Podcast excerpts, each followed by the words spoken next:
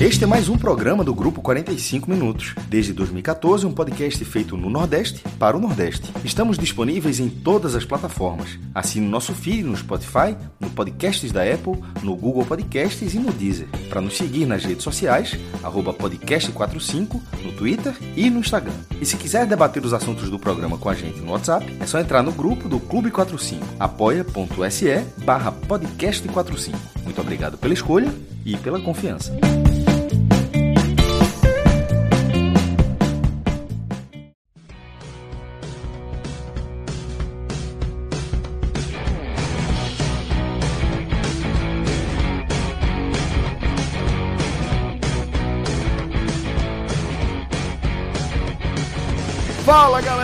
Começando mais um 45 minutos. Eu sou Celso Shigami e estou aqui ao vivo nos, cana nos canais aqui do nosso grupo com meu querido Pedro Pereira.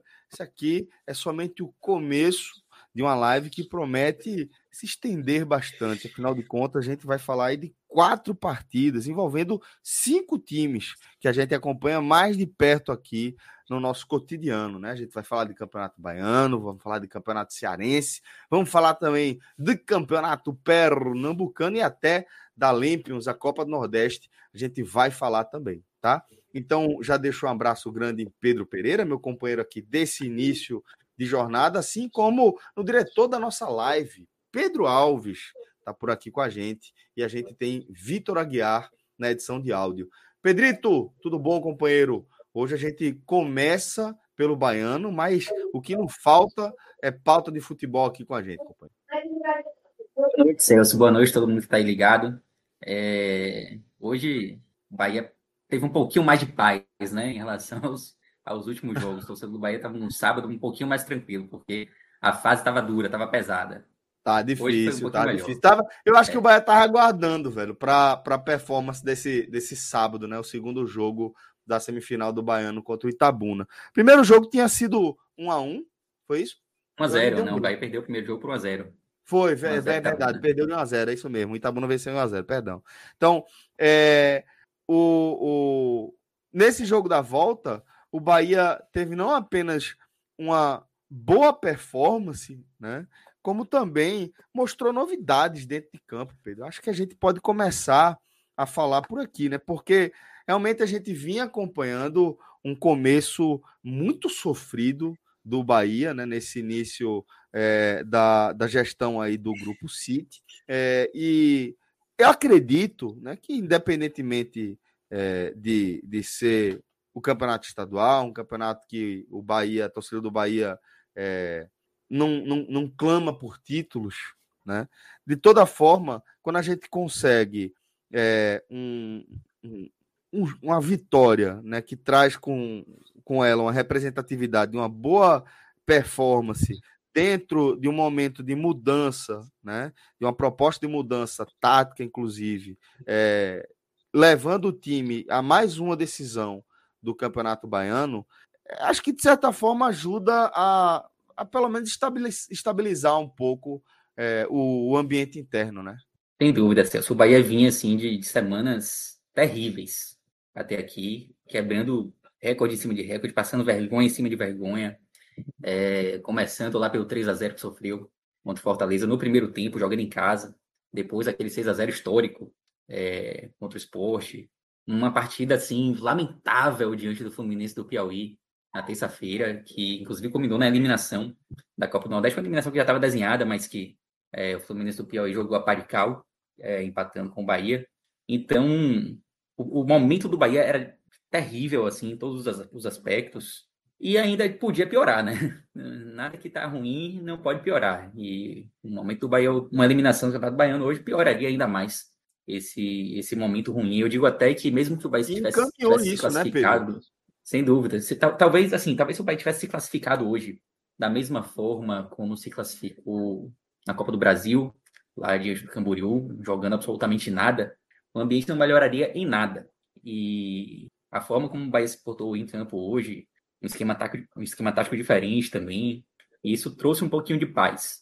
Mas é um pouquinho só de paz, porque obviamente que o trabalho feito até aqui em 2023 não vai passar a ser bom por conta de um bom jogo contra o Itabuna. Eu vou começar até logo sendo o chato, né? Falando da parte chata. É, o trabalho de Paiva, por exemplo, embora ele tenha ido super bem hoje, tenha sido super elogiado aí pela mudança de esquema tático, não passa a ser maravilhoso por causa, por causa de hoje. Isso, isso é muito claro, assim, tá? Tipo, é óbvio. Porque a gente vai falar aqui a partir, a partir de agora do jogo, e obviamente foi um jogo bom, a gente vai destacar pontos positivos. Então, isso pode levar a entender assim que tá tudo bem. Que o Bahia não precisa mais contratar ninguém, que, que Paiva pô, faz um trabalho retado. E não é isso, tá? Tipo, deixar logo claro. Eu acho, eu acho Pedro, é, é, achei muito interessante, velho, fazendo uma leitura aqui um pouco mais distante da, da sua decisão de, de começar ressaltando, é, fazendo questão de sublinhar aqui, ó, pô, metemos um 4x1 aí, entretanto, quero começar deixando claro que não quer dizer que tá tudo, tudo certo, não. Até porque é o que a gente vinha falando, o começo é muito sofrido. O recorte, se a gente pegar um recorte de, de 8, 9, 10 jogos, a gente vai ver aí duas vitórias, dois triunfos do Bahia, sem contar com o desse segundo jogo. Né? Tinha é, a Jacuipense né? e tinha o Camboriú. Mas tirando isso, teve essa, essas traulitadas por Fortaleza, para o esporte, tem derrota para o próprio Tabuna no jogo de, de foi, acho que teve duas derrotas para o Itabuna, né? É, o Bahia perdeu para o Itabuna na última rodada da primeira fase, jogando com o time sub-20, né? Mas tomou 4x0. Foi, foi isso mesmo. É, então, foi, foi marcante assim, pelo placar. Negócio, embora o registro ali, né? Não colabora para um momento Exato. ruim. E aí, é, é, você diria, é, Pedro, já entrando na, na, análise do jogo, mas pô, fica à vontade aí para estender a sua análise também sobre o Paiva. Mas você diria que é, antes de a gente começar a, a, de abrir oficialmente a nossa live, você falava da mudança é, tática do Bahia, um Bahia que começou a jogar é, com a postura, principalmente do ponto de vista defensivo, é, diferente. Né? Você acha, que leitura você faz dessa decisão da mudança de, de Paiva, né? E de como isso se traduz na goleada e no que pode se traduzir daqui para frente. É, pois é, Salso. Paiva, Paiva hoje ele entrou com, com três zagueiros, tá? Ele colocou Rezende ali como terceiro zagueiro, colocou Jacaré na, na direita. Não chegava a ser inédito, porque ele utilizou essa formação em alguns momentos durante partidas, mas foi a primeira vez que ele começou dessa forma e era algo que já torcedor do Bahia eu voltei, voltei, né? Acho que a internet está tá oscilando um pouquinho aqui. Mas assim, precisava mudar, o Bahia precisava mudar. É, Você falava que, tava... que, o torcedor do Bahia cobrava essa mudança, né? Isso. E a forma como, como o Bahia vinha jogando mostrava que daquele jeito não ia dar certo, não ia funcionar. É, então, Paiva hoje ele optou por entrar já com, com Jacaré é, como lateral direito, como ala, né? Como ala direito, é, com três zagueiros ali, com Rezende fechando pela esquerda, e colocou Chaves na esquerda. Chaves é um lateral que ele apoia, apoia bem, né? E defensivamente ele deixa algumas lacunas. E hoje ele ficou sem tanta responsabilidade assim de, de marcar. É, e as principais jogadas ofensivas do Bahia, especialmente no primeiro tempo, surgiram justamente pela esquerda, com Chaves e Biel. Uma dupla que funcionou, funcionou muito bem. É, foi assim, por exemplo, que surgiu já a primeira chance de gol do Bahia. É, uma bola que Jacaré acaba finalizando no goleiro. E logo depois, aos 10 minutos, é, surge também a jogada que originou o pênalti. É uma jogada pela esquerda também, é, onde a bola chega lá do outro lado para Jacaré, passa por Cauli, depois chega, chega em Jacaré. Jacaré finaliza e o jogador de Tabuna é, desvia com o pé, mas o juiz Bruno Pereira Vasconcelos acaba marcando o pênalti. É um pênalti que não existiu, é importante que se diga. A bola claramente desviou no pé. A própria auxiliar que estava na, na jogada, ela marca escanteio no momento. E eu acho até que ela tinha uma visão mais privilegiada assim, em relação ao árbitro, mas o árbitro entendeu como pênalti. O Bahia claramente foi beneficiado naquele momento, tá? É, mas, assim, o Bahia já era superior, já tinha chegado no ataque é, antes daquele momento. É, de qualquer forma, é preciso ser dito que naquele momento o Bahia foi, foi beneficiado, né? É, Everaldo cobrou o pênalti, marcou, era um gol que dava uma, uma tranquilidade para o Bahia, né? Tipo, já começava ali com 10 minutos não, de jogo, muda, já, muda já abriu o placar. a figura do jogo, pô. Muda a figura do jogo. Sem dúvida. É... E assim, um jogo em que o Bahia precisava vencer, né? Aquele placar até então levava o jogo para os pênaltis. É... Depois dali, o primeiro tempo. O primeiro tempo do Bahia, assim, não, não foi um primeiro tempo ruim, foi um primeiro tempo ok, mas não foi brilhante. É, e eu diria que não foi brilhante justamente pelo período entre o, o gol, indo ali aos, até os 30 e poucos minutos, mais ou menos. Eu achei que nesse período do jogo o Bahia diminuiu um pouco a intensidade, mas também não, não, não sofreu, assim, não foi pressionado pelo Itabuna em momento algum. De toda forma, quando o Bahia faz o gol, você espera que o time comece a se impor mais, né?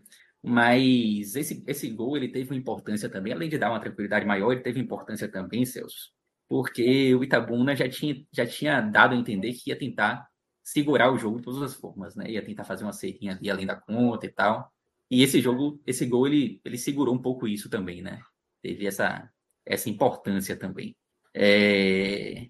Enfim, o jogo continuou assim, relativamente morno até os 30, com o Bahia sem levar tanto perigo ao gol, mas também sem sofrer.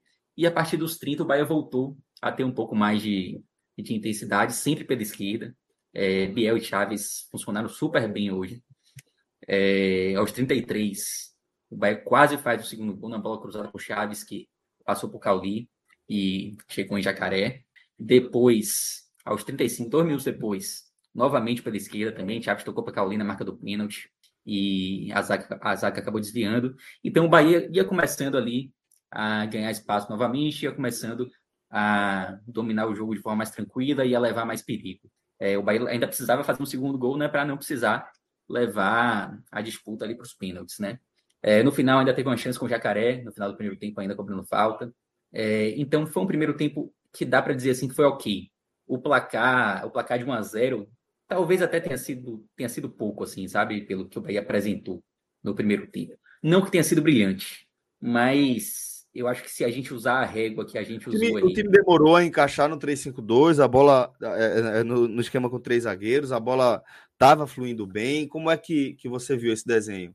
Eu acho que nos primeiros minutos do jogo, talvez os zagueiros eles tenham, tenham demorado um pouquinho ali para conseguir se conectar, mas nada que chamasse atenção, não. Não foi. Não, não passou por apuros assim devido à, à mudança tática, não. Uhum. É, o primeiro tempo foi ok. É, e aí eu, estava dizendo o seguinte, que tipo, se a gente usar a régua que a gente usou aí nos, nos últimos jogos do Bahia, que foram jogos terríveis, dá, dá para dizer que o primeiro tempo foi muito bom. É, não foi brilhante, mas comparando com os últimos jogos, foi muito superior, assim, sabe? Tipo, Bahia voltou a mostrar algum futebol, alguma coisa de interessante, algo que não vinha fazendo ali nas últimas partidas. De todo modo, o placar estava 1 a 0 né? Um, jogo, um placar ainda que levava a decisão da semifinal para os pênaltis. E no segundo tempo, voltou com o mesmo time, mesma, mesma formação tática, tudo mais. E no segundo tempo, o Bahia passou a dominar o jogo assim com, com muito mais tranquilidade, de forma muito mais, mais incisiva. Tanto é que já no início, no início do segundo tempo, o Bahia já chega ali ao, ao segundo gol, aos seis minutos. Aí tranquiliza de ver, né? Lógico, tranquilidade. Aí, aí, sim, a partir daí, né, o Bahia começa a desenhar, a, a falar que é tipo aquele o futebol que o Bahia vinha apresentando poderia levar à classificação, né? Porque o Bahia chega ao segundo gol, passa a ter vantagem no, no placar agregado, é, um gol de Cauli, de cabeça, e logo depois, assim, três minutos depois, o Bahia fez o terceiro gol.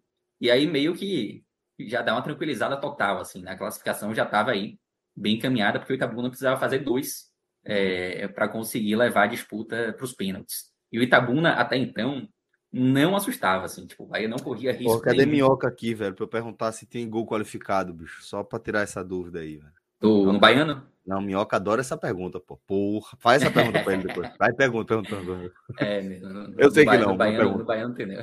Uma pergunta pra ele. Não tem lugar é... nenhum, pô. Essa é a resposta dele. É ele, ele tá chegando aí, né? Ele tá, ele tá chegando aí, inclusive. Mas eu sou contra esse tipo de brincadeira. Vamos lá. pois é, então, tipo, o Bahia abriu, abriu 3 a 0 classificação praticamente garantida não fosse pelo ocorrido ali a partir dos, dos 30 minutos do segundo tempo, né? Aos 30 minutos do segundo tempo, o árbitro, Bruno Pereira Vasconcelos, que, aliás, teve uma péssima atuação hoje. Qual o nome? Em todos os aspectos. Bruno Pereira Vasconcelos. Porra, que susto. Achei que era é, ele já havia marcado. não, não, não, tem, não tem, apesar do Pereira, não é meu parente, não. Mas entrou em campo, é... entrou na história do jogo, né? Porque foi vermelho para tudo quanto é lado, né? É, não, pois é. E assim, o pênalti que ele marcou no primeiro tempo não foi pênalti, foi, foi um erro, assim, grotesco, eu diria. É... E aí, tipo, ele marca um pênalti a favor do Itabuna, que para mim também não foi pênalti, embora tenha sido, vai lá, um pouquinho mais duvidoso, né? Foi um lance de falta, já que a área derrubou é, Cezinha na grande área. Para mim não foi absolutamente nada, mas ele entendeu como pênalti. E para piorar, ele, ele dá um cartão amarelo para Daniel por reclamação em um, um momento ali que ele claramente se esqueceu que Daniel já tinha cartão amarelo, já tinha levado cartão amarelo no primeiro tempo. É, o movimento corporal do árbitro mostra claramente que ele se esqueceu. Ele não sabia que Daniel tinha cartão amarelo, senão eu duvido que ele teria expulsado. É, mas enfim, ele já tinha dado amarelo, aí não teve jeito, teve que tirar o vermelho do bolso. É, e, pô, a Bahia ganhando ali de 3 a 0 Certamente sofreria o gol, porque havia uma cobrança de pênalti a favor do Itabuna. E com o jogador a menos, obviamente que houve um certo momento assim, de, de tensão no ar, né? Porque o Itabuna ia para 3 a 1 fizesse mais um gol ali, pressionando com o jogador a mais, poderia levar de ponta para os pênaltis, ainda faltavam 15 minutos mais acréscimos para o término do jogo. Então, foi um momento tenso. Deu assim, uma cortadinha agora, Pedrinho. Tanto nesse momento ele tira Everaldo. Oi, voltei. É, a internet aqui tá, tá oscilando bastante, né? Coisas. Mas do, tá, do tá dando para acompanhar mas, enfim, bem. É, tá tranquilo, né? Beleza. É, pois é, então, tipo, o próprio Paiva ali nesse momento, ele já tira Everaldo, já coloca Diego Rosa ali e tal, porque ele sabia que o jogo podia ficar um pouco mais complicado, né? O Bahia jogando com a menos e o Itabuna precisando de um gol para levar a decisão para os pênaltis.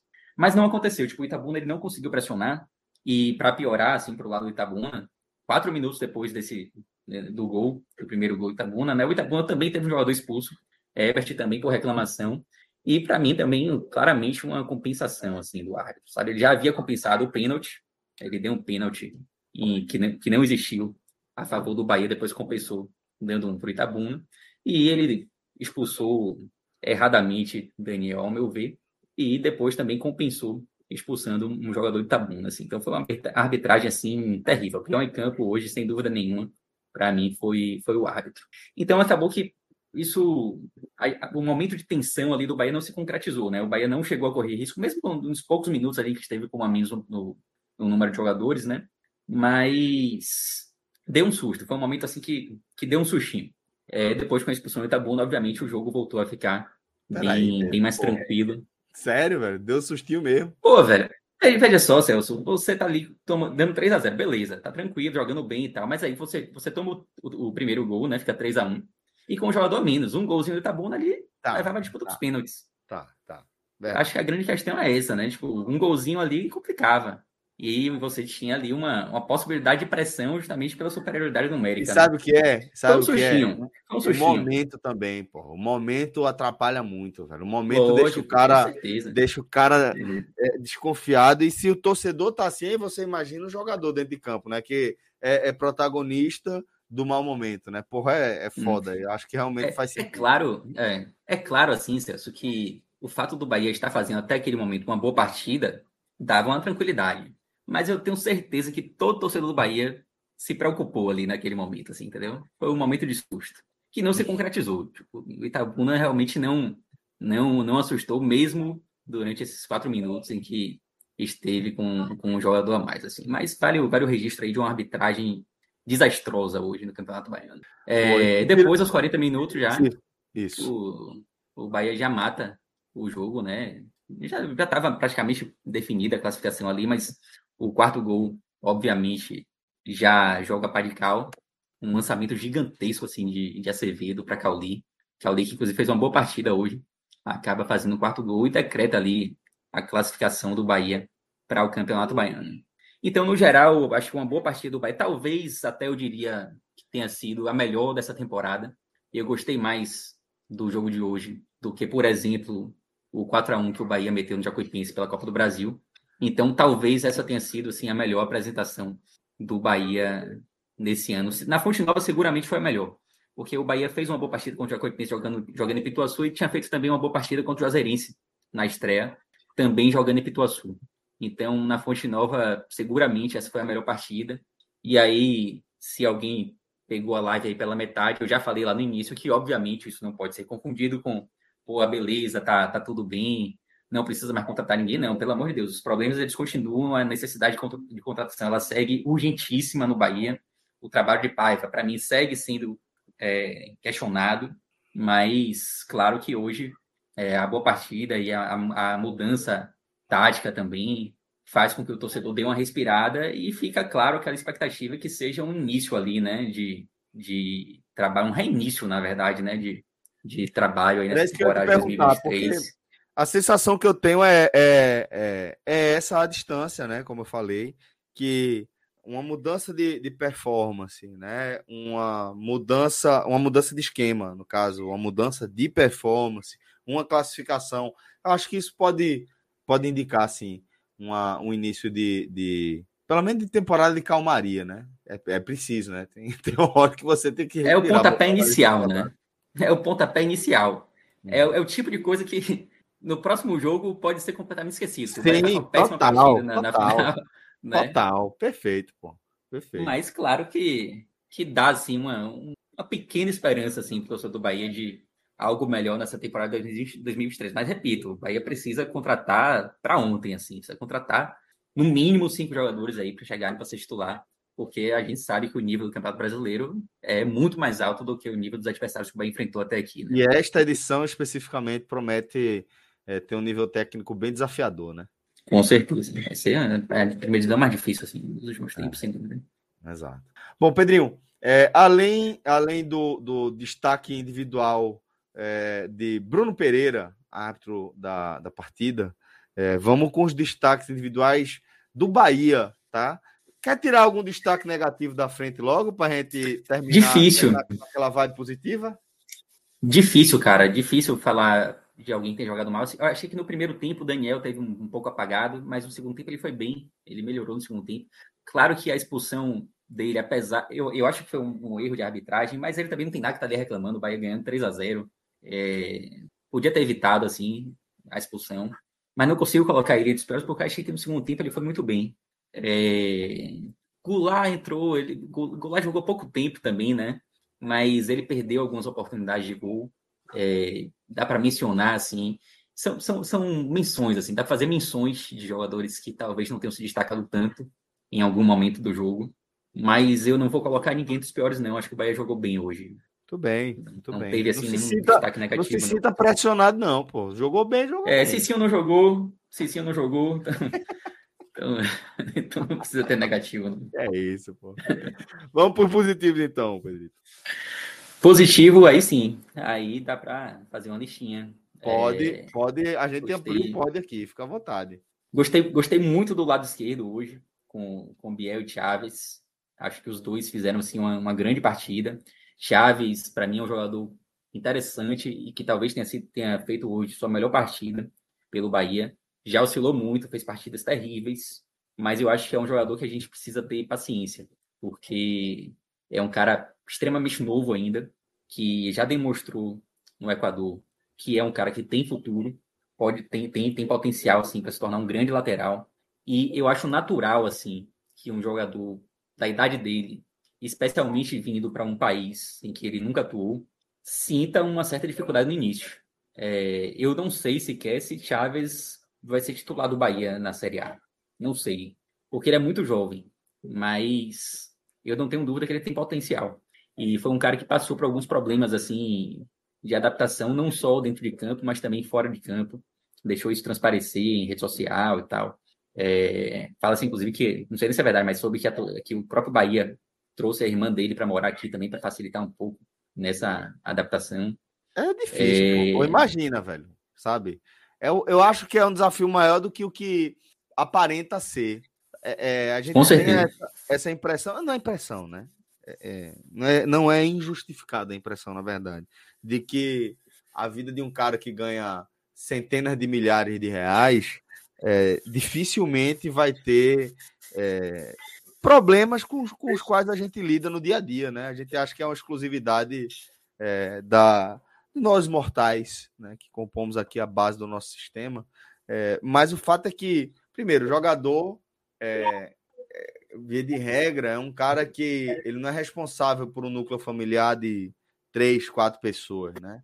Ele vem com pai, mãe, com irmãos e a mulher do, mulher, marido é. da, da é cunhado, cunhada, sobrinho, né? Vem com os, as irmãs e os irmãos do lado da, da, da companheira também, pais. Então é, é plano de saúde para todo mundo. É um normalmente o que, o que eu observo é isso. E, e é, para além da, da dificuldade de você gerir uma família inteira, né? Literalmente, do jeito que eu tô falando, uma família expandida, pô, essa coisa de você ficar só, né? Mudar de cidade, mudar de estado, mudar de país, e morar sozinho, e treino para casa, de casa para treino, cobrança aqui, cobrança ali, pressão para dar resultado, pressão para é, em casa por algum motivo, pela ausência, tá difícil. É difícil, não é fácil, não. É foda. É, e o futebol é uma pressão gigantesca, né? Gigante. Futebol gigante. Exerce Porra, uma pressão. Cifras milionárias, pode ter certeza que a pois é. cobrança é. não é pouca, velho. Não é pouca. É. E, e eu, eu acho que Chaves hoje, ele ainda se beneficiou muito assim desse, desse esquema tático com três zagueiros, né? Porque era assim que ele jogava no Del Valle, inclusive com o próprio Renato Paiva. É, então ele, ele se adaptou bem, talvez, no jogo de hoje, justamente por conta dessa, dessa modificação de esquema. Fez uma excelente partida, ao meu ver, hoje, Chaves. É, gostei muito de Cauli também. Cauli, ele, ele, ele, tinha feito uma estreia. Na verdade, não foi nem uma estreia, né? Mas a estreia dele foi contra o Sport. Foi, foi tenebrosa, assim, o time inteiro. É, e contra o Jacuipense, que dá para chamar de estreia também, né? Porque o Sport a gente vai esquecer essa partida. É, mas ele jogou demais, assim. Ele fez uma partidaça contra o Jacuipense. E depois ele, ele oscilou, né, junto com o time, não, não se destacou tanto né, nos últimos jogos. Hoje ele voltou a jogar bem, jogou super bem. É, dá para colocar ele também entre os melhores. Para o Jacaré também, jogando ali pela direita. É, Jacaré é aquele jogador que, pô, não, não, nunca falta raça nele, né? Hoje não foi diferente. É, é impressão tem... minha, o Jacaré é um cara que está sempre nos destaques, sendo positivo ou negativo. Isso me dá um medo gigante, assim, o fato de eu estar tá colocando ele tanto nos destaques positivos esse ano porque, obviamente, num, num ambiente de Série A, eu não imaginava que Jacaré ainda pudesse ser tão útil quando ele está sendo. Eu acho que o Bahia precisava ter um, um nível a mais uhum. ali. Mas eu preciso fazer justiça, assim, Jacaré, ele está sendo bem regular, assim, tipo, ele tem, ele tem, tem feito boas partidas esse ano. Talvez ele esteja abaixo de Biel, assim, como o jogador mais, mais importante do Bahia na temporada. Tapa, Repito aquele isso. tapa no gol dele contra o esporte, porra, nunca esqueci, velho. É, porque o Bahia, Bahia, tem que agradecer muito a ele pela Série B. Assim. Sim. Ele foi decisivo no jogo com o esporte em diversas outras partidas. Sim, sim. É... Enfim, preciso fazer justiça, assim. O tá, Jacaré tá, tá jogando bem hoje, fez uma boa partida. Para fechar um pódio de três, assim, eu vou deixar Jacaré de lado. Mas, repito, fez uma, uma boa partida. É, eu vou deixar Cauli, Chaves e Biel. E entre esses três, assim, Biel, que para mim dos jogadores que, que, chegaram. Aliás, talvez do elenco do Bahia, talvez seja o que está sendo mais regular, tá jogando bem quase toda a partida. E hoje, para mim, ele foi o melhor. Vou colocar Biel como o melhor, fechando o pódio aí com Chaves e, e Cauli fazendo a menção honrosa a Jacaré. Boa, companheiro. É, eu queria agradecer demais, Pedrinho, as suas análises. Eu vou pedir para a gente já trazer outros companheiros nossos aqui para a tela. Olha aí, Tiago Herculano, Tiago Minhoca aqui com a gente, assim como Iago Mendes. É, a turma está aqui reunida para é, o segundo momento da nossa live, onde a gente vai falar do Manjadinho e da vitória do, do, do Ceará sobre Iguatu, sobre Iguatu e a sétima participação, sétima final, sétima final seguida do, do Vozão aí no Campeonato Cearense. Vamos falar disso aí. Então, Pedrinho, um cheiro para tu. Obrigado. Vá curtir o Valeu, galera. De, de da Bahia. Certamente um lugar paradisíaco. Um beijo em todos aí. Até a próxima. Abraço, Minhoca. Abraço, Iago. Celso, todo mundo aí. Valeu, um abraço. Simbora.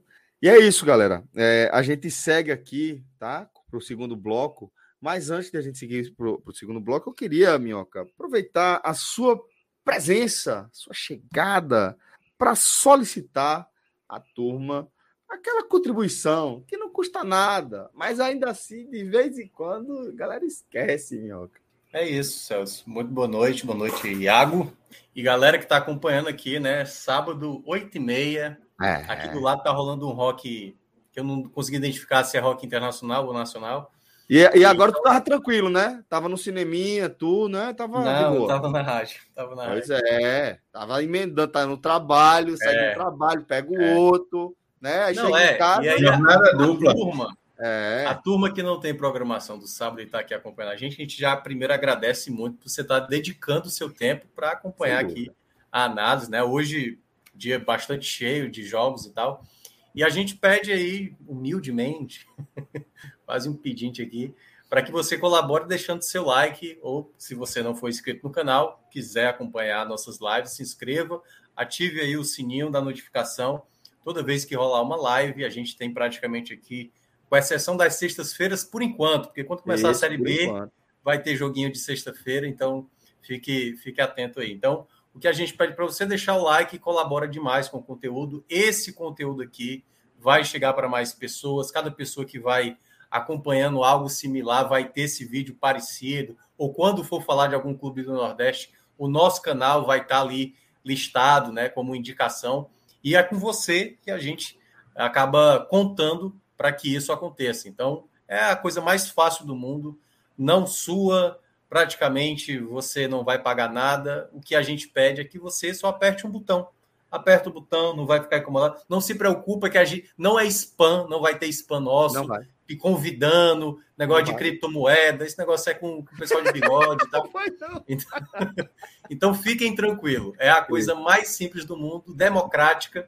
E também, se você não gostar do conteúdo, você pode dar o dislike, fica pode dizer que Mas é o like mesmo que, que, que, contribui. Mas então fica o like, o like deixa a gente animado, deixa a gente. É, deixa a gente mais empolgado. É isso. E aproveito também, tá? Para mandar um abraço para aquela galera assim, que, porra, é a, a base, velho, da nossa dos nossos projetos, a galera que compõe a nossa comunidade, né? A comunidade de apoiadores, a galera que escolhe, escolhe. Pô, eu tenho acesso aqui a esse conteúdo gratuito, esse que eu tudo que eu preciso fazer é dar um like. E nem isso. Mas ainda assim eu vou pagar, porque eu acho que o que esses caras fazem aí é, é legal para mim, é, eu acho que é importante para o Estado, qualquer coisa do tipo, tá? É, então, essa galera, irmão, essa galera é especial demais, uma galera muito iluminada. Todos os dias eu agradeço a presença de vocês aí em nossas vidas, tá? Vocês são importantes aí, porra, diariamente pra gente. Obrigado de coração. se você quiser fazer parte também dessa comunidade, trincada nervosa, é grupo de tudo quanto é assunto que você imaginar. Basta você entrar em uma das nossas campanhas lá no Apoia-se, apoia.se barra podcast 45, tradicional. NE45, nosso portal de notícias, do qual Iago Mendes faz parte, é um trépido repórter. apoia.se barra Agamenon, nosso velho H, e também apoia.se barra blog de Cássio Zirpolo, que daqui a pouquinho vai estar com a gente também, tá bom? Então, vamos embora para a gente tocar nosso barco e trazer mais um jogo para nossa pauta, para o nosso escrutínio.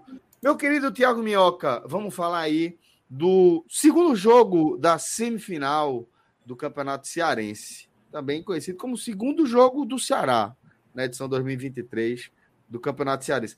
Antes de mais nada, eu queria só saber: tinha gol qualificado? Não, brincadeira, sacanagem. É, minha pergunta para você é a seguinte: é, Ceará tinha empatado, tinha tido dificuldade para vencer o Iguatu no primeiro jogo, ficou no 1 a 1 é, Então, havia, imagino eu, alguma carga de, de tensão sobre esse jogo da volta. Queria, portanto, que você me contasse a história, contextualizasse a história do, do, dessa partida, desse segundo confronto aí, e também começasse a contar a história do jogo. Sou eu, né? Sim, meu lindo. Você mesmo. É porque você, é porque você falou Thiago, eu fiquei na dúvida se era Iago ou Thiago. Que aí... É, Thiago, Thiago. Aqui, é porque Foda. aqui no, no nosso projeto a gente tem umas cascas de banana. Pedro Pereira Pedro, tem uns Pedro, meu Deus do céu. Pedro Pereira tem uns 90 aqui, né? Então, e ainda contratamos mais, né? Vamos é, deixar claro. Aqui mesmo tem um Pedro. É, exatamente. Mas vamos lá. É, esse duelo, né? Eu acho que você chegou a citar que era o segundo jogo do Cearense. Não era o segundo jogo, certo? Só para deixar claro, era o sétimo jogo do Ceará no Cearense. Ah, verdade, pô. É, no ano passado é. já ingressava na, no mata-mata. Esse ano, é isso mesmo. A primeira mesmo. fase, fase de grupos e tal. O Ceará foi Obrigado até... pela porra, importantíssima correção. Pronto, exatamente. Eu percebi que você tinha cometido lá aqui, mas já corrigindo aqui de, de imediato. Esse, esse jogo de hoje contra o Iguatu ele era carregado, Celso, por todo o contexto do ano passado, né? Sim, sim. Porque tudo começa, de uma certa forma, o ano trágico do ano passado do Ceará com o Iguatu. Foi o Iguatu que começou os problemas do ano passado, né? A primeira eliminação foi para o Iguatu nas quartas de final do ano passado. Aí depois uhum. teve a eliminação para o CRB, depois né, teve a eliminação para o São Paulo na Sul-Americana, depois o rebaixamento da Série A, aquele ano tenebroso do ano passado para o Ceará. Então, de uma certa forma, é, esse era um jogo. Não é que o Ceará jogou com a faca nos dentes, mas por conta da eliminação também por oito anos na Copa do Brasil no meio de semana, esse era um jogo onde o Ceará tinha que dar uma resposta, porque uma segunda eliminação para o Iguatu no campeonato estadual assim, seria o pior dos mundos possíveis. Tinha contexto, né, Minhoca? Tinha contexto é, o jogo. Contexto, mas perceba, no final do, do jogo, olha como esse contexto do Iguatu. É porque, assim, obviamente, quem se aproveitou mais dessa eliminação do ano passado foi a torcida do Fortaleza, e quando o rival faz a, a provocação, né, a torcida rival faz a provocação, se torna meio que uma obrigação. Pô, não é possível que a gente não vá, não vá repetir o mesmo erro. E quando aconteceu o empate no jogo da semana passada, no domingo passado, que foi um jogo muito ruim por conta da, das condições do gramado, né? Jogo 9 horas da manhã, todo o contexto com chuva, campo encharcado e tudo. Uh, esse jogo da volta, pelo fato de ser dentro do Castelão, com a torcida apoiando, deu para ver logo nos primeiros minutos que o Ceará iria né, dar de tudo para essa partida. Então, desde os primeiros minutos, Ceará em cima, recuperando bola, Richardson é, roubando bola, colocando bola para o Eric, colocando bola Intensidade em todos os setores ali. Isso, aquela intensidade que a gente sabe que o Ceará é capaz. Então, assim, logo no início, o Ceará já era em cima direto. Toda vez que o Iguatu tentava sair com a bola, marcação alta, tentando roubar a bola rapidamente. Então, tudo aquilo que o torcedor olhou na quarta-feira contra o Ituano, um time apático, um time hum. parecia que ia jogar o jogo de ida e esperar um jogo da volta contra o Ituano, e o time não foi bem contra o Ituano, né? Foi eliminado. No jogo de hoje, não. No jogo de hoje, o Ceará tentou se impor desde o primeiro minuto. E, lá, e logo faz o seu primeiro gol, né? O gol do Vitor Gabriel, uma jogada novamente com o Eric, né? O Eric tem sido uma peça fundamental. Né? Participação em, sei lá, os últimos nove, dez todo gols jogo, do Ceará. Todo jogo ele está praticamente em que o Ceará faz gol, tem uma participação dele direta. Né? Então, ele não jogou contra o Vitória, o Ceará não fez gol, por exemplo. Aí deu, deu assistência uh, no jogo passado, é, que foi pro Agora tá fugindo até o nome. Quem foi que foi o, jogo, o jogo passado, Iago? Tá fugindo o nome. Pro Castilho. O Castilho e o Ituano.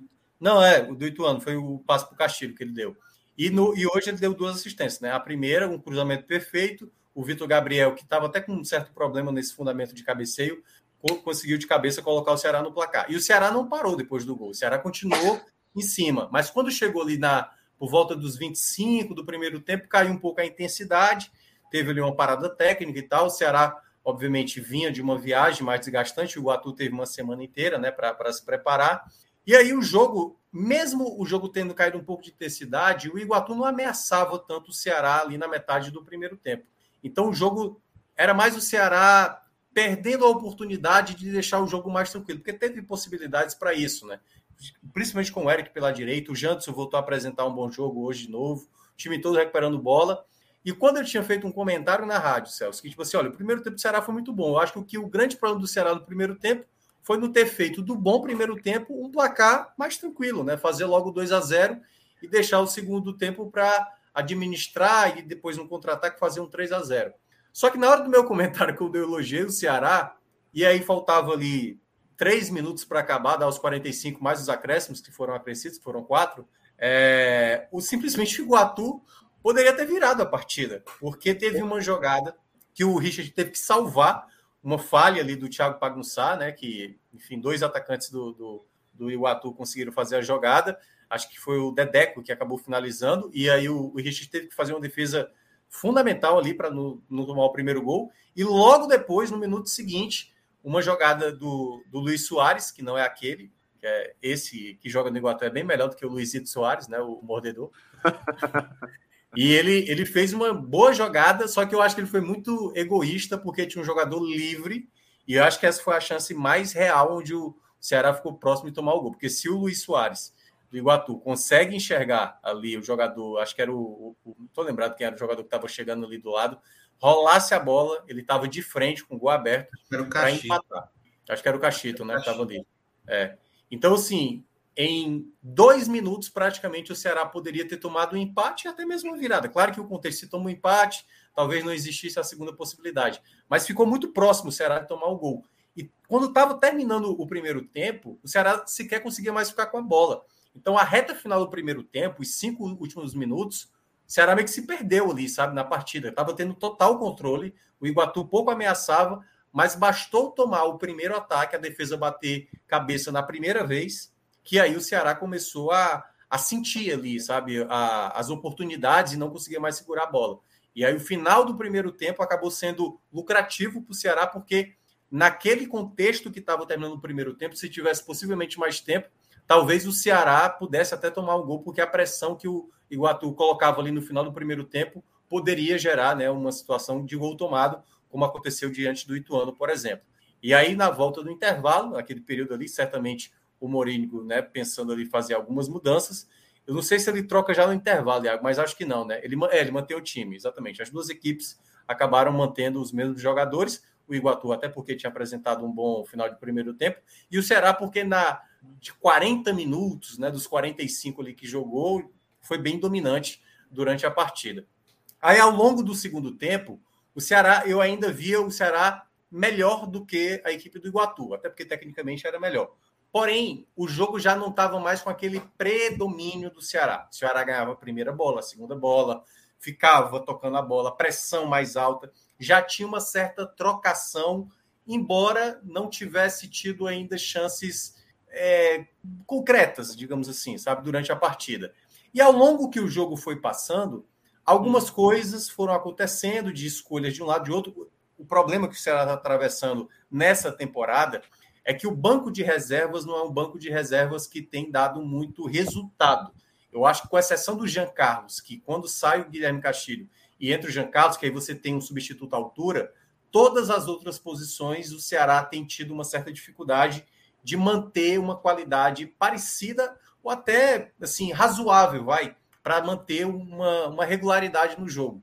Tanto que o Mourinho segurou muitos atletas ali, porque o jogo estava no a 0 e se acontecesse um empate, poderia ir para as penalidades, e aí você poderia precisar ali, né, do, do próprio uh, do, do, desculpa, do próprio Castilho, do próprio Eric, algo que ele não fez no jogo passado, e obviamente teve muita cobrança quanto a isso, e ele ficou ali segurando o máximo os jogadores. O Janderson bem cansado, aliás, uma das jogadas do Janderson estava bem esgotado, uma saída de bola do Iguatu em que o Janderson recupera a bola, toca no Vitor Gabriel, o Vitor Gabriel perde uma chance ali cara a cara, que poderia ser o gol que daria a tranquilidade, e o jogo não se resolvia, ficava nesse 1 a 0 E algumas trocas do Morínigo, eu acho que não foi bem acertado, assim, sabe? Acho que depois ele até tentou corrigir, depois colocou um outro jogador que acho que não casou muito bem. Por exemplo, ele sacou o Castilho, que eu acho que fez uma partida ruim. Mas eu vi alguns torcedores reclamando dessa troca. Porque ele saca um meia ofensivo, ou de característica de boa finalização, para colocar um volante mais de contenção, que no caso era o Kaique. E aí ele fez de novo a dupla Kaique com Richardson, que é uma dupla que é mais para se proteger e você perde um pouco da saída. E aí ele basicamente fez uma trinca de volantes, né? Com, com o Arthur Rezende caindo mais pelo lado direito. E eu acho que não, não deu total sustentação é, do meio de campo, e ao mesmo tempo o Ceará estava com jogadores ali muito esgotados, principalmente o Janderson e o Vitor Gabriel. Então, quando o Ceará tentava o contra-ataque, até tentou algumas vezes, ele teve dificuldade porque faltou perna aos atletas. Teve muitas vezes que foi saiu um passe errado, às vezes era o jogador se enrolando com a bola, teve reclamação de pênalti, o lance até que a torcida reclamou muito, né, em cima do Vitor Gabriel. Eu não achei. Eu acho que tem ali um braço do Max Oliveira, mas não a ponto de cair. Eu acho que o Vitor Gabriel tentou cavar a penalidade, então não acho nada absurdo assim a, a não marcação da penalidade, embora se tivesse marcado, acho que dá uma margem ali o Max Oliveira. Não acho que foi um pênalti escandaloso, mas também não foi também algo para dizer que ah, não foi nada. Então eu acho que tá, eu acho que foi bem interpretado. Eu acho que o Vitor Gabriel é a margem é a margem do não seria um absurdo se desse, mas também não é um absurdo Isso, exatamente. Porque tem uma margem ali para interpretar. Mas eu não acho que seja a ponto da torcida, e a torcida, obviamente, está lá no estádio, queria o pênalti. Não acho que foi algo grosseiro, assim, nossa, pênalti, claro. Eu não achei, mas é, cada um tem a sua opinião pode discordar à vontade. É, e aí, nesse contexto desse 1 a 0 que nada se resolveu, o Ceará não tinha peças, né? O, o Mourinho foi tentando buscar outras peças para tentar alocar. E aí ele, por exemplo, coloca o Jean Carlos, ele saca exatamente o Michel Macedo, traz o Kaique para ser lateral, né? Faz ali a composição do Kaique juntamente com o Arthur Rezende. E aí depois ele veio, né, sacou o Richardson, que também já estava bem esgotado, para colocar o Giovani. Eu também achei um pouco arriscado da parte dele colocar o Giovani na partida, porque acho que o William Maranhão tinha mais o contexto daquele final de jogo, que é um jogador de mais imposição física, porque não tinha mais um volante, pelo menos um volante de contenção, porque ou quando ele coloca por excesso, né, dois volantes, ele no final do jogo é. acabou tirando todos dessa característica, né? Ficou só com ali com. com... Não estão reclamando, não estão reclamando, então pronto, agora vai assim. Pois é. Só que aí o contexto já no final do jogo. E era um final de jogo onde o Ceará não conseguia mais ficar com a bola, porque era aquele contexto do desespero, né? Que era o Ceará tentando que o tempo passasse logo, toda a bola era chutando para frente e tal, não conseguia mais ficar com a bola, e alguns jogadores ainda errando ali, muitas jogadas. E, o, e, o, e a equipe do Iguatu, mesmo não tendo criado uma chance tão real assim, ficava naquela ameaça, né? E aí é aquela coisa, né? O síndrome ali do, da eliminação do ano passado e tal, que foi uma pressão também do Iguatu, que acabou saindo, o jogo foi Iguatu. E aí o Ceará foi ali tentando segurar o máximo possível até sair a jogada. O Léo Rafael, que tinha entrado no lugar do Jantos, ele já tinha entrado bem contra o Fluminense do Piauí, e eu tinha destacado isso na rádio. Pô, o Léo Rafael é um jogador que é muito promissor, que surgiu muito bem no ano passado, no Ceará, que veio da base, e que o Mourinho deveria dar uma, uma sequência para ele, já que o Chay tá mal, já que o Luvanô tá mal. É um jogador que você pode, sabe, dar mais minutagem para ele ganhando confiança. Ele tem qualidade. E aí, uma bola de novo do Eric ali, um passe milimétrico para é, colocar ali o Léo Rafael para finalizar. E curiosamente, aí, uma curiosidade, né? Pela primeira vez, o VAR Light foi utilizado no Campeonato Cearense, porque a, foi dado impedimento. Sódio, né? Exatamente, foi dado, foi dado impedimento e na hora da checagem deu para ver assim, não era aquele lance muito ajustado, né? Que precisaria de linha, porque se por acaso fosse, hum. eles iam deixar a decisão de campo. Mas como era um lance muito claro que dava para ver o Léo Rafael em posição regular, aí obviamente o VAR acionou lá a arbitragem e acabou confirmando o gol. Então 2 a 0 que pode, pode talvez para alguns achar que não, o Ceará passou 2 a 0 sem problema não. O Ceará teve alguns momentos, o Ceará foi melhor nos 90 Foi com minutos. emoção. É, mas é porque o Ceará não conseguiu resolver o jogo logo. E com isso, não resolvendo o jogo logo, o jogo ficou no nível de tensão ali até os minutos finais, até de fato sair o segundo gol. E com essa vitória, o Ceará, além de voltar a disputar a final do Campeonato Estadual, garante também sua vaga na Copa do Brasil, porque era uma ameaça, né? Se você não chega na final da Copa do Brasil, você fica sem a Copa do Brasil. Ou assim, se você não chegar na final do Cearense, você não, não chega na, na Copa do Brasil. Muito bem. Iago, é, eu sugiro que você já acione seus robôs aí, porque os de minhoca, que ele não deu nem, nem se deu o trabalho de mudar o nome, né? Mas tá certo. Pois. Tiago Rodrigues falou aqui, ó. Boa noite. Esse Tiago Minhoca sabe muito, viu? O melhor comentarista esportivo do estado do Ceará e um dos melhores do Nordeste. Concordo, viu? Só acho que esse negócio tá muito estranho. Outro, outro aqui, esse palhaço aqui. Quem é esse palhaço? Minhoca é foda mesmo, eu sou fã demais. Um tal de Felipe aí, sei não. Esse tá feliz. Daqui a pouco tá aqui, viu? Trincado, trincado, nervoso. Vamos lá, velho. É Agora a pergunta que não quer calar é se ele vai vir direto do céu ou não, igual na outra live. Porque sábado passado ele tava direto do céu, né? Tava, tava. Vamos lá, Iago Mendes, meu querido companheiro. Vamos falar também de Ceará 2 Iguatu 0, que você que é, cobriu o jogo pelo Ené 45, né? Não, não. Hoje não, eu vim, hoje eu vim fazer uma substituição. Nosso ah, companheiro tá, Léo estava impossibilitado, aí. Fui, fui, convocado a participar. Muito bem, é porque você está acompanhando o Ceará mais de perto, é verdade, é isso mesmo. É. Então vamos lá, Iago. Traga, por favor, a sua leitura desse Ceará 2 Iguatu 0. Então, Celso, é, desejar boa noite a você, Minhoca, e todo mundo que nos vê e vai nos escutar quando o conteúdo for para o formato podcast. Eu acho que, assim, é, como o Minhoca já analisou muito bem o que foi o jogo, eu acho que vale também a análise do que do significado do Ceará para essa partida, porque uma coisa que era muito importante para esse time do Ceará, que está em reconstrução, que está tentando acelerar para poder entrar bem engrenado, embalado na Série B, era vencer esse jogo, é, extirpar de vez o fantasma do Iguatu, que foi o carrasco do, do Ceará no, no estadual ano passado, e fazer com que a equipe se mostrasse bem para a torcida, conseguisse obter o resultado e voltar à final do Campeonato Cearense, que a gente sabe como foi ruim é, no ano passado os danos que causou, né? Porque, por exemplo, a eliminação do Ceará no Cearense é, levou a um desempenho ruim contra o CRB na Copa do Nordeste e os dois fizeram com que o técnico já fosse sacado e aí o, o elenco tivesse que ser reformulado assim, causou um dano bastante grande no planejamento é, no início da temporada. Então eu acho que o jogo ele tem uma carga simbólica muito importante para esse time do Ceará. E aí agora, inclusive, é, chega a final, espera é, entre Fortaleza e Ferroviário, que vai ser o rival, e vai ter a chance de evitar o, o Penta do Fortaleza, que se eu não me engano, só o Ceará tem no estado, né, Minhoca? Me corrija se eu estiver errado. E aí... É, é, aquele, é aquele Penta que é muito questionado aqui, né? Que, é, que, foi, é. que foi ser considerado de fato a partir dos anos 2000, né? Uhum. Mas é todo esse contexto. E aí, assim, é, o jogo, propriamente dito, a gente vê assim, uma diferença de qualidade muito grande entre as duas equipes.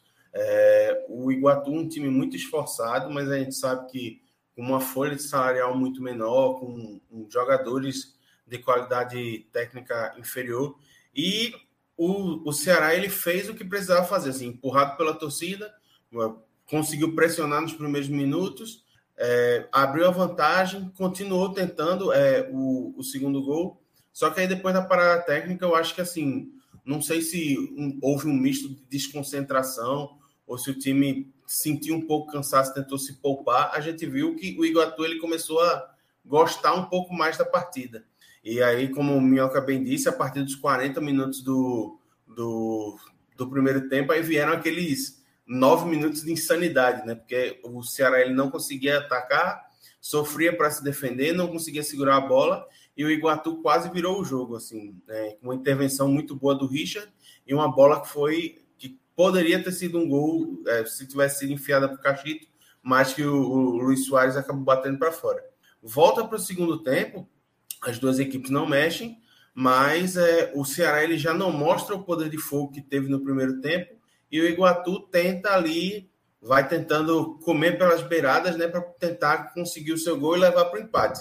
E aí, assim, a gente sabe que, eu pelo menos acredito eu, que os torcedores do Ceará, eles tinham muito essa apreensão do jogo ir para o o empate e acabar indo para os pênaltis, porque o retrospecto atual do Ceará em pênaltis é uma coisa assim, é, é, é horroroso, um negócio impressionante. Eu, inclusive, é, em uma, em uma matéria essa semana que eu fiz para o NE45, eu fui buscar o histórico do Ceará, assim, de 2022 para cá, em cobranças de pênaltis. Foram quatro, certo? Até o momento. Ele foi eliminado no Cearense pelo Iguatu, em cobrança de pênalti. Ele foi eliminado da Copa do Nordeste pelo CRB em cobrança de pênalti. Saiu da Sul-Americana para o São Paulo em cobrança de pênalti e saiu para o Ituano em cobrança de pênalti também. Isso então, é uma assim, das coisas que eu, que eu acho que mais acumula, sabia? Em time de futebol. Porque sim, tipo, sim. a gente fala, pô, aquele negócio de tabu tal, aí tem sempre aquele, aquele argumento quase irrefutável, né? De que, pô, é um elenco diferente, não tem ninguém mais daquela época tal. Mas eu acho que tem um negócio que fica, tem uma coisa que fica para mim, a Inhaca, é a Inhaca de eliminação de pênalti. Acho que demora. inclusive, o próprio Léo diz que isso é uma parada que das lives que eu fiz com ele ano passado, quando eu estava na cobertura mais próxima do Ceará, é uma parada que impregna nas paredes do clube essa história é. de assim, e se for para pênalti a gente perde, se for para pênalti a gente perde. Então assim, eu acho que esse jogo serve também para evitar o dano de pô, ir para os pênaltis e correr o risco de uma nova eliminação, porque a gente sabe, como como tu bem disse, Celso, que o elenco do Ceará deste ano é completamente diferente do que foi no, no ano passado. Dado alguns jogadores, por exemplo, o Richard, que é o goleiro titular, que era reserva no ano passado, é, a estrutura do time é basicamente com, completamente diferente. Uhum. E a, mas a apreensão fica no ar, porque já houve a eliminação. Então, imagina só, o dano que seria duas eliminações na semana, as duas nos pênaltis, para um time que está tentando se reconstruir e buscar um acesso. É, ia ser muito complicado. Ia ser um dano, inclusive, para o trabalho do Morínigo, que é pelo menos no meu ponto de vista, muito bom. Porque, assim, ele demorou a encaixar algumas peças, mas depois que ele encontrou o time titular, o time titular do Ceará funciona e funciona muito bem. Inclusive, até quando ele precisa fazer improvisações, né? Porque, por exemplo, ele até, até o, a chegada do Varley, ele não tinha encontrado um lateral direito que fosse de confiança. Passou o, o Igor, passou o, o Michel Macedo, que não está conseguindo ficar saudável durante essa temporada, e aí ele encontrou o Kaique ali na lateral direita. E agora, com a chegada do Varley, o Kaique ele perdeu um pouco espaço, mas hoje, por exemplo, já voltou a ser acionado, entendeu? Então, uhum. é uma questão que, assim, é, o Varley está machucado, né? O Varley é, tá machucado. Questão de ligamento, assim, não rompeu não, mas vai precisar de uns dias aí até se recuperar. É. E aí, assim, poderia ser um dano quase que irreparável para o trabalho, assim. E aí, é, a gente viu, é, como o Minhoca bem disse, no final do segundo tempo, uma trocação mais franca. E o, o Ceará, ele encontra o gol no segundo tempo com, para mim, o jogador que é o diferencial do time na temporada, que é o Eric. Que é o Eric. Salvo engano, são 14 participações de gol nesse ano já. São cinco gols Absurdo, e nove assistências. Absurdo. Se eu não estiver enganado. Então, assim, é um, é um volume é, de participação de gol, de, de influência no jogo que é inacreditável. E vindo de um, um jogador que se reconstruiu ao longo da temporada. Porque o Eric era um cara que até ano passado era muito criticado pela torcida do Ceará. Era o, o cara que sempre dava um drible a mais, que não finalizava, que pensava jogada errada. E esse ano, assim, ele elevou muito o patamar de futebol dele. É, então, é um, inclusive, acho que é um cara que vale a pena o Ceará olhar com melhores olhos, porque eu acho que ele vai ser muito importante nessa campanha da Série B. Então, assim, a classificação, ela quebra muitos dos problemas que o Ceará poderia vir a ter caso ele fosse eliminado. Então, é muito importante voltar e agora eles esperam para tentar essa briga direta, se vai ser o clássico contra o Ferroviário ou se vai ser o clássico contra o Fortaleza, que aí, se for assim, é para ser dos maiores clássicos da história, porque vale a liderança em número de títulos do estadual, por exemplo. Boa. É, então, agora, galera, vamos nos aprofundar um pouco mais é, na história do jogo Minhoca, chamado Minhoca, porque aí não tem, não tem é, é a confusão do Iago com o Diago. É, vamos falar, Minhoca, agora dos destaques do jogo, companheiro. Se você tiver destaques negativos, pode começar, mas fica à vontade para começar por onde você quiser. É, para mim o grande nome da partida foi o Eric, né? Apesar do Vitor Gabriel, que está aí na imagem aparecendo, para quem está acompanhando é, aqui a live né, no YouTube, foi eleito o melhor da partida, o Vitor Gabriel. Eu acho que o Eric foi fundamental, assim, porque, como o Iago mencionou, né? Todo jogo, praticamente, o Eric está dando uma assistência, está fazendo gol é o jogador mais importante nesse começo de temporada do Ceará, porque essa questão do Eric no Ceará, quando ele foi contratado há, há, dois anos, né, ele chegou no contexto que ele vinha se destacando no próprio Náutico, e ele demorou a, a, a se firmar porque a ideia, muitas vezes, é a questão daquilo que a gente citava sempre, né, que a torcida também falava muito, a objetividade, às vezes, ele teve esse problema até durante o jogo, em alguns momentos. Tinha vezes que a bola ia para a direita e ele ficava parado, entendeu? Assim, no lugar de dar um pouco mais objetividade na jogada, já, já tentar o drible e tal. E às vezes ele. É, acho que é um pouco um problema de alguns jogadores brasileiros de valorizar muito o drible do que a jogada objetiva, assim, sabe? O brasileiro gosta muito disso. Não à toa os jogadores que mais a torcida se anima de ver, né? Acho que desde o Garrincha isso meio que virou uma cultura no Brasil, né? O drible ser talvez as, às vezes até mais importante do que uma jogada ofensiva. É um jogo bonito, né? É, exatamente. Eu, eu acho legal a partir de quando o jogo tá tranquilo, entendeu? 2 a 0 3 a 0 aí beleza. Aí eu acho que até de boa. Quando o jogo tá muito ali no limite, como era esse caso, 1 a 0 demorar demais para soltar a bola, às vezes querer se valer muito do drible, eu acho preciosismo demais. E o Eric ele tem essa característica, mas mesmo assim, né, fazendo essas ressalvas que ele teve assim durante o jogo em alguns momentos, ele para mim é o jogador que foi mais relevante, né? Porque ele dá dois passes fundamental. O primeiro cruzamento na cabeça do Vitor Gabriel e o segundo no tempo certo, né, para fazer o facão ali, o Léo Rafael, e fazer o, o 2 a 0 Então, o Eric, para mim, o grande destaque da partida. O segundo que eu vou colocar, eu vou ficar com a partida do Richardson hoje. Richardson hoje, é, apesar de ter tomado amarelo, ele todo jogo ele toma amarelo, mas ele recuperou muita bola no primeiro tempo. Na hora, assim, no momento que eu, eu senti que o Ceará foi melhor durante o jogo, que foi nos primeiros minutos do primeiro tempo, até metade ali, já indo um pouco mais da metade do primeiro tempo, o Richardson estava recuperando muita bola, muita bola. Lembrou muito aquele Richardson que o torcedor quer mais ver, né? Que é aquele leão mesmo. Leão, não pode nem falar essa palavra. Não pode dizer essa palavra. Aquele pitbull também é ruim, né? E pronto, pitbull. Muito obrigado por salvar.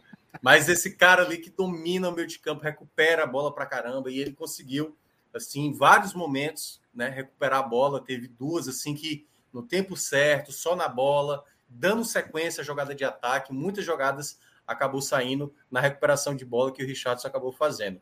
E um terceiro nome positivo, aí, cara, tem alguns nomes assim que teve momentos bons e ruins. Por exemplo, eu gostei muito do começo do Arthur Rezende. O Arthur Rezende teve duas, as duas primeiras chegadas do Ceará teve influência dele. A primeira foi uma bola longa e a segunda foi uma, uma finalização. E ele estava muito bem no jogo. E aí é um ponto que eu quero destacar, que aí tem a ver muito com essa comparação ao que é o time alternativo, né? Ou as opções que o Mourinho vai pensando. Hoje o Ceará não tem um volante com a característica do Arthur Rezende. O jogador mais próximo, porque assim, o William Maranhão é um jogador mais de contenção, que sai para o jogo. O, o Kaique também, de contenção, que sai para o jogo. Richardson, a mesma coisa. Mas na característica do Arthur Rezende, que é um volante de bola longa, um volante que chuta de média distância, um volante que dá boa dinâmica no meio de campo, o Ceará tem basicamente o Giovani, que tem uma boa dinâmica e que muitas vezes é muito é, apreciado né, pelos treinadores que passam pelo Ceará. Todos os treinadores recentes que trabalharam com o Giovani sempre deram oportunidade para ele. Mas o Giovanni tem uma característica, às vezes, de jogador disperso, sabe? Jogador que não tem uma constância, uma regularidade, já falei aqui diversas vezes. Então, é, eu acho que o Ceará ainda precisa ir no mercado atrás de um volante com essa característica. Então, para mim, esse é o top 3. Vou deixar o Arthur Rezende nessa terceira colocação. No, no, no, lado negativo, aí eu vou ficar começar com o Thiago Pagnussá, mais uma vez muito mal. É, eu acho que ele, ele começou muito bem o jogo, certo? Ele ganhou muitos duelos no chão, estava bem. Mas quando ele cometeu a primeira falha dele, aí foi, na, foi até nessa sequência que o Iguatu, né? Final do primeiro tempo, cresceu no jogo e começou a dominar. Então eu vejo que o Thiago Pagunçá ainda está muito mal. O Ceará precisa contratar zagueiro, né? Luiz Otávio voltou, estava no banco hoje, mas eu ainda acho que o Luiz Otávio, para uma temporada, mesmo, ah, não, Luiz Otávio para uma Série B, ok, mas é um zagueiro que se lesiona muito, é um zagueiro que às vezes comete falhas e como ele é um remanescente. Levou até amarelo que... no banco hoje, né? Por reclamação. Foi, exatamente. Mas, como é um jogador remanescente, eu sempre eu, eu tenho a impressão, eu tenho a impressão, eu tenho uma certeza. Todo jogador que ele já estava no grupo, se ele comete de novo uma falha, se oh, tá, não dá para esse cara, já deu, já era, nem era para estar tá aqui e tal, entendeu? Quando é um jogador que está chegando, meio que se há uma. Dependendo do jogador, né? Obviamente, né? Tem jogador que já chega com, com cartaz baixo e é criticado. Mas quando o jogador é, opa, chegou um novo zagueiro, o cara é promissor, opa, então esse cara aí pode até cometer uma falha, mas esse, esse cara é exatamente era o que, o que tinha que vir, entendeu? Quando então, você trouxe essa, essa observação, essa leitura pela primeira vez no Raiz, eu ia fazer justamente a observação que você fez, que depende um pouco, né? Depende Mas é, é, é, um, é um, um, retrato muito, muito é, é. recorrente. Porque sempre o bom é o que está para chegar, né? É. Os que estão agora, não, esse aqui tem que mandar é, é embora. É porque assim, sabe, a, a, impressão que eu tenho, Minhoca, é que, vamos lá, é, se o jogador tá muito tempo no seu time e tá muito tempo bem, ele é ídolo. Então, esse a gente tira, certo? Tem o jogador que ele tá naquela condição de promessa, aquele cara que, principalmente dos clubes que a gente acompanha, é o jogador que a gente viu que ele, tá, ele é novo, ou ele é da base, ou ele chegou aqui muito novo, estourou aqui, apareceu ali em outro clube com a campanha de Série C, alguma coisa assim, é, despertou a, a, atenção da galera na Copa do Nordeste e tal, e aí estoura e a gente sente que, pô, vai ficar aqui uma temporada, talvez duas e vai embora, ou é. então é, é o cara que é o Bagre, né, velho? É o cara que... O próprio, tá aí, ó. O Vitor Gabriel, que está na imagem, nossa senhora, quando foi anunciado, a galera desceu a né? corneta, meu amigo. Era muita pois é. crítica. É. E aí ele... como se ele fosse o Bagre, por exemplo. Exatamente. O pessoal chamava ele de Bagriel, né? Vitor Bagriel, por exemplo. Sacanagem, então, velho. Era, pô, exatamente. Mas aí é que tá. É... Ele, é, ele, ele não entra no meu, no, no meu pódio positivo, apesar de. Aí é que tá. O Vitor Gabriel é um jogador muito esforçado, tem uhum. muita entrega e tá, e é que tá. Por conta da ausência de boa qualidade para esse camisa 9, essa entrega do Vitor Gabriel e esse empenho que ele está tendo para tentar, tentar, marcar gols faz dele hoje o jogador mais importante para ser esse camisa 9. Porque o Álvaro, que foi contratado, que passou pelo Náutico, pô, o Álvaro chegou com assim, se o pessoal criticou o Vitor Gabriel, o Álvaro mais ainda, pô. O Álvaro tem quatro gols em quatro anos, entendeu? Assim, como é que você traz um camisa 9 para, teoricamente, com esse, né, com essa ficha, né? Então, nesse aspecto, sim, ainda vai necessitar, assim, o Ceará ainda necessita, como eu falei, além do zagueiro, necessita de um volante com característica como o do Arthur, do Arthur Rezende, um camisa 9, né? O Ceará tá para fechar aí, já tem um pré-contrato, parece que já estabelecido com o Eric Puga, né? O destaque do, do Ferroviário. Então, uhum. o Vitor Gabriel vai entrar com essa menção positiva porque ele fez o gol e mais uma vez foi muito esforçado, lutou bastante, recuperou muita bola, mas ele perdeu. O João Vitor até lembrou aqui um lance ele praticamente tirou um gol que era do Eric, entendeu? Que foi exatamente a recuperação de bola do Janderson, o Eric livre e o gol. E aí o Vitor Gabriel quis ali naquela fome de tentar fazer gol, tentar bater de primeira, acabou isolando uma chance que seria. É, tá, exatamente essa jogada aí, né? Tirou um gol do Eric ali que seria certo, e aí acabou perdendo uma grande chance. Então, eu ainda acho que o Vitor Gabriel, para a temporada, um ótimo reserva, um jogador que tem que é, tem o perfil da Série B luta bastante. Acho que vai ser o perfil ideal que o Ceará precisa. E dependendo, né, eu acho que o Ceará vai precisar trazer realmente aquele goleador, como por exemplo o esporte tem, como outras equipes, né? O próprio Vitória, por exemplo, tem um jogador que eu considero até mais atacante do que o Vitor Gabriel, mas nesse momento o Vitor Gabriel é um jogador muito importante no elenco, muito importante. Vou só colocar ele como uma menção positiva, mas não entra no meu top 3. É, eu já eu só tenho um, né? Negativo até agora, né? Só para bagunçar. Vou bagunçar. O segundo nome que eu vou colocar, deixa eu dar uma olhada bem aqui. Eu acho que o Barcelos teve uma certa dificuldade durante o jogo. Não é o lateral que me empolga tanto, não, sabe? O Barcelos eu acho que é um jogador que, que comparado ao Formiga, me parece mais irregular durante o jogo. Às vezes ele me passa muita, muita desconfiança. Assim, o jogador às vezes está mal posicionado, dá uma certa liberdade assim, para o adversário atacar. Eu acho que o Mourinho assim, tem que pensar mesmo no Formiga como um titular, mas nos últimos jogos, por conta da lesão do Formiga, acabou sendo ele essa principal peça. E o terceiro nome, eu acho que eu não consigo listar assim, um jogador tão destacado, não. Acho que não teve nenhum jogador a ponto de ser totalmente criticado no jogo. O Janderson voltou a jogar bem, ali as entradas. O Jean Carlos entrou, não entrou tão bem de novo, assim, não entrou tão bem, mas chegou a participar de algumas jogadas ofensivas. Eu acho que o Jean Carlos ele tem que estar jogando, entendeu? E aí é que tá, com o Castilho jogando. Ah, pronto, eu vou, eu vou fazer uma menção, não entra no pódio negativo, mas vou fazer uma menção negativa ao Castilho, porque é o seguinte: o Castilho, para mim, não estava jogando bem hoje, certo? E até aí tudo bem, porque eu acho que ele tem muito crédito até agora nessa temporada. Quando ele é substituído, Celso, ele ficou bastante irritado. Eu não sei se com a atuação hum. dele ou por conta da substituição, mais uma vez, porque geralmente ele está sempre sendo escolhido para sair. É, eu entendo porque isso chateia, ele é um jogador muito relevante, e eu acho que, eu até cheguei a criticar na rádio, não por conta da saída do Castilho, mas porque a escolha foi o Kaique, por exemplo, que entrou com um volante mais de pegação. E a saída do Castilho, né, que ele estava muito irritado, mostrou na transmissão, ele joga na água, deu soco lá no banco de reservas e tal. Seja então... o que for, spoiler, ele vai dizer que estava é, irritado com a própria atuação. Vamos lá, se for isso, se for isso, eu, eu acho que ele tem que ter, assim, é porque cabeça quente é fácil a gente falar aqui, a gente está de fora e tal. Então, jogador, jogador pode ter sido aquela coisa do momento.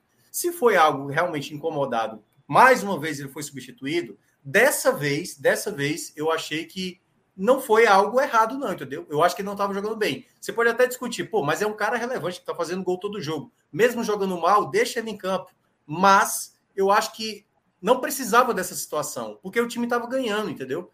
Aquele clima ali era para ele tentar incentivar. Eu acho que talvez por conta do contexto de ter sido substituído no jogo passado, que ele seria um batedor de pênalti, ele acabou não batendo e ele queria, porque se tem uma coisa que o, o, o Castilho tem mostrado desde o ano passado, mas principalmente agora no começo do ano, que ele está jogando, é o comprometimento com o Ceará. Assim.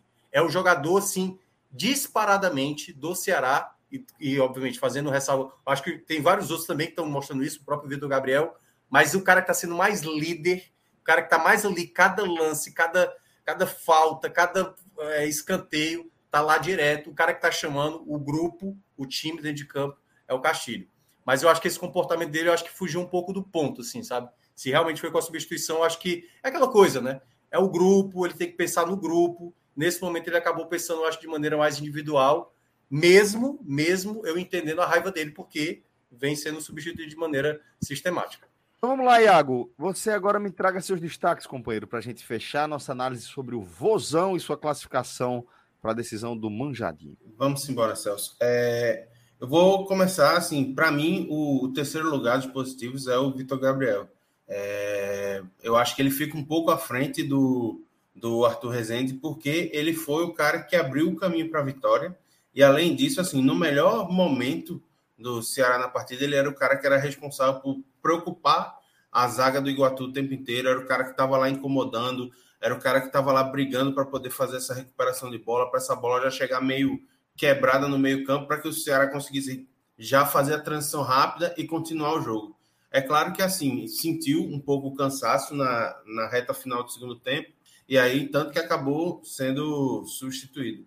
É, o, o, segundo nome para mim é o Richarlison, e aí eu concordo, eu acho que a, a análise de Minhoca foi muito precisa sobre é, ele hoje ter mostrado o Richarlison que a torcida do Ceará quer ver sempre, que é o cara que é o dono do meio-campo, é o cara que rouba a bola, que dita ritmo, que ajuda a segurar a pressão, que faz com que o time tenha intensidade na hora de atacar, que o time consiga cozinhar o jogo na hora de cozinhar. Então, assim, foi muito importante, apesar do fato de que, assim, praticamente todo jogo um cartão amarelo é garantido para ele.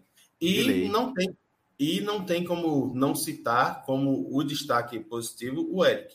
Não só da partida, como para mim da temporada. Só corrigindo o dado que eu dei antes, não são 14, mas são 13 participações em gol em 14 jogos. Então, assim, ainda assim é um número muito absurdo.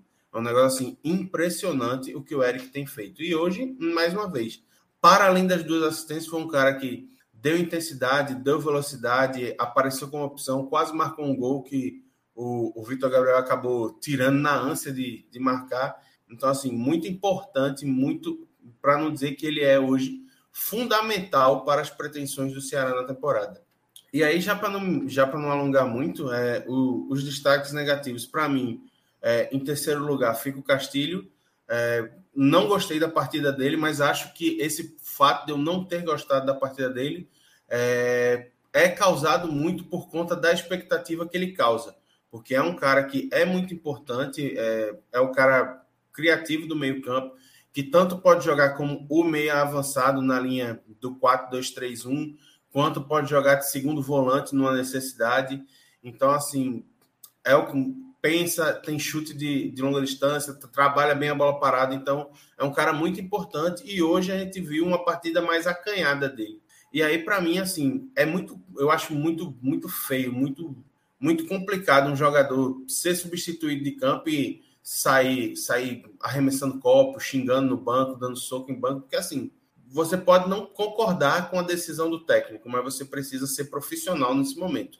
Então você tem que absorver a sua frustração e seguir o jogo, porque daqui três dias tem partida de novo.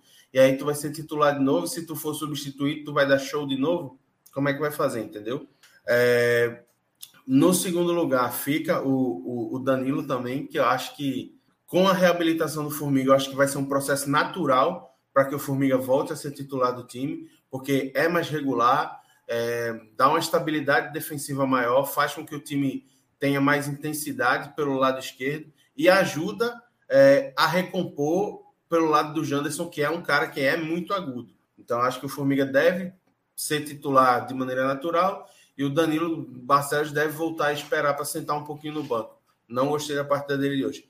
E, infelizmente, a figurinha praticamente carimbada do, dos telecasts do Ceará, que é o Thiago Panussá.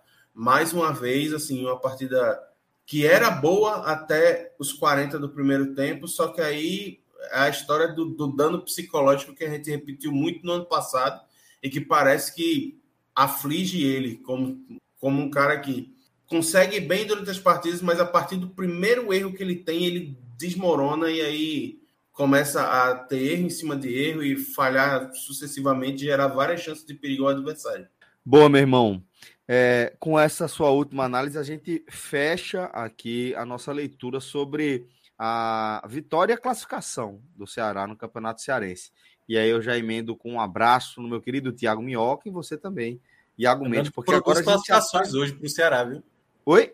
Foram duas ah, classificações, sim, sim, sim, porque teve a da Copa do Nordeste com o empate né, que o Santa Cruz teve, aí matematicamente agora o Ceará está garantido nas quartas de final, né? A quinta equipe garantida. Importante, porra. Ótima observação. É, sim, era aquela coisa, né? protocolar, né? É o combo, é o combo de é, classificação. Já sabia que ia acontecer, mas é só para matematicamente foi confirmado aí. E, Celso, só para colocar é, um, um, asterisco, é, uma coisa que eu vi logo depois do jogo, houve é, mais uma vez um, episódio triste de violência no futebol, né? Um torcedor do, é. do, do Fortaleza, um torcedor do Ceará foi assassinado a pauladas em Fortaleza por, antes da, da realização da partida. E aí fica essa nota negativa para o dia de hoje, para essa classificação Verdade. do Ceará. Caralho. Aliás, eu tenho, uma, eu tenho, até uma dúvida aí sobre Pernambuco. Os dois jogos da quarta vão acontecer realmente nos aflitos e no, no Arruda? É isso mesmo? Na transmissão. Momento, sim. Na Falaram, transmissão, já mudaram já?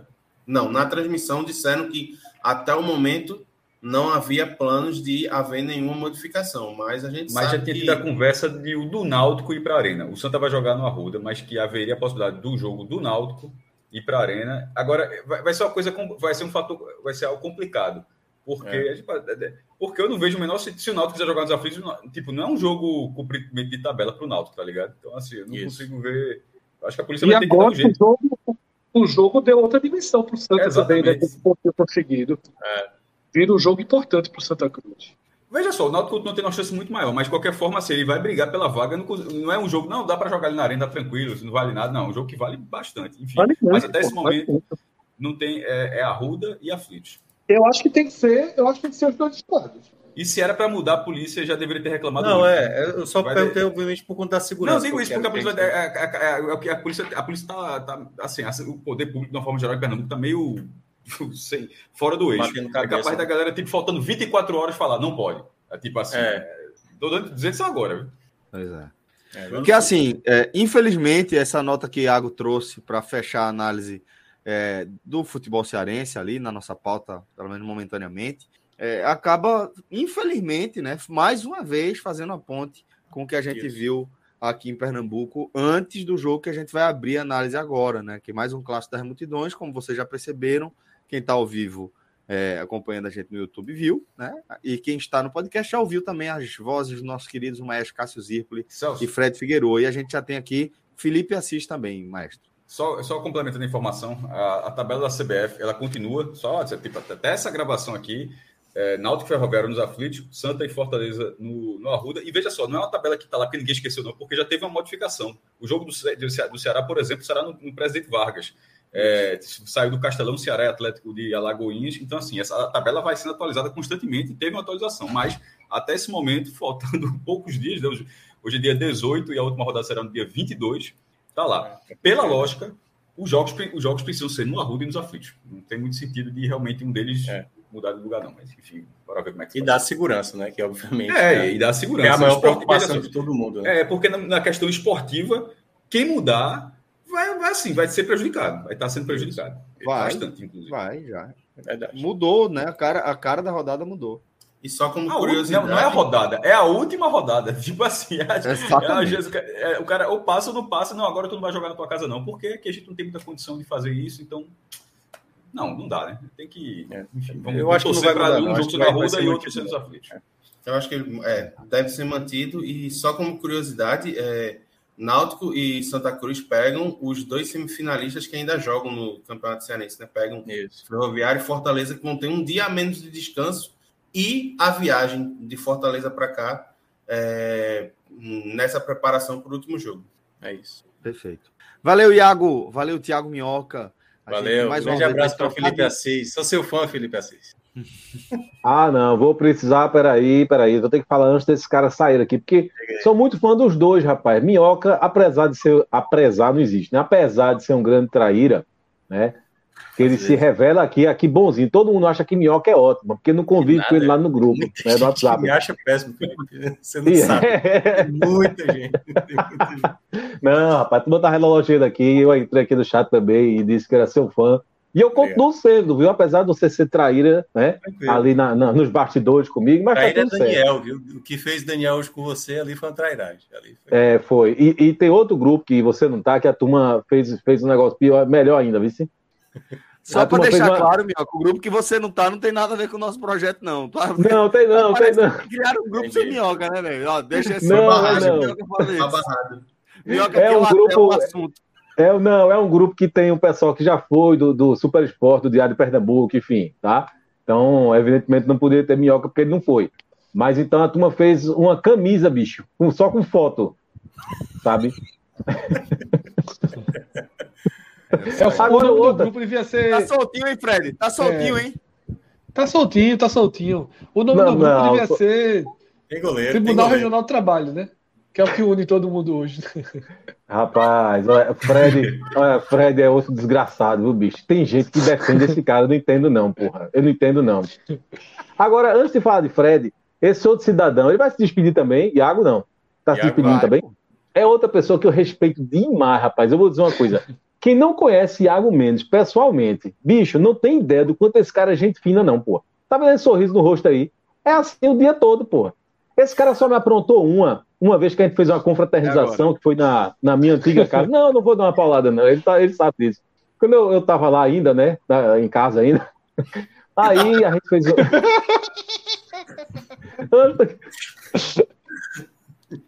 Foi, deixa pra lá, deixa pra lá. Tá Veja, aí... A cada vez que ele conta essa história, o relato fica melhor. Assim. É, não, aí. A casa tava de casa pé, cair. Né? A casa tava, tava, de pé. tava de pé. A casa tava de pé, antes da casa cair. Aí eu, a gente fez a confraternização lá e eu disse: Ó, oh, bicho, vê só, não tem nenhum problema, vai ser massa receber vocês aqui, adoro receber, vai ser massa. Agora só tem um problema, bicho, é que é o seguinte: o salão de festa não tem freezer, velho, não tem. Ah, mas, meu irmão, não tem. Então eu só peço uma coisa para vocês: traga a cerveja gelada, tá ligado? Para que a gente não, né? É muito bem. Lá vem esse cidadão, aí todo mundo trazendo com coolerzinho, coisa e tal. Lá vem esse cidadão com a cerveja quente. Eu digo, bicho, tu tá de brincadeira, Iago. Tu tá de brincadeira, não me lasque, não. Aí o que aconteceu? Tomou minha cerveja gelada tudinho. tudinho. E Felipe, para quem não sabe, Felipe guardou dois anos e meio essa história para trazer aqui, porque tava engasgado. Felipe, Felipe é não, cara, tem mais, pô. tem mais, tem mais. Tem mais. Esse, conta, esse, vai, vai, deixa, deixa, deixa eu só perguntar duas coisas sobre essa confraternização. É a mesma do pudim é a mesma do pudim. Que você então, então temos algumas coisas a falar. Temos, fale, temos fale, algumas fale, coisas. Fale que tua, temos é, algumas é, coisas a acrescentar. Suja, temos algumas coisas a acrescentar sobre essa confraternização. O primeiro ponto é que assim tinha uma história que Camila, nossa amiga Camila Souza, se autodefine como uma pessoa polida, se autodefiniu como uma pessoa polida hoje no grupo. Saudade de Camila. Tinha uma ela história. O quê, rapaz? Ela disse que se ela autodefiniu, se autodefiniu como uma pessoa polida polida. E aí, Grandes áudios. tinha uma história que ela fazia um pudim espetacular. Pudim da porra, que não sei o quê, que é um pudim do caralho, pudim sensacional. E a gente já tinha um trauma, né? Todo mundo tinha, mas só eu externava, era uma situação bem constrangedora lá no trabalho, porque Geraldo, hoje assessor do esporte, foi da gente. Geraldo é um dos piores cozinheiros de brownie que eu conheço. O brownie de Geraldo é muito. Não existe assim, cozinheiro de brownie, não, pô. Cozinheiro de brownie, pô. Mas veja só, Geraldo era. Ele levava com a maior boa vontade, ninguém dava um real a ele. Ele comprava, comprava o brownie, tal, comprava os ingredientes, fazia um brownie, levava pra galera um negócio. Bicho, deste tamanho aqui, um negócio grandão. Que um amigo que chegasse, compre não, velho. Traga, traga, o leite é, moça. Aí a turma comia, comia o, o brownie, eita, que bom. Traz aqui, Geraldo, comia um, passa ali, vai lá no doutoria, leva ali para não sei quem provar. E o brownie rodando, rodando, e a turma comia um, ninguém comia dois. Até que um dia, eu não tô aguentando essa história, não. O cara já trouxe o brownie umas 10, 12 vezes, nos burburinhos assim, que brownie horroroso. Meu. Eu chamei Geraldo, bicho, Geraldo, teu brownie. Tá dando não, velho, tá dando não. Tem que rever receita tal, tal, tal. E aí ficou um tal, aí a turma ria, dizer que era mentira minha, que eu era um cara ruim. Mas o Geraldo, meu velho, Isso o não é Brown é de Geraldo. Aí o Brown de Geraldo, eu abri os olhos dele e finalmente ele parou de fazer o Brownie. Né? A turma disse, traz uma lata de leite moça, a turma resolve aqui, umas colherzinhas de plástico, que é muito melhor um Nescauzinho. A turma fica misturando ali, cada um bota um copinho de plástico, um leite moça com Nescau e, e, e dá muito menos trabalho. Mas eis que Camila me leva um pudim Porra, eu acho que tinha mais ainda. Pudim horroroso, caralho. Horroroso, horroroso, horroroso. Como foi a e história, eu fiquei frustrado Fred, porque o churrasco. O churrasco Sim, foi muito bom. Começo, se fosse começo o ovo de Páscoa, não foi Exatamente. Isso, eu comi o pudim. Eu disse, caralho, pudim horroroso, porra. Chamei Felipe no canto. Felipe, vê só. Esperei pra cacete o pudim. A gente comeu um churrasco, churrasco nota 10. Foi terceirizado, não foi ninguém da gente, né? O churrasco muito bom. O cara deixou até uma peça lá tomando Eu, eu queria um docezinho. Mas, Felipe, meu irmão, pelo amor de Deus, traga um biscoito bom. Não tem alguma coisa lá em cima, não, para mim. Felipe, bicho, eu vou quebrar teu galho. A gente tava em dezembro. Felipe me trouxe um ovo de Páscoa, meu irmão. Vencido. Um sonho de valsa vencido. De, da melhor qualidade. Da melhor, muito melhor do que o pudim de Camila. Bicho, um ovinho de Páscoa. Agora tava cansado. Aquele que você abre já tá esfarelando, meio branco. A saída dele não foi boa, mas foi muito importante naquele momento. E, e assim, nesse dia eu precisei ter outra, outra verdade absoluta, né? Nosso amigo Clima, em outras épocas, estava num 0 a 0 na vida, triste, né? A festa foi animando tal, a turma dizia ter um show não sei de quem no downtown. Os caras, velho, dizendo pra Clima ir do jeito que ele tava, com a camisa do Santa Cruz, porra. Uma bermuda, eu disse, Clima, vê só, velho. Pelo amor de Deus, porra. Não vai na onda da galera, não, porra. Se tu quiser ir lá só curtir uma música tal, ficar na tua, beleza. Mas tu tá na esperança de alguma coisa? Pelo amor de Deus, porra. Uma camisa cansada de Santa Cruz, porra. Para contextualizar, Clisma mora longe. Eh, veja só, a confraternização foi nos longe, aflitos, é, nos aflitos, tá? Longe. E ele mora, mora ainda, eu acho, né? É... Onde é, meu Deus? No Ibura. Duas horas de então, lá, veja, duas horas de lá. Ele estava nos aflitos, ele estava é. nos aflitos, e Fred Figueroa fez a cabeça, ele ia direto para o Recife Antigo. Aflitos, Recife Antigo, pertinho, beleza. Pertinho, Aí pertinho. o que Fred fez? Fez a cabeça dele para que ele saísse de lá de noite, dos aflitos, voltasse pro Ibura, para do Ibura trocar, tomar banho, trocar de roupa e ir para a festa do Recife Antigo. E ele fez isso, guerreiro, respeito. E fez certo, porque qualificou com banho. O assunto banho era importantíssimo também, mas não quis botar na mesa qualificou, qualificou com banho. É tudo que botar na mesa, mas aí trouxe aqui para live. Não, quem trouxe foi o Felipe, a questão banho. Eu só, eu só trouxe a questão Santa Cruz, camisa Santa Cruz. Tá certo. Mas, ó, é, passada aí essa, essa água suja no se, meio da nossa. Se Felipe, deixa eu aproveitar. Deixa eu aproveitar. Qual é o que, pai? Se tu arrumar uma casa daqui para dezembro, a gente faz lá de novo. Não, eu tô, eu tô aqui instalado na casa dos meus pais, por enquanto. tá ótimo aqui. Mas veja. Foi, Amanhã, é, feijoadazinha, tem uma feijadazinha. Não, lá, não, lá, tem aí. não, tem não. Me quebre, não. Olha, veja. É, inclusive, eu queria mandar um abraço aqui para Geraldo. Para Geraldo, cara, gente da melhor qualidade. Gente boa, gente boa. Melhor não tem, não. Geraldo, é uma coisa impressionante. É gente boa demais. Geraldo, companheiro, um abraço, viu, meu velho? Gente boa. Tá devendo. Vamos lá. Depois da tabocada, um abraço, né? É, porra. Vamos seguir aqui com o nosso programa. Não, mas olha só. É o que eu sempre falo. O fato de Geraldo fazer um brownie ruim não tira em nada outras características positivas de Geraldo. A turma, quando eu falava que o Brown dele é ruim, parecia que a turma estava dizendo que eu estava dando tapa na cara do cara. O Brown era ruim. Só, ponto. Inclusive, joga bem, Bru... joga bem não, é educadíssimo. Dizer, inclusive, Bruna Rodrigues está defendendo aqui, dizendo que ele é fofo, e de fato é. De fato é um cara. Né, que agora eu não sei. É, eu, eu não sei é se irmã, é parente de, é, irmã, é parente de Geraldo, não. Porque se Deus, for, é. não vale, não. É irmã, é irmã, é irmã, é irmã, é irmã. É Veja só, Geraldo é um cara massa, mas teve outra confra já, que não foi essa, que foi na casa de, de João, de Grilo, que eu dei tanta porrada em Geraldo, tanta porrada em Geraldo, que uma hora eu, o homem cansou, a gente jogando bola. E, meu irmão, eu vi os olhos dele, ele com vontade de me matar. Eu nunca senti na minha vida, assim, a sensação de alguém querer matar você. E Geraldo, nesse dia, ele encarnou esse personagem. Mas, felizmente, eu estou aqui contando história, significa que Geraldo não conseguiu. Né? Então, enfim, graças a Deus eu estou aqui para contar a história. É isso. E agora Celso desistiu de dar o tchau. É. Fazer a virada. É o seguinte, o esporte não ganha, a turma procura outros temas, né? Para ir, pra ir costurando. Né? Se fosse aqui aqueles 3 a 0 a turma já estava aqui falando. É. Mas não ganha, né, Felipe? A gente começa pelos, pelos arredores, pelas beiradas, né? Irmão, é, é, isso, pô. É fazer o que? Inclusive, tem uns engraçadinhos já, que eu sou contra fazer isso. Daí tem uns engraçadinhos do Santa Cruz, achando que ganharam alguma coisa, somente que um bom empate com o esporte. Tá em e a turma estava cobrando a presença de Fred. Cadê Fred? Correu, foi, não sei o quê. Daqui a pouco a turma queria que eu comentasse o né? Bahia, era? É, a turma tava querendo que você já, né? E eu ainda bem que eu defendi você, mas a turma tava dizendo, insinuando que uma pessoa dessa, ela não diz, ela insinua, ou seja, covarde. A insinuando que você tava, que era frouxo, que, que, que ia correr, coisa e tal. Mas não se preocupe não, Fred, olha, para onde você for, você tem um amigo. Aqui, ó, ó. Você tá aqui, ó. Você não é amigo, você é irmão, né? Não tem... Já viu esse, esse, esse cara do, é muito bom, é muito é bom. É muito bom, né? Você não é amigo, você é irmão. E é então, só o fumo, né? Voltar, é o fumo da bexiga, quando o apresentador é o fumo da porra. Fala. É, a, gente, a gente tem uma transição aí pro Village aí, só, só se você quiser tocar. Veja, é, é melhor não, né? Melhor eu apresentar ah, então, perto do sítio, então o piloto vamos... sumiu. Olha aí, tá aí, Celso, Celso vai aparecer. Olha aí, ó. E aí, galera? Pronto, tá, Celso. Agora você pode fazer. Agora você pode fazer a virada. Foi, foi, foi pegar um, um browniezinho, foi deu vontade. Um pudinzinho. Fui pegar o Red Bull. O café. O ca... Red Bull. Foi não, Red foi não, foi não, foi não. O café tá aqui, ó.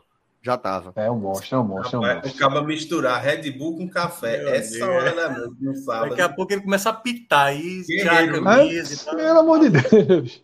E a camisa é carnaval ainda, viu? É, ele tá aqui, ó. Terminou já. Vai descer o bloco ali. Ele levou a paleta. Hoje era azul ou preto, ó. Tá vendo? É. Tá bem, tá é. tá bem. Bela camisa. Tá bem, tá bem, tá bem. Celso, quando quiser, viu?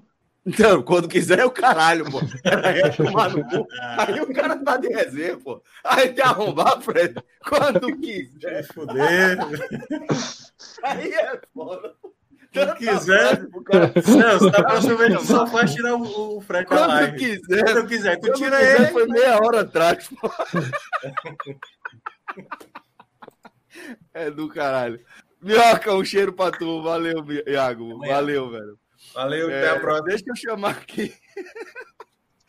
deixa eu pedir para Pedro Alves trazer para a gente aqui. Nosso querido Village Porto de Galinhas.com.br. Pense no lugar que eu queria estar agora, velho. Pô, lugar espetacular. E parece que é. Que é, que é, Olha você é, aí, ó. Olha você é, aí. Parece que é combinado, pô. Chama e tá na tela. Essa, isso é um carrossel, né? Mas enfim. É, a gente tá falando, Fred, um dos do lugares mais especiais, né? Acho que não só para o Pod, por parte da nossa audiência, mas para cada um de nós também. Um lugar que a gente criou, cultivou muitas memórias, muitas lembranças maravilhosas e de que um lugar que a gente está sempre com saudade, né? Pode ter vindo fim de semana que já está com saudade. Exatamente, Celso. E, inclusive, né, é bem legal que quem não conhece ainda o site do Village, que a gente está passando aqui na tela para quem está vendo a live, né, ou o programa já depois de ser gravado, mas quem está vendo no, no YouTube. Isso. O site vai passando por várias faces né, do Village. Da gastronomia, as atividades, as bandas que tocam à noite, né, as acomodações que a gente está vendo agora, incluindo aquele famosíssimo já, né, Bangalô Super Luxo, que é o que tem a piscina na varanda. Mas teve um ponto, Celso, e nosso diretor Pedro pode ir voltando, que eu queria chamar a atenção, que é uma promoção e um destaque que o Village está fazendo para abril e maio, se não me engano. Sobe mais um pouquinho que a gente vai chegar lá. Aí, ó, abril a junho, Aí, Village. Tarifas de outono com calor de verão. Isso vai muito no ali é um que a gente sempre. Usaço, velho. Que a gente sempre defendeu do Village. Porque nós estamos falando com o público do Nordeste. Talvez nesse momento da live que a gente está falando, que vai começar a falar de Santa Cruz Esporte, de Esporte Santa Cruz, a gente esteja falando com o público né, quase todo de Pernambuco.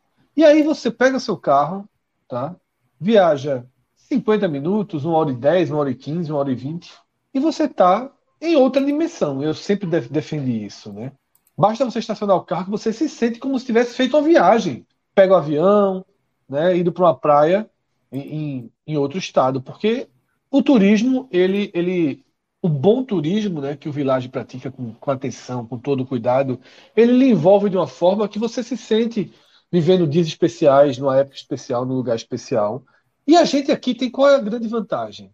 A grande vantagem é que o cara de São Paulo, o cara da Argentina, o cara de Santa Catarina, Mato Grosso, tem que esperar um feriadão às vezes, as férias. E aí as tarifas são mais altas, né? E aí tem toda toda a questão até do hotel tá mais cheio. E a gente pode curtir. Às vezes você tira uma folga de trabalho, uma terça, uma quarta e quinta de abril, tarifas bem mais baixas, dia de semana, né? Você às vezes consegue um upgrade do quarto, tá? Então, e o nosso código, Celso, que já está, que ano que vem completa 10 anos de código, né? Podcast 45. Levamos muita gente, levamos muita gente a viver experiências maravilhosas, viu, velho? De, até Diego Souza. Até, até Diego até Souza. Que caberia. Que caberia. Seis mesezinhos aí. Assina onde? Assina onde? Pelo amor de Deus. Da hora. Hoje tinha feito um golzinho daquele cabeçadazinha daquela é com ele entrando. Ah, mas isso é um assunto para já já. Mas é isso, Fred. E lembrando que a gente, é, como eu falei, né, tem 10 anos que a gente está ajudando a galera a viver esses dias inesquecíveis, esses dias maravilhosos lá no Village, né? Porque a gente tem um código muito bacana. A, no, a origem do nosso código é justamente essa parceria com o Village, é o podcast 45, que Isso. dá assim, um descontaço, velho. Não é, não, é, não, é um daquele 5%. Velho, descontaço. É 20% verdade verdadeira. Verdade verdadeira. 20%. Na tarifa do site. Pronto, tá vendo essa promoção de abril? Não é mais barata, é 20% em cima da mais barata de abril. Exatamente. E aí é só você utilizar Rapaz, o nosso código. Clica nessa, nessa barrinha azul aí, onde tem reservas. Vai fazer a sua simulação e você utiliza o nosso código aí depois. Fala, Franja. Rapaz, eu, quando eu, eu, assim, eu tenho várias memórias do Village, assim, uma delas, né, é que foi no dia que eu fiz a reserva para o quarto standard, né, e quando eu chego lá, aí eu, a pessoa foi levando as malas, assim, não sei o que, foi andando, andando, e lá para frente, lá para frente, eu digo, meu irmão, a posição do quarto tá boa, porque che cresci, chegando o mar, chegando o mar, chegando o mar, eu digo, eita porra, cadê meu quarto? Quando eu vi, o cidadão me para na frente do bangalô, eu digo, oxê, mas eu não fiz a reserva pro bangalô, não, tá errado, né? Aí, cheguei lá, foi na, faz tempo isso, eu fui no, no bangalô, que hoje é aquele bangalô que tem as piscinas, tá? Mas na época ainda não tinha. Né? Era, o nome assim, daquele, um... daquele espaço na época era Chalé 45 minutos. É, Pronto. Vila 45, é. Exatamente. 45, 45, então eu fui no daqueles. E aí, quando eu cheguei, aí tinha umas frutas e tinha um negócio, um negócio todo especial, champanhe. Eu digo, o que porra tá acontecendo? Não tô entendendo, não. Aí depois, né, de algum tempo, aí liga pai velho pra mim. Aí disse, aí, gostou da surpresa? Digo, ah, rapaz, foi pai velho, meu irmão, que falou aqui pai com alguém. Véio, pra quem pai não... velho deu um jeito aqui e cresceu, né? Pai velho, Rafael Brasileiro. Rafael Brasileiro, é pai velho. É. Aí, beleza, isso foi no fim de semana, eu chego na segunda-feira, ele, ele né? Ele me fez crescer, mas também cresceu na segunda-feira, né? Ele, aí chegou na frente da turma de todo mundo lá do Super Esporte, no Diário de Pernambuco, 20 pessoas na sala, disse: Ó, conta aí o que fez por tu. Aí eu, eu não disse a verdade. Eu disse: É, pai velho prometeu que ia botar não sei onde, não sei o quê. Cheguei lá, só deu uma ajeitadinha no quarto, botou num coisa. Aí, meu irmão, o bicho ficou indignado. Isso. E ele ficava indignado? Ele pegava. Ficava, ele, não. Era ele muito ficou, tranquilo. Ele Aí ficou indignado uma vez, porque ele. Não, veja só. Não. Ele fi... Uma vez eu fiquei tirando onda dizendo que, porque quando eu fui para o México, ele conseguiu um, um, um negócio mais barato para mim. Aí eu fiquei, ele tirou assim uns 500 reais, mais ou menos. Né, de, de conseguiu, né, baixado, que eu tava. E se atualizasse para hoje, dava 5.500 reais. Não, mas daria uns mil reais fácil. Daria uns mil reais fácil. Aí, só que eu cheguei no, na, na, na depois, né, na, lá no Super Sports, e comecei a dizer que é, pai, velho, arrumou um desconto da porra para mim, R$16,50. Aí eu fiquei dizendo isso, fiquei dizendo, e a turma tirando onda, turma aí meu irmão, eu, eu fora do, do ambiente de trabalho, já liga pai velho para mim, diz, olha, é o seguinte, eu não gostei, certo, dessas brincadeiras, sei que, não sei o que, você é foda, eu consigo um negócio para você, e você fica botando para fuder em mim, não sei o que, não sei o que, foi, pô, ele, ele falou sério de verdade, foi tirando onda não. E mandou Aí, parar. Dez anos depois, dez anos depois, ele tiver essa ferida assim, casquinha lá já feita. Eu falei, eita, deixa eu ver aqui o um negócio. Peraí, ó. Um miserável, porra. E pense no outro cara que eu gosto pra caralho, eu gosto de graça de pai velho. Meu irmão, pai velho, tu, é, tu é meu irmão, velho. Eu gosto de muito de graça não, já foi. Só aqui. De graça não, já foi aqui. Um, um upgrade do Village. Dois mil reais fácil. Já dois tem mil dois mil conto aí que já não é de graça que tu gosta dele. Mas é isso, velho. Se você também quer, quiser criar essas lembranças inesquecíveis, vilageportugalinhas.com.br, o nosso código podcast45. Agora vamos começar, ou vamos voltar a falar de futebol, tá? E agora a gente vai falar de mais um clássico das multidões. É, vamos falar direto de futebol, né? Não vamos, né? Futebol. Então vamos futebol, lá. Futebol, futebol. Fred Figueroa. Precisamos falar sobre. Conte a história de Esporte 0, Santa Cruz 0 na Arena de Pernambuco, pela Copa do Nordeste. Antes de mais nada, Celso, registrando partida número 205 de Ronaldo. Né? Hoje, inclusive, esse registro é bem, bem importante, né? Que é todas as lives agora a gente faz, tem esse contador. Ainda não, ainda não, Rodrigo ainda não levou a sério, ainda não fez o contador aqui oficial, mas em breve teremos.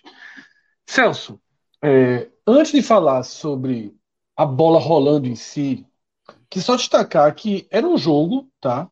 Por mais que toda a pauta do pré-jogo estivesse voltada para o abismo né, técnico entre as duas equipes. Esses dois clássicos, né, o da Ilha e esse da Arena, foram marcados no pré-jogo por é, expectativa de goleada do esporte. Ah, não foi sábado passado, vai ser agora, né? Por chamando a atenção as odds né, das casas de aposta, com Santa Cruz pagando é, odds que nem jogos de time grande quanto time pequeno costumam pagar.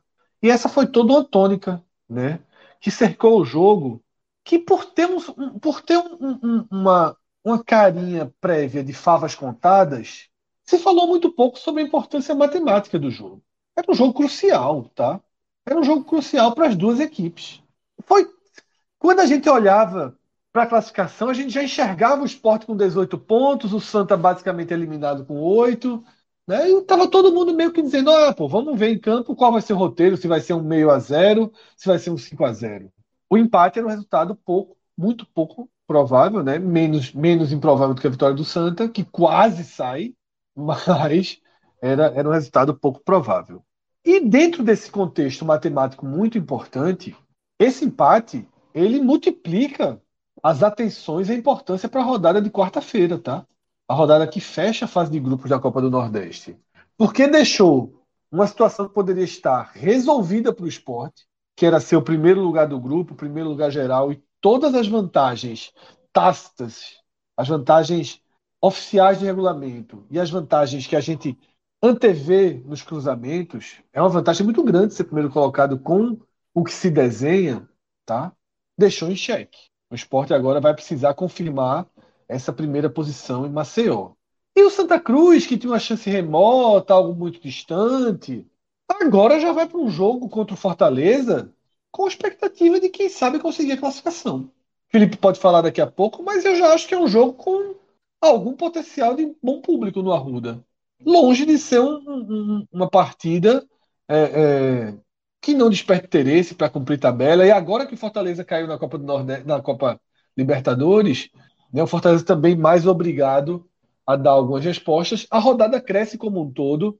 Nesse momento, o torcedor de Santa Cruz vai lamentar profundamente a virada sofrida né, contra o Ferroviário. Um pontinho ali estava ajudando muito nesse momento, mas é, o que importa, o que está posto, é que o Santa Cruz vai com alguma possibilidade de classificação, tá? Se fizer a parte dele, eu acho que o Santa Cruz tem muito a acreditar, porque o jogo Náutico Ferroviário é um jogo complicado, tá? Um jogo complicado.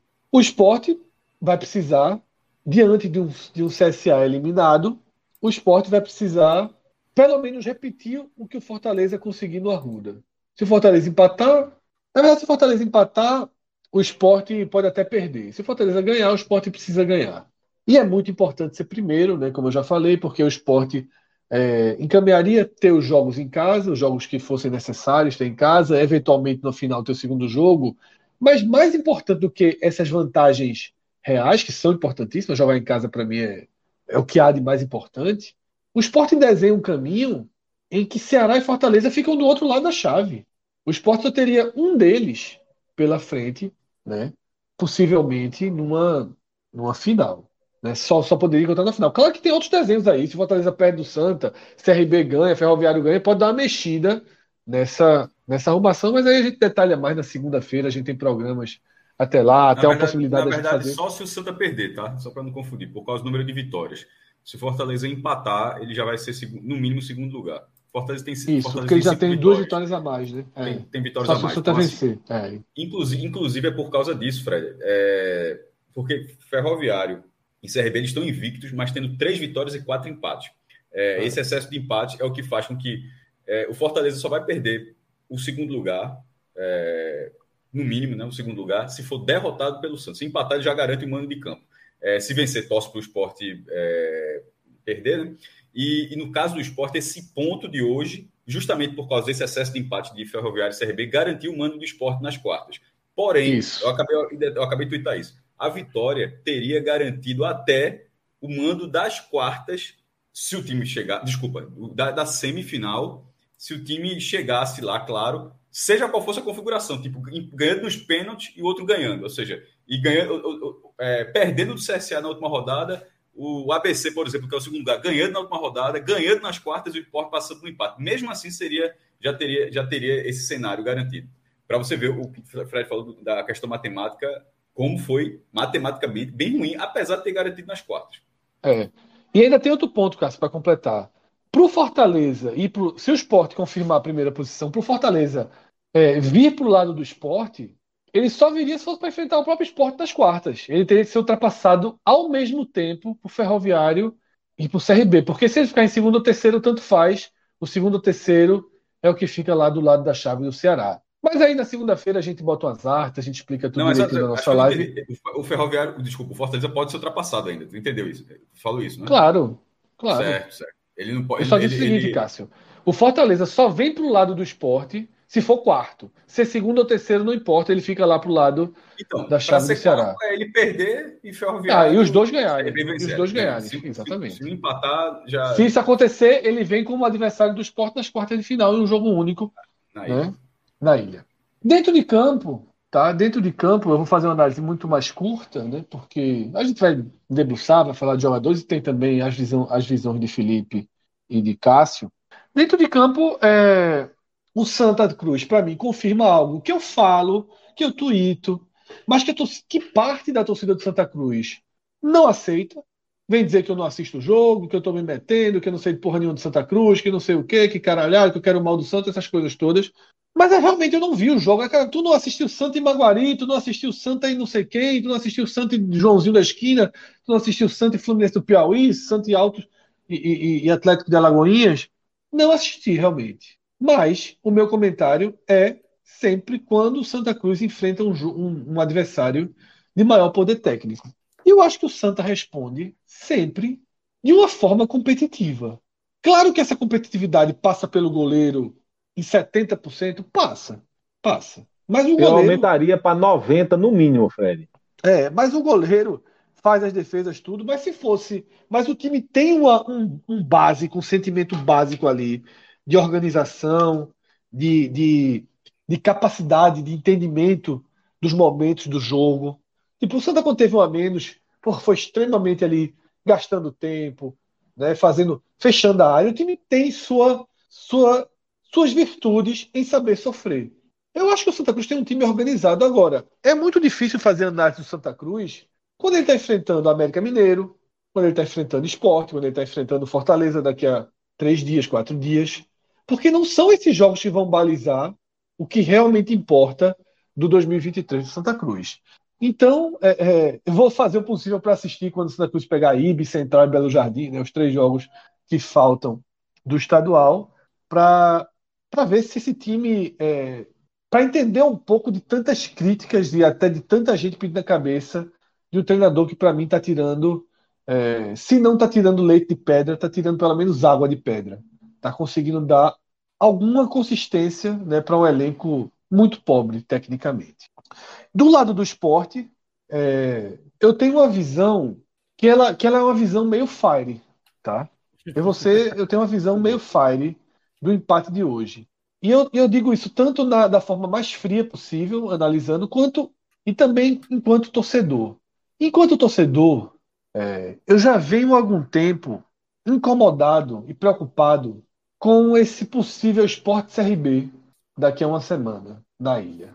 Eu acho o CRB um time que é um jogo que se desenha, mesmo com o Ferroviário eu também teria um certo cuidado, que é um time que está mostrando também uma capacidade de enfrentar bem equipes mais fortes. Mas o CRB, principalmente, que faz um bom ano, uma boa temporada, eu tenho preocupação porque o esporte, é, em parte pelos seus próprios méritos, criou em torno dele uma avalanche de uma corrente positiva que é muito importante, mas ela se mistura com oba-oba também, tá?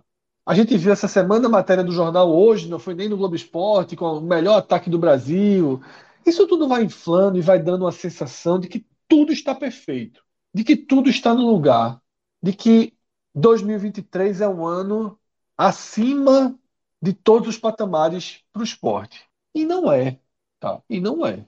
O esporte é um bom time, o esporte é um time organizado, o esporte é um time com boa capacidade de criação e de definição. Tá? É um time que passa segurança, passa confiança, mas continua sendo um time de Série B. Sim. Continua sendo um time suscetível a partidas mornas, a partidas ruins, a partidas pouco inspiradas. Ou vocês acham que o esporte na Série B não vai empatar em casa com, sei lá, o Criciúma? Não vai, não vai perder do Vitória, um gol bambo ali no final, é pressão, gol do Vitória. Veja só, é, todos os times, até os melhores da história da Série B, tiveram vulnerabilidades e tiveram é, é, oscilações. O Sport fez um jogo ruim, morno, burocrático, lento, tá? O Santa Cruz fez um jogo que pode fazer. Não sei, o Santa Cruz não consegue fazer mais do que isso. Eu não vejo. Se tirar Ranieri e trouxer Mourinho, não, não sei se vai conseguir dar uma revolução, tá? E aí eu vou deixar para a segunda parte do programa, das análises individuais, abordagens mais necessárias sobre o esporte, porque tem a parte técnica, tá? Tem a parte técnica. Eu vi aqui no chat a mensagem de Inácio que ela vai também no mesmo caminho que eu escrevi no Twitter, que é bem importante. Os volantes que o esporte jogou e venceu o Bahia por 6 a 0 foram Pedro e Fábio, tá? Fabinho jogou naquele dia de lateral direito. O esporte hoje está muito preso a dois volantes que eu não acho que estão tendo desempenhos horrorosos, mas eles estão longe de ser a dupla perfeita, uma dupla para jogar 90, 80, 85 minutos, tá? E eu acho que tanto o Pedro quanto o Fábio, que pediam passagem, que jogaram muito bem quando precisaram no período de titular que eles tiveram, eu acho que Anderson exagerou na dose ao tirá-los dessa forma do time, tá? E acho que, que tá, talvez esteja se aproximando o momento de apostar em pelo menos um deles titular na vaga de Ronaldo, ou que a substituição seja mais frequente. Tá? É, eu acho que essa é a, é a, visão que eu trago. Eu acho que o esporte apresenta problemas que não são de colapso, que não são, que não inviabilizam o time, mas que precisam ser trabalhados para diminuir a chance de resultados como esse. Porque o jogo que a gente viu contra o Santa Cruz hoje pode, poderia se repetir semana que vem contra o CRB ou o Ferroviário. Pode até se repetir, mas eu acho que ter acontecido hoje já muda um pouco a postura, já muda um pouco, já dá uma baixada. Resumindo, baixou a bolinha um pouquinho. Tava sendo, tava, era preciso baixar um pouquinho a bola. E pelo menos aconteceu num dia que o resultado era importante, não veio, mas também não é danoso. O esporte pode, na, na própria quarta-feira, confirmar essa primeira posição sem nada do outro mundo. Né? O, CSA, adversário dele, está eliminado sem nenhum interesse na competição.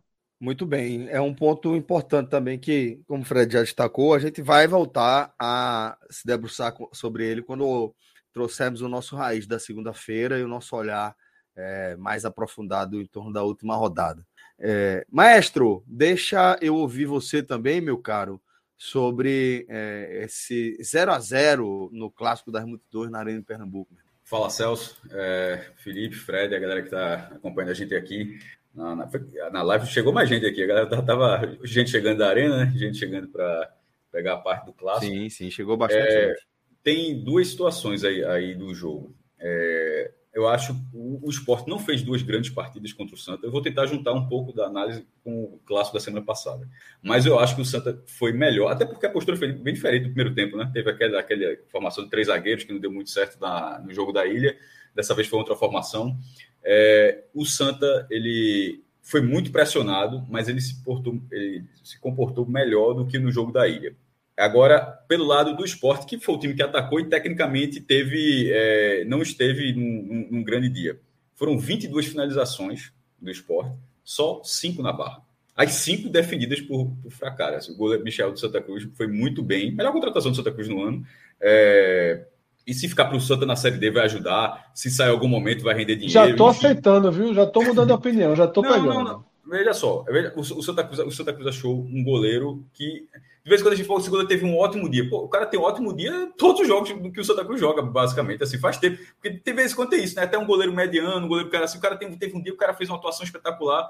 Bem, a sequência de, de Michael vem sendo. Deixa o cara estreou, basicamente. A, uma grande surpresa. E futebol tem disso também, né? De você achar é, uma peça onde você não, não espera tanto assim. Pô, você espera que o cara vai render, mas não, tipo, o Santa Cruz não contratou esse goleiro, não. O Santa Cruz contratou um goleiro que era para ser um pouquinho pior do que esse. Aí, aí de repente descobre, pô, o cara é muito melhor do que a gente, do que a gente imaginava. Então foi muito bom, foi muito bom para o Santa. Ô, maestro, esporte, é, maestro, desculpa te interromper. É porque a gente tem aqui uma notícia de última hora, e só para explicar para a galera que vamos debater isso em instantes, tá? Mas é, o GE acabou de noticiar o pré-contrato assinado entre Luciano Juba e o Bahia. A gente vai debater isso daqui a pouco, porque tem bastante gente falando sobre isso no chat agora. É só para explicar para a galera que isso vai entrar na pauta em instantes. Perdão, mestre, pela interrupção, companheiro. Certo, já voltando, é...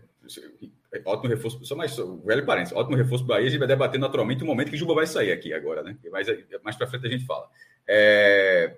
Enfim, foram 22 finalizações, 5 na na barra do, do, Santa Cruz e as cinco evitadas por Michel. Três delas com um nível de dificuldade grande. Uma de, uma, é, lembra aqui de cabeça, uma de Wagner Love na pequena área, uma cabeçada já na reta final, acho que foi de Jorginho. É, enfim, mas isso não credencia o esporte é uma grande partida. Porque é, o 22% de aproveitamento nas finalizações é um índice muito baixo porque, para o que esse time vinha tendo. Então, tanto é que o time que vinha tem um ataque tão positivo é, passou em branco agora. Mas o que eu escrevi no post é o, é seguinte: o esporte teve oportunidades, não muitas oportunidades claras, mas teve oportunidade. Mas futebol não, simplesmente não existe. É, talvez eu vou dizer, talvez não exista assim nenhuma outra modalidade coletiva onde um time joga é, 40 minutos com um a menos, porque Marcos Vinícius foi expulso ali aos 10, né?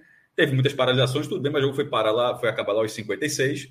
Esse time que está jogando com a menos já era tecnicamente porque poderia ser o contrário, poderia ser um time melhor, mas que ficou com a menos e mesmo assim resolve. Mas não, era um time que tecnicamente já era pior, ficou com um a menos, numa situação adversa de atmosfera, onde a torcida quase toda era do adversário, que estava pressionando bastante, e mesmo assim, se isso fosse vôlei, você costuma dizer, se fosse vôlei era 3 sets a 0. Se fosse basquete, era 90 a 70. O time vai fazer uns pontos ali, mas o outro vai fazer muito mais, pô. Era 90 a 70. Mas no futebol, que vai ali, vai martelando, vai 0 a 0 0 a 0 acontece que esse roteiro, quem ficou mais perto de vencer o jogo foi o Santa Cruz. Porque o esporte foi parando e o Michael foi parando nas finalizações ruins e a última grande chance do jogo, já aos 45, virando para os 46 do segundo tempo, o Santa Cruz arruma um contra-ataque, Chico dá o bote errado, João Eric avança, rola a bola, Gabriel toca e era, era, era bola de gol. É, a vibração, o primeiro, são duas, são duas reações no estádio. O silêncio, o silêncio, inclusive, até coloquei isso também no tempo, o silêncio do lance mostra o tamanho daquela, daquela chance. O silêncio que a Arena ficou naquela bola, que não foi uma bola rápida, foi até um, bola, um balãozinho ali e tira. E a reação do público, da torcida do esporte, melhor dizendo, na hora que Terry cabeceia, era, foi uma reação próxima se o esporte tivesse feito um gol lá do outro lado. Porque aquilo, aquilo foi a melhor, a melhor oportunidade do jogo ela acontece basicamente no fim. O jogo ainda seguiu, tá? O jogo seguiu quase 10 minutos depois daquilo, mas não teve uma, não teve uma grande oportunidade para quase virar um gol. Então, assim, no fim das contas, assim, num roteiro, num roteiro tão curioso que só o futebol proporciona, só o futebol proporciona isso. Com todo respeito às outras modalidades, mas não é, as coletivas, eu estou falando. Não acontece um negócio desse. Onde, onde o time está lá sendo pressionado, amassado e tal, e no final faltou, faltou isso aqui para ganhar. É, mas assim, seria sido um resultado extraordinário para o Santa, mas o empate, o empate foi bom, eu acho mais é, em termos de, de ânimo do que matemático. Assim, matemática, porque para o Náutico o Santa teria que ganhar, é, basicamente, se fosse uma derrota de 1 a 0 né? se fosse uma derrota de 1 a 0 teria que ganhar, o Náutico empatar e ficaria ali muito próximo da classificação, do mesmo jeito que será agora, ganhar e o Náutico empatar. Não mudaria muito, não. Muda em relação ao Ferroviário. Desculpa, estava falando em Náutico Ferroviário o jogo, mas muda em relação ao CRB, que o saldo era maior e agora já não tem saldo. Se o CRB empata. É... Não, que CRB empata, pô? Viajei na maionese. O Sergipe empata. É o Sergipe tem quatro gols de saldo. Se o Sergipe empata, já não tem mais saldo. O Santa já passaria nos pontos, porque teria uma questão de saldo. E agora, para o Sergipe, esse pontinho de hoje valeu muito. Para o Náutico, porque detalhe, o Náutico é o time que tem, talvez seja o time mais acessível para o Santa, porque o Sampaio Corrêa tá, já está eliminado. E é Sergipe Sampaio, enquanto é Náutico Ferroviário, Náutico joga a decisão. Mas enfim, eu estou dizendo que o que mudaria a vida do Santa mesmo era a vitória. Mas para termos de ambiente, o empate foi excelente. Para o esporte, eu concordo muito com o que o Fred falou sobre um se ligue no time. Porque eu acho que os 20 primeiros minutos do esporte me lembraram os 20, é, mais com uma qualidade técnica menor, os 20 primeiros minutos do jogo da ilha. É, muito toquinho diferente de um jogo mais sério. Tá? É, é, é um, é um drible num, numa parte do campo onde um time, quando estava numa crescente, não dava Você, o drible acontecendo mais próximo da área, para quebrar a última linha, não ali no meio de campo, para fazer, para dar um toque de letra, para dar um passe sem olhar para o lado. Meu, isso tudo é recurso técnico, isso é tudo coisa de jogador. Só estou dizendo que esse tipo de coisa ele acontece quando você está tá, tá com o peito estufado. E com 0 a 0 ali, com 15 minutos fazendo isso, é, eu acho que, que não, né? Mas enfim, é, eu acho que se era para ter um resultado, matematicamente, eu acabei de falar para o Sport também foi ruim, porque esse time vence já teria um caminho quase definido até a final, se fosse avançando, e o mano de campo até a final, se fosse avançando, e agora ele vai ter que brigar por isso, vai, vai poderia ser um jogo completamente aleatório contra o CSA, e agora é um jogo já a Vera. É, mas para o ambiente do esporte também foi importante, porque é, Anderson, que não estava na, na, área técnica, né, foi o auxiliar dele, não foi César Lucena, foi o auxiliar de, de Anderson que ele, da, que ele anda mesmo na, na carreira dele, certamente Anderson, imagino, vai, vai cobrar um pouco do esporte e dizer assim: a, a rotação desse time não pode ser essa para a reta final, nem da Copa do Nordeste, nem para a própria reta final do Pernambucano que está se aproximando, porque outros times vão crescer nisso. O Santa Cruz dando a vida, o Náutico dando a vida, venceu três jogos seguidos no Pernambucano, já com foi, a, a rotação do Náutico foi crescendo também do Salgueiro para o Ibis e agora para o Maguari. E na hora da reta final você precisa ter, você precisa ter um, nível de futebol que o esporte tem alcançado na reta final. Eu acho que não dá para ficar. Não, não dá para ser um banho-maria como foi esse jogo do Santa. Foi, o, teve uma imposição no, no, jogo da ilha, depois cai de produção. Acho, acho 2 a 0 no momento que o Santa Cruz era melhor e constrói o resultado que com 15 minutos estava 2 a 0 Nesse jogo de hoje, ele não se achou. chegou, como eu falei, chegou um pouco quando eu estou falando do lado do esporte, é óbvio que não se achou, não joga sozinho, né? não se achou porque o outro time estava melhor também, como eu já falei aqui. É, mas assim, não, não, não, Talvez tenha achado assim, ó, o gol vai sair em algum momento, o gol vai sair em algum momento, na hora que não sai, vira uma pressão completamente diferente, e em algum momento o esporte ficou, acabou ficando refém disso, de atacar o tempo todo, porque esse gol que não saiu lá no primeiro tempo precisava sair. E no final da conta, a exposição, associada lá ao bote errado que Chico deu, quase virou um resultado que seria, seria chatinho, viu? Veja só, perder em casa de um time com, vindo de três derrotas, vindo de uma eliminação, um time quase tirando, um treinador completamente pressionado, o time que não estava bem assim. O Sport escreveu um roteiro para sair do trilho ali, em caso de derrota.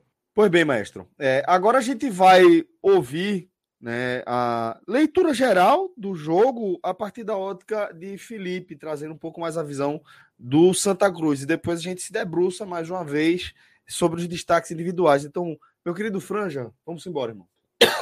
Você sabe que já é uma tradição, eu não posso começar a falar aqui antes de, da sessão abraço, que hoje vai ser curtinha. Na última live, era Cláudia que estava apresentando, eu mandei abraço para cinco pessoas aqui, tudo rubro-negro. Aí Cláudia disse, porra, bicho, da próxima vez arruma um tricolor, nem que seja para inventar.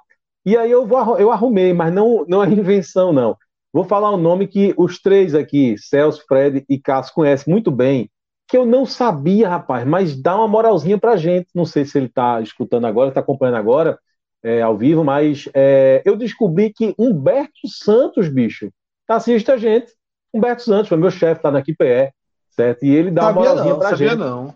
Pois é, descobri olhando os comentários aqui, uma vez, de alguma live aqui, e aí ele falou, não, porque uma vez eu fui pro jogo do Santa Cruz com o Felipe, e ele não prestava, ele não gosta de conversar, não sei o quê. E aí, quando ele fala, a pessoa falou isso, eu digo, oxê, foi pro jogo comigo, quem é cidadão?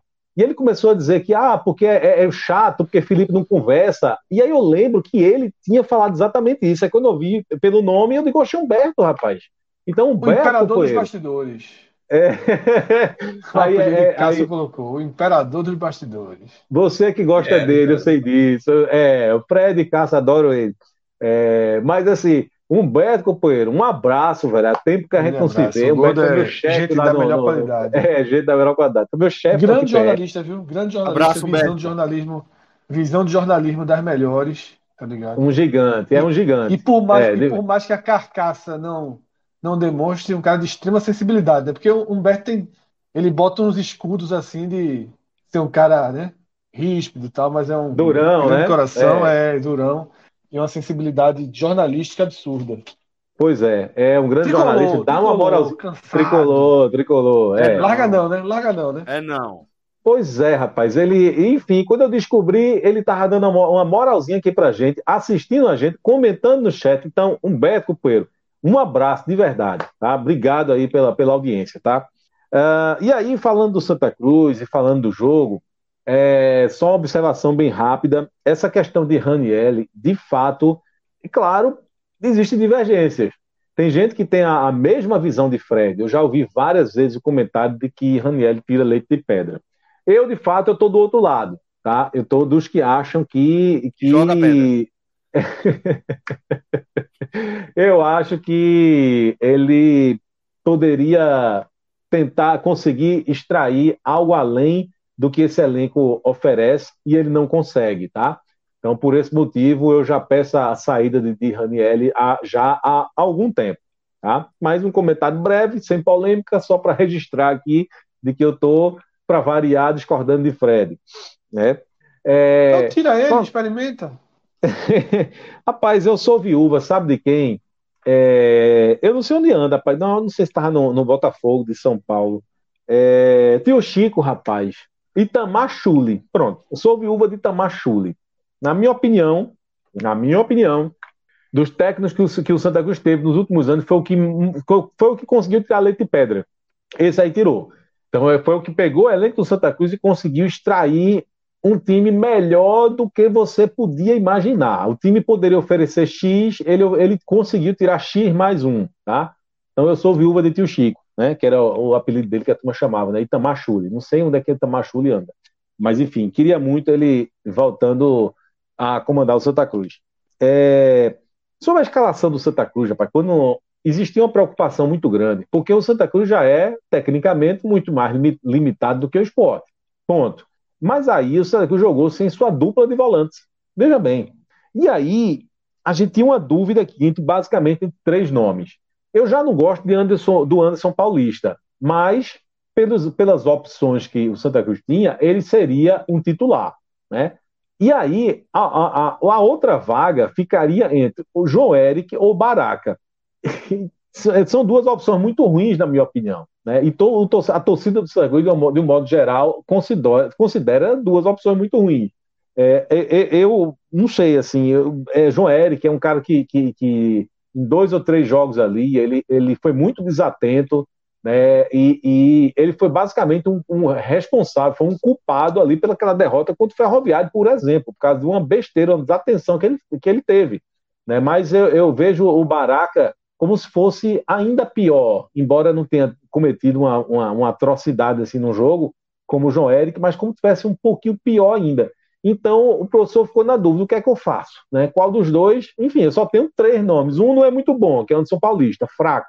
E os outros dois são terríveis. O que é que eu faço? Tenho que escolher um desses. Né? E aí ele escolheu o Baraca. É, no meio para frente, ele veio com a formação que eu pedi há muito tempo, que eu dizia que achava que o Santa Cruz devia começar o jogo é, com G2 ao lado de Espinho. O professor fez isso não por opção, mas porque Maranhão, que é um jogador que ele costuma colocar como titular, o Maranhão tá lesionado, ele não podia jogar. Então, sem Maranhão, é que talvez fosse o titular, ele optou por trazer Chiquinho é, do lado do lado de, de, de G2, tá?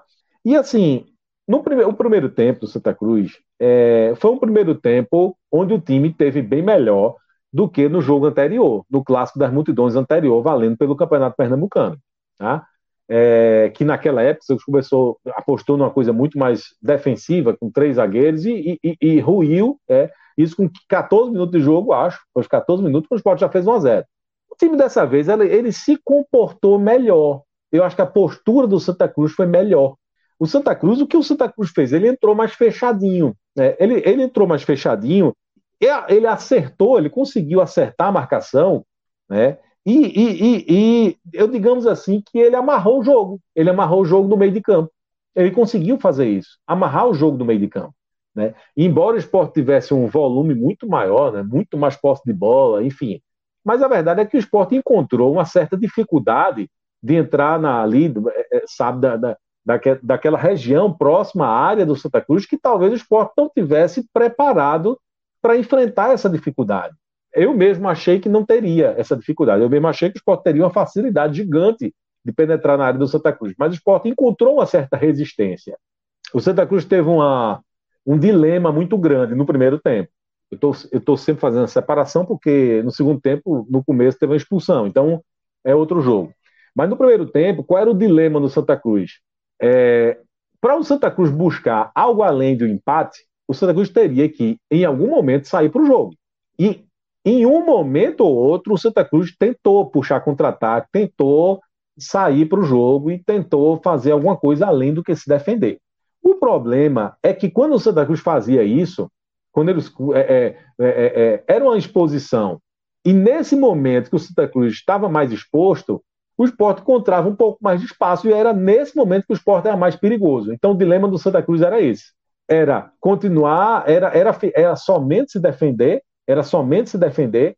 Se ele só, só se defende, ele não vai conseguir nada mais do que o empate. Tá? Agora, quando ele tentava puxar um contra-ataque e ele perdia a bola, o esporte vinha muito mais forte. Mas aí, nesse jogo amarrado, né, com tantos bloqueios ali no meio de campo, uma, uma marcação mais ajustada, linha baixa, o Santa Cruz conseguiu terminar o primeiro tempo segurando um 0 a 0 que nesse momento já era um, um, um, um resultado muito importante para o Santa Cruz. Quando veio o intervalo, aí o que aconteceu? É, o professor tirou G2, né? Tirou G2 e botou o David.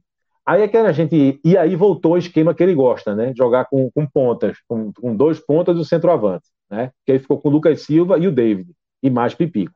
O que, o que muita gente se perguntou é: porra, G2 é por que ele tirou G2? É convicção? É uma, é uma tentativa de, realmente de mudança, de, de, de fazer algo novo, mudar o esquema? Ou é porque G2 não aguenta? Ou é porque G2 cansou? Né? Se for isso, é complicado, né? Se for isso, quer dizer que G2 só consegue jogar 30, 45 minutos, mas no máximo 10 minutos no segundo tempo. G2 não tem ritmo para jogar mais do que isso, né? Ah, esse é um problema, né? Porque é o jogador mais lúcido do meio de campo do Santa Cruz, né? É, mas enfim, fiquei com essa essa essa pulga atrás da orelha, porque G2 saiu. É convicção, não me parece ser convicção, parece ser uma coisa assim.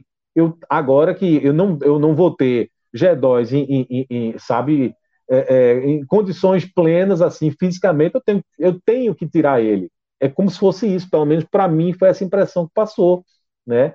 Mas, enfim, e aí quando começa o segundo tempo, o Santa Cruz meio que adiantou as linhas e, e pareceu é, estar disposto a propor mais o jogo, né? A gente não sabe o que, é que ia acontecer. A gente não sabe se isso Lembra quando eu falei agora há pouco que quando o Santa Cruz, no primeiro tempo, ele subiu e tentou puxar o contra-ataque, ele ofereceu espaço para o esporte, nesse momento o esporte foi mais perigoso. Então, não sei se no segundo tempo, se fosse o tempo inteiro assim, se o Santa Cruz ia ter uma chance de, de, de, de fazer um a 0 e aí é, é, é, bota o time todo para a defesa e, e, e é, baixa as linhas e segura o empate, ou será que levaria o gol? Não tem como a gente saber. Mas o fato é que é, é, é, o Santa Cruz adiantou as linhas e passou a propor um pouco mais o jogo, né? Mas aí, logo no começo do segundo tempo, vem a expulsão do Marcos Vinícius, né? E aí, aí acabou. Aí, na minha opinião, acabou esquema, acabou. Da parte do Santa Cruz, acabou o jogo. Aí o Santa Cruz, que era um time que, que se propôs adiantar um pouco né, a, a, as linhas e finalmente tentar jogar, aí é, quanto mais os minutos iam passando do segundo tempo, mais o Santa foi recuando, mais as linhas baixas e, e acabou o jogo, né? E aí, é, é, é se, se no 11 a 11 a gente já sabe que existiu uma diferença muito grande, né? Técnica, de, de, de, de volume de jogo, de capacidade de, de, de, de, criar, de finalizar. Claro que existiu uma diferença muito grande do esporte do Santa Cruz. Né? Então, com um jogador a menos, então acabou a estratégia do Santa Cruz. Né? Então, o Santa Cruz foi, passou a se defender, se defender, se defender e buscar um lance. O Santa Cruz passou a jogar por uma bola. Isso é uma coisa comum no futebol, né? A gente dizer que o time jogou por uma bola. E em poucas vezes, assim, jogos que eu vejo do Campeonato Pernambucano, principalmente clássicos, poucas vezes eu vi, eu, eu, eu vi isso de uma forma tão clara, de um time, num clássico, jogar por uma bola. E foi o que o Santa Cruz fez aos 45 minutos, quase 46 minutos do segundo tempo.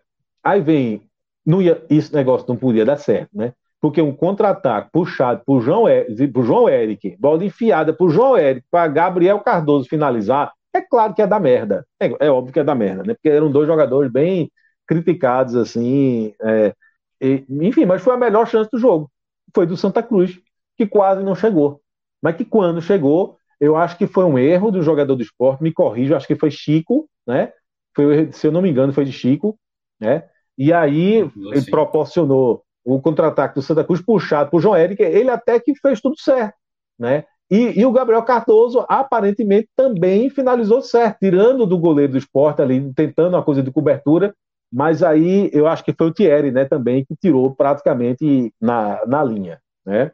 E aí acho que, em termos de. Engraçado, né? Porque se a gente pensar assim, qual é o sentimento que ficou né, para as duas torcidas depois do jogo? Você pensando no campeonato, o, o, o dano para o esporte, enfim, foi muito menor. Né? É, o Santa Cruz é que precisa de uma classificação, que talvez não. Enfim, é o Santa Cruz que está lutando por uma classificação ainda. Né? É, mas, assim, pensando no jogo, digamos assim, a torcida do Santa Cruz meio que comemorou por ser um resultado muito improvável quando, quando o jogo era 11 a 11. Imagine estando um jogador a menos durante quase todo o segundo tempo. Um segundo tempo que teve 10 minutos de acréscimo e depois o árbitro deu mais um. Né? Então, no fim das contas, ficou aquele misto ali. Eu acho que pensando no, no, no resultado imediato, naqueles momentos, é, é, é, assim que, que terminou o jogo, digamos assim, naquele momento ali pós-jogo, a torcida do Santa Cruz foi que suspirou aliviada por ter conseguido um ponto que não muda a situação do Santa Cruz. O Santa Cruz continua no mesmo lugar onde estava, né? É, na quinta colocação, mas que tem um ponto a mais e mostrou de alguma forma alguma competitividade diante de um adversário muito mais forte e, se, e, e vai enfrentar um outro adversário muito mais forte agora, no último jogo. Então, traz de volta essa esperança do Santa Cruz de classificação, que era o que o Fred estava dizendo agora há pouco. Né? Então, acho que melhora um pouco o ambiente do Santa Cruz, principalmente o técnico Ranielli. E agora é, existia essa coisa de, de, de, de público zero, que o Santa Cruz fez campanha, né, organizada do Santa Cruz, público zero, protesto. Houve protesto hoje é, lá na sede né, do Santa Cruz, na frente. Então, assim, torcedores que não foram para o jogo, não sei o que, foram lá protestar e pedir público zero, não sei o que. Evidentemente, esse movimento não vai existir para o jogo contra o Fortaleza. Agora, talvez tenha dado uma certa animada e, enfim, acredito que a turma vai porque é o último, né? Então, ou vai ou não vai, sabe? É, ou, ou classifica ou tá fora, não tem, ou, não tem outro jogo, né? E, enfim, existe agora pelo menos uma chance. Continua sendo difícil, continua. A gente não está aqui para iludir ninguém. O Santa vai, enfrentar, vai jogar na rua. que não fez ainda, né? Tem que fazer a partida Exatamente. que não fez. Veja só, continua sendo dificílimo. A gente cantou isso aqui há muito tempo, que a situação da coisa era difícil, porque ia enfrentar duas pedreiras assim gigantes. Era o esporte fora de casa e o último jogo dentro de casa contra o Fortaleza. Então a gente sabe que, que a situação continua sendo muito difícil, mas queira ou não queira, o empate, pela maneira como aconteceu, eu acho que talvez tenha dado um, um ânimo aí, um se ligue, dizer, velho, enfim, Ô, vamos, Felipe, vamos ver. Tem, tem, tem, tem, tem jogo. Ô, tem, Felipe, a bola, a bola de Thierry em cima da linha ali, cortando, não deu uma furadinha na, no balão da, do, da alegria pelo empate, não, porque queira ou não, ficou muito perto da vitória, né? Que o cara comemora o empate, mas faz, caralho, ali era meu amigo, veja só. É. Tu ia estar aqui, isso, tu, ia, tu ia já estar sem camisa uma hora dessa aqui. Então, tu não rapaz, nesse eu, tirando, tirando na, a, as finais que o Santa Cruz ganhou do esporte no, no, no século XXI, é, teria, teria sido uma das grandes, uma das, uma das maiores vitórias, tirando final, estou excluindo final, uma das maiores vitórias do Santa Cruz sobre o esporte pelo contexto, porque é. um a menos, torcida to, Rapaz, toda contra, fazer o gol no último lance, um contra, pelo amor de Deus, depois de ser. Inclusive, esse, esse, é o esse foi o terceiro clássico das multidões na Arena de Pernambuco. e sempre foram clássicos. Não, não, na verdade só foi feito um gol, foram clássicos extremamente disputados, assim, sem gol, 0 porque 0, foram 0x0 e 1x0. é, exato. Foi, o primeiro clássico foi 0x0, foi, 0 mando de campo do Santa Cruz na, na, na pela Sul-Americana em 2016, foi 0 a 0 Aí no segundo, no segundo jogo, 1 a 0 para o Santa Cruz, o Santa Cruz classificou, né? No mando de campo do esporte, e agora esse é o terceiro jogo. Então, é um, um gol marcado em três jogos, né? É uma coisa até curiosa, assim. Muito, é, muito é um, um, um confronto sem gols, né? É, é, na Arena de Pernambuco. É, e mais você tem razão, viu, Fred? É misto, né?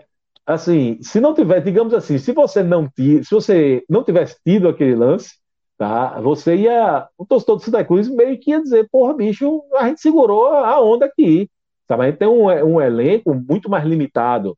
A gente está duas divisões abaixo e, e, o poder e o financeiro é muito menor. Enfim, independentemente disso, que às vezes o time tem muito dinheiro, mas não dá liga, e o Sport deu liga. Às vezes o time não tem dinheiro, mas dá liga, e o Santa Cruz é um time que não tem dinheiro e até agora não deu liga. Então, com tudo isso, tendo um jogador expulso no, no início do segundo tempo, com tudo isso, você segurar o empate, teria sido um, um, um, um bom resultado para o Santa Cruz. Mas claro que eh, também teve aquela coisa, né? Puta que pariu, já pensasse se faz esse crime, tá ligado? Você golaço, leva um, um, né? um você e era um golaço, e era um golaço, né? Se você, se você sabe um jogo que não teve ali, teve nem mil torcedores de Santa Cruz, acho que não, não teve nem esses oito torcedores de Santa Cruz. Estavam lá, esses né? 800 que estavam lá, meu irmão, ia, ia ser top 3 da lista da vida dele de jogos que foram. Totalmente. Inclusive é, o que você falar, disse. Teria sido a maior é. vitória de Santa Cruz é, como, os caras que estavam lá. Como visitante. Porque, como visitante. É, foram é. poucos torcedores do Santos. Santa sempre leva mais gente, é. né? Inclusive, o que vocês falaram agora há pouco aí, alguém disse aqui no chat agora há pouco, disse que se o Santa Cruz ganhar esse jogo, o Felipe tava dando pirueta agora na, na, na, na, na live mesmo. Tava, pô, tava. Não, veja só o que a gente falou semana passada, tava no céu e tava ressuscitado. Lembra que então tava na última vez que apareceu, tava no céu. Não, em semana passada, tava aquele cenário. É era, era, era, era a volta triunfal.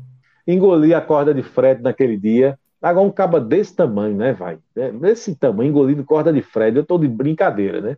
Mas engoli a corda de Fred, entrei naquele dia, arrumei ali um barulho da bexiga lá, mas eu arrumei o cantinho, a gente resenhou ali rapidinho, só para não ser chamado de frouxo. Não, foi importante, foi importante. Vamos para a parte, Celso deu uma, precisou dar uma saída rápida aqui, mas vamos para a parte dos destaques, tá? É, Vamos começar pelo Santa, então, Felipe, até para seguir Essa saída linha. rápida, essa saída rápida, qual foi a justificativa? É colocar a criança para dormir. Colocar a criança para dormir. Agora, não sei se criança para dormir agora é, é, é, é, é termo para outra coisa, né? Normalmente é zero grau, criança para dormir seria novidade. Eu acho que é realmente os meninos que estavam com sono. Mas se as crianças para nadar, né? Só vamos levar ali, botar umas duas, três crianças ali para nadar, mas não foi para nadar, não.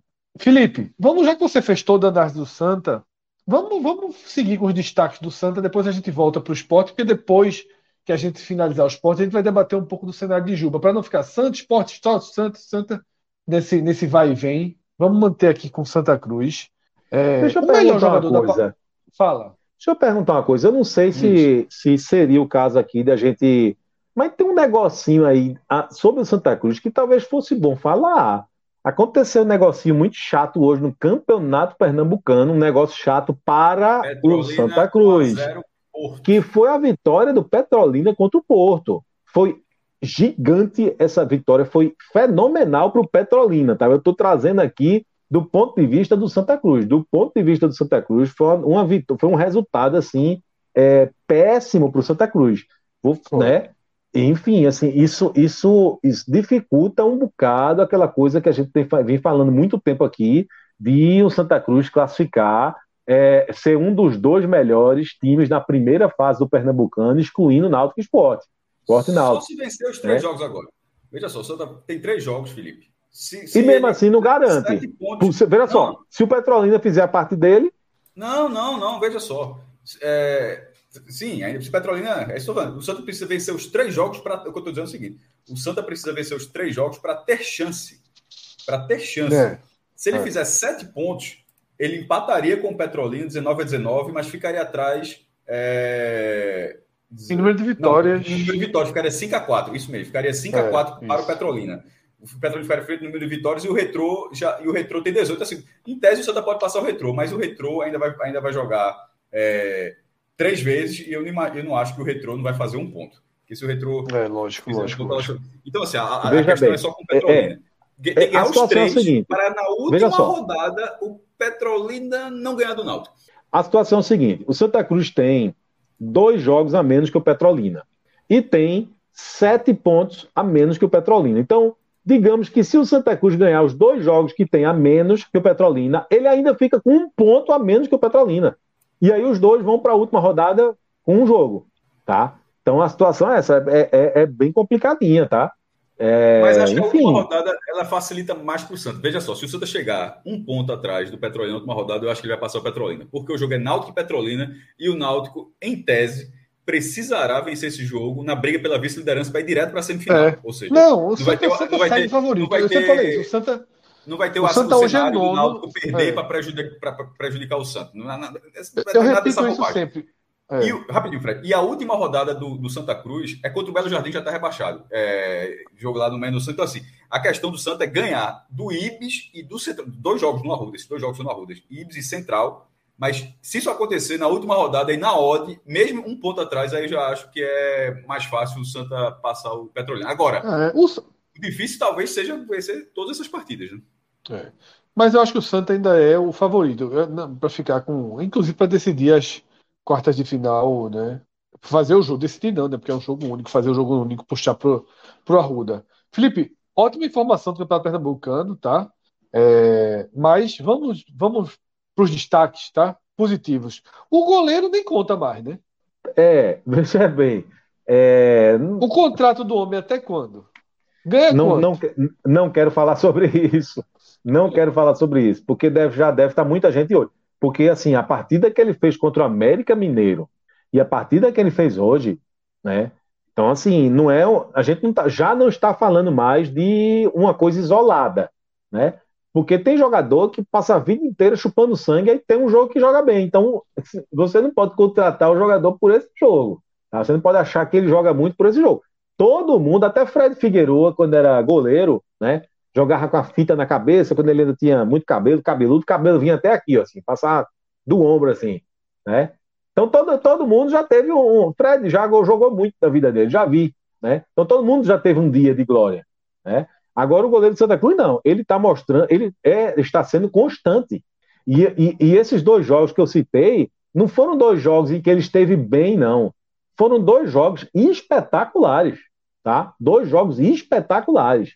E que se o Santa Cruz empatou com o esporte agora, apesar de ter, ter jogado com um jogador a menos durante tanto tempo, e se o Santa Cruz teve a chance, tá?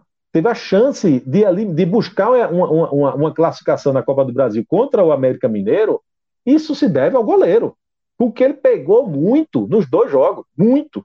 Tá? Então, assim, é óbvio que o destaque da partida é Michael. É óbvio. Não tem não tem segundo, não tem nem, sabe, terceiro nome, ele é disparado. Mas a gente tem que deixar isso bem claro, que ele está realmente muito acima dos outros, do Santa Cruz. Fora isso, rapaz, eu, eu vou destacar um cidadão aqui que eu gosto de fazer isso, de ser justo, né? A gente tem que ser justo. Eu gosto de, de destacar alguém que eu já critiquei muito, tá? Então tem um cidadão que recebeu tanta pancada minha aqui no começo do ano, é, que é o Ítalo Melo, velho. E mais dessa vez ele fez uma partida relativamente segura. Gostei Ítalo Melo, tá?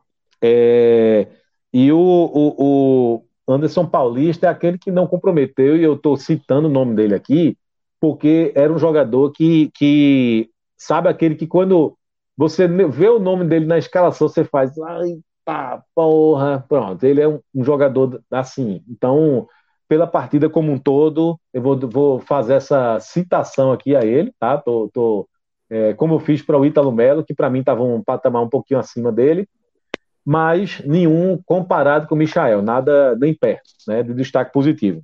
Eu, é, pode, pode emendar com negativo já? negativo? Pode, pode, porque a gente já, já fecha o Santo e depois mergulha no esporte. É, veja, o negativo, rapaz, o time, de uma maneira geral, ele estava bem comportado. É, mas acho que, mais uma vez, o Feijão não fez uma, uma boa partida. E aí ele está entrando também pelo histórico, porque já faz algumas partidas que Feijão está está deixando a desejar. Está né? é, tá sendo um buraco ali que se os times, se os adversários perceberem, vão jogar do lado dele, do lado direito do Santa Cruz. Né? Então, mais uma vez, companheiro, não está dando. Não está dando, não. Cadê aquele jogador que começou a temporada? Que eu elogiei tantas vezes aqui. Eu vou parar de elogiar jogador do Santa Cruz. Já Michael vai levar quatro frangos no conto Fortaleza. Porque quando eu começo a elogiar uma desgraça no jogador, ele, ele faz raiva depois. Então eu elogiei tanto tu, Feijão. Agora, sabe, desaprendeu. Desaprendeu, né? Então, Feijão, rapaz, quem, quem, quem, quem é, é, um jogador que hoje não foi bem, né, inclusive teve um lance ali, acho que foi no primeiro tempo ainda, que quase entrega o ouro, alemão, bicho. Alemão. achei um pouco inseguro hoje, né? E esse não, esse eu até já elogiei algumas vezes, mas hoje achei um pouco inseguro. Teve um lance ali que ele recuou a bola, que quase entrega o, o, o, um gol para o esporte, né? Então vou destacar também. Mas evidentemente eu tenho que dar um peso diferente e, e... o Marcos Vinícius, companheiro, a, a, a, o lance que gerou a, sua, a sua expulsão, companheiro, foi imprudência sua. Foi imprudente, né, velho? Absurdo. Então, né? assim, Maluco, você já tinha. Porra, veja só. Você já tem uma bexiga de um cartão amarelo. E você faz aquilo que você fez, companheiro. Você sabe que você vai expulso, vai ser expulso, não sabe, não? Você sabe que vai ser expulso. Porque se você não tivesse amarelo, ok, você vai apelar para o juiz, não, amarelo só, pronto, tá tudo certo. Né? Agora, você tendo o amarelo, você fez sabendo que ia ser expulso. Né? E aí você faz um negócio desse. No começo do segundo tempo, quando aconteceu esse lance, eu desisti. Eu disse, pronto, agora acabou. Agora aquela enfiada que, que não estava se desenhando até agora, agora ela vai vir. Né? Porque eu imaginei que o Santa Cruz ia se desestruturar completamente né? e que não ia ter força para segurar o esporte. E acredito que todo mundo pensou isso. Acredito que todo mundo da torcida do Santa pensou isso. E acredito que todo mundo da torcida do esporte pensou isso também. Porque era meio que o óbvio, né? Então, assim, achei irresponsável, companheiro. Então, por esse motivo, o grande destaque negativo. Inclusive, já faz tempo que você esqueceu o seu futebol, que era outro que eu elogiava aqui também, já elogiei algumas vezes. Então, me sinto muito à vontade, já que eu elogiei você algumas vezes, me sinto muito à vontade também para dizer que você, dessa vez, foi irresponsável e quase, sabe, é o fator determinante, né? Aquele lance quase foi o fator, de... poderia ter sido o fator determinante para uma derrota do Santa Cruz no Clássico, né? Boa, galera. Então vamos agora, estou de volta.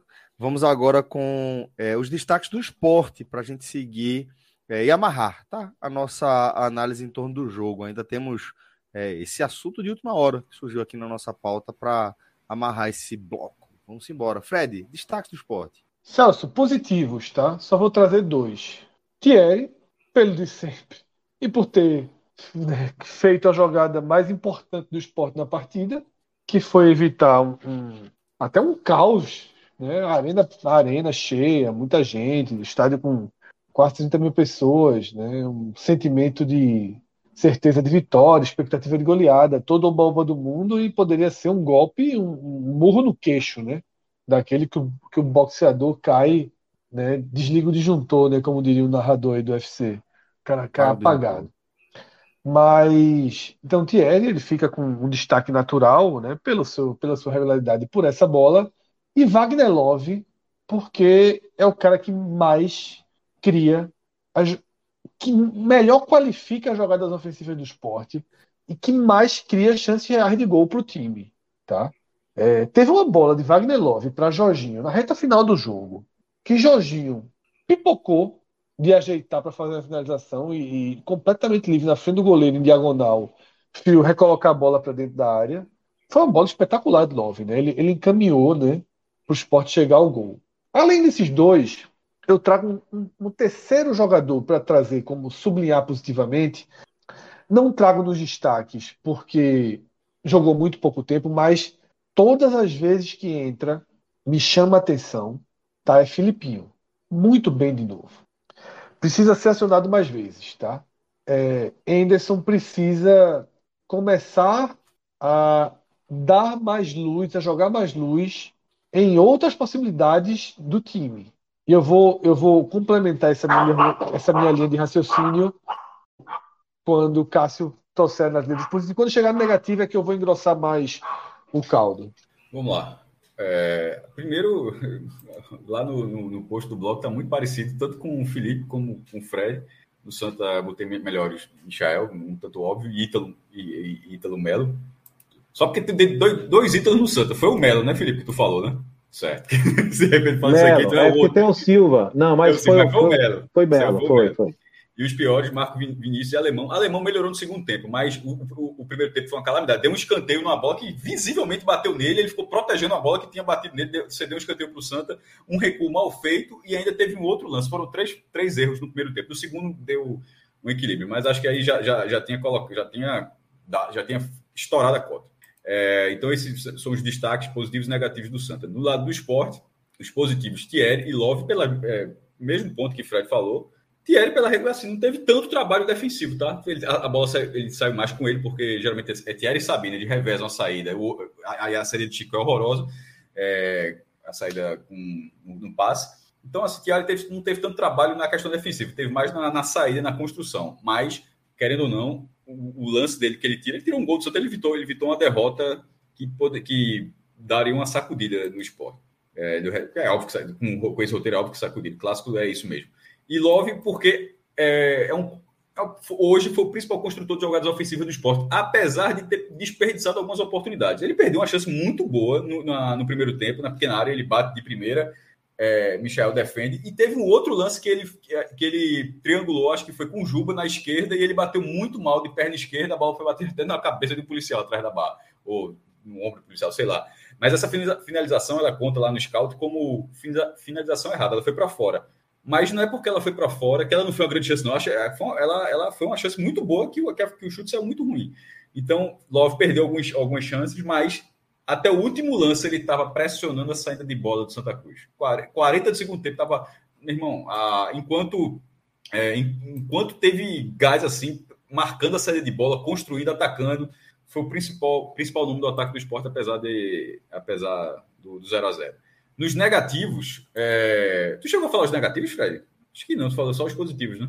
Não, eu, eu, eu, eu deixei para guardar os, os, negativos do esporte para depois, então, porque eu vou fazer uma... Não, mas tu pode ampliar, vou falar eu, rapidamente. Tu, tu assim. traz e eu, eu amplio, perfeito. Certo. É... Os dois volantes do esporte não foram bem nesse jogo, mas acho que o Fabinho foi pior, tá? Acho que eu não vou citar os dois, é, poderia até colocar, é, mas é porque tem, acho que tem outra, outras atuações também. Mas esse Fabinho coloca ali que é quase a, uma representação dos dois volantes. Ele está representando ali, ele é o, é o, embaixador do setor ali. Porque, na verdade, tanto ele quanto o Ronaldo não, jogaram muito sem brilho. Eles hoje foi um freio de mão assim em relação à, à, intensidade que o esporte pode ter numa partida. Mas eu achei o Fabinho pior do que, do que o Ronaldo. É, Chico, muito mal. Eu achei assim, muito mal. É, o passe dele ele, foi um problema, ele errou muitos passes, do lançamento ia para lateral ou errava o passe e defensivamente, é, ele é o oposto do que é Thierry no lance. Thierry é salvando o time a, em cima da linha e Chico é o cara que acabou pro, provocando. É, não, provocando, provocou foi o Santa Cruz, mas diga assim: o bote errado que ele deu. Ele deu um carrinho que não acertou, ele conseguiu, não conseguiu parar a jogada numa falta, ele não conseguiu nem fazer isso. É, e, e aqui, naquele momento, é foda que eu estava vendo jogo, de vez em quando dá vontade, pô, deveria ter dito alguém e tal, porque naquele momento eu já não gostava da atuação de Chico hoje. E, e é até curioso, porque Chico na, na Arena Pernambuco teve jogos ano passado que foi até bem, mas eu acho que hoje, é, mesmo Sabino de vez em quando, Sabino foi muito mal contra o Sergipe, né? Assim, expulso do jeito que foi e tal. Mas aí, na hora dessa que você precisa lembrar para valorizar o sistema, para valorizar a dupla de zaga. É, mesmo Sabino, de vez em quando, aparentando, está um pouco acima do peso, aparentando, não sei, mas é Sabino e Thierry, mas é numa dessa, quando tem um desfoque de um, é que você vê como, como faz falta. E o outro jogador é Dinho. É, Edinho, ele está um pouco do que eu falei de Fabinho, ele está representando algo que não gostei dessa partida, que foi em alguns momentos um jogo que está que tá valendo muito, um jogo que está 0 a 0 está longe, está definido, e as jogadas estão com uma firula ali que eu acho que não cabia. Isso já tem acontecido, acho que no jogo da Ilha do Retiro, que até lembrou, deu um drible e tal. Eu acho que aconteceu um pouco hoje. Eu posso até posso até pensar que é uma característica do jogador, tudo bem, mas é porque eu não estava enxergando isso, e aí pode ser uma falha minha, naturalmente também, em outros jogos, onde o jogo estava mais corrido, tava, tava, o esporte estava tentando reagir, como foi o caso do Ceará, ou lutando pela vitória, o jogo está empatado, enfim, tentando ampliar o placar. E nesses jogos contra o Santa Cruz, eu acho que os primeiros minutos, tanto na ilha quanto na arena, aconteceu um pouco isso. Ele não foi o único que eu, que eu achei, mas eu acho que ele foi o que fez mais isso. Então, por isso que ele está representando algo que me incomodou na atuação do esporte. Fred, então agora vamos fechar com suas análises do, dos destaques negativos do esporte fazer a ponta que você sugeriu. Certo, vamos lá, Celso. É, concordo com o Cássio, tá? Eu só divido de forma mais igual ali Fabinho e Ronaldo. Eu acho que os dois foram mal, Ronaldo muito lento, tá? E é aí que eu queria dar uma, uma, uma ampliadinha, porque Anderson, essa volta de Ronaldo, né, depois dos meninos estarem jogando tão bem, essa volta de Ronaldo, ela, ela me incomoda, sabe? E. Ah, que ele saiu quando estava machucado e os meninos jogaram quando ele está machucado, ele deve voltar à posição porque não foi uma saída técnica, mas o desempenho dele é um desempenho que diminui um pouco a intensidade e a imprevisibilidade do time do esporte. Com o Ronaldo, o time é mais previsível, a bola para mais, cadencia mais, roda mais. E em alguns jogos, esse perfil dele se acentua e torna o time mais travado. Né? Ele deu um passe muito bom para o gol de Jorginho no, no, no, primeiro clássico, né? no clássico do Pernambucano, sábado passado. Mas é, é, é, muito pouco. A gente não pode ficar esperando ah, que Ronaldo dá um passe, que Ronaldo dá lançamento de vez em quando. Ok, se Anderson quiser continuar com ele como titular, continue. Mas os meninos precisam jogar mais. E aí, veja só, não sei se tem gente que está vendo só o corte no Twitter, se gente me acompanha, se não me acompanha. Eu não sou do bloco, dos que defendem, ah, tem que usar todo mundo da copinha, tem que usar a base o tempo todo. Não é minha linha. Não é essa minha linha. Minha linha é muito clara. Eu acho que Fábio e Pedro jogaram mais do que Ronaldo e Fabinho esse ano. Fabinho tem uma vantagem que Fabinho aparece na área com força. Fabinho pisa bem na área. Uma das grandes chances de gol do esporte foi a cabeçada de Fabinho hoje, né, defendida no susto ali pelo goleiro de Santa Cruz. Que um deles fique, Fabinho fique, ou que o Ronaldo fique, veja só tem que se rodar mais e tem que se colocar mais os meninos para jogar. O gol que o esporte faz contra o Sergipe, o esporte com um homem a menos, o esporte sem estar tá conseguindo chegar na cara do gol, sai de um grande lançamento, tá? De um grande lançamento de Fábio, né, que encontra Filipinho, Filipinho finaliza, a bola vai para o escanteio e do escanteio só o gol. Não é assistência, não é nada disso, mas é numa bola que Fábio atravessa o campo e cria uma chance para o esporte. Mais dinâmica, tá? E aí, repito, algo que eu falei lá na abertura, a partir de um comentário que Inácio colocou no chat. É...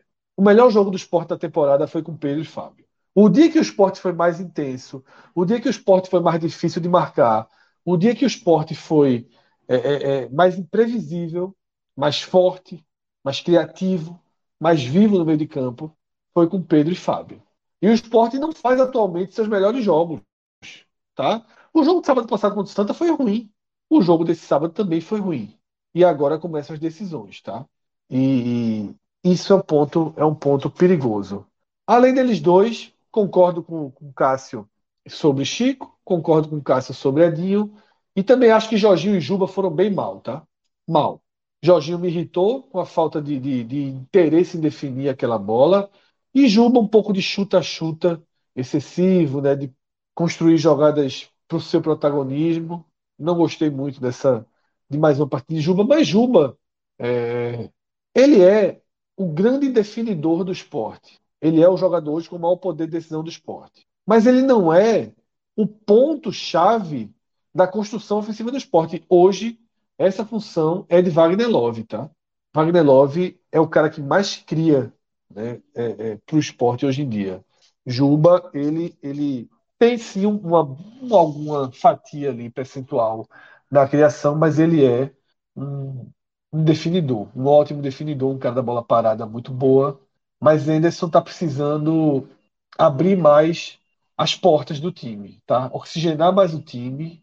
Labandeira deveria ter entrado muito antes, a substituição de Filipinho, que o próprio Anderson já deu sinais é, de que é uma grande. Ele não fez hoje, que é tira Jorginho, leva a Juba para o meio, né?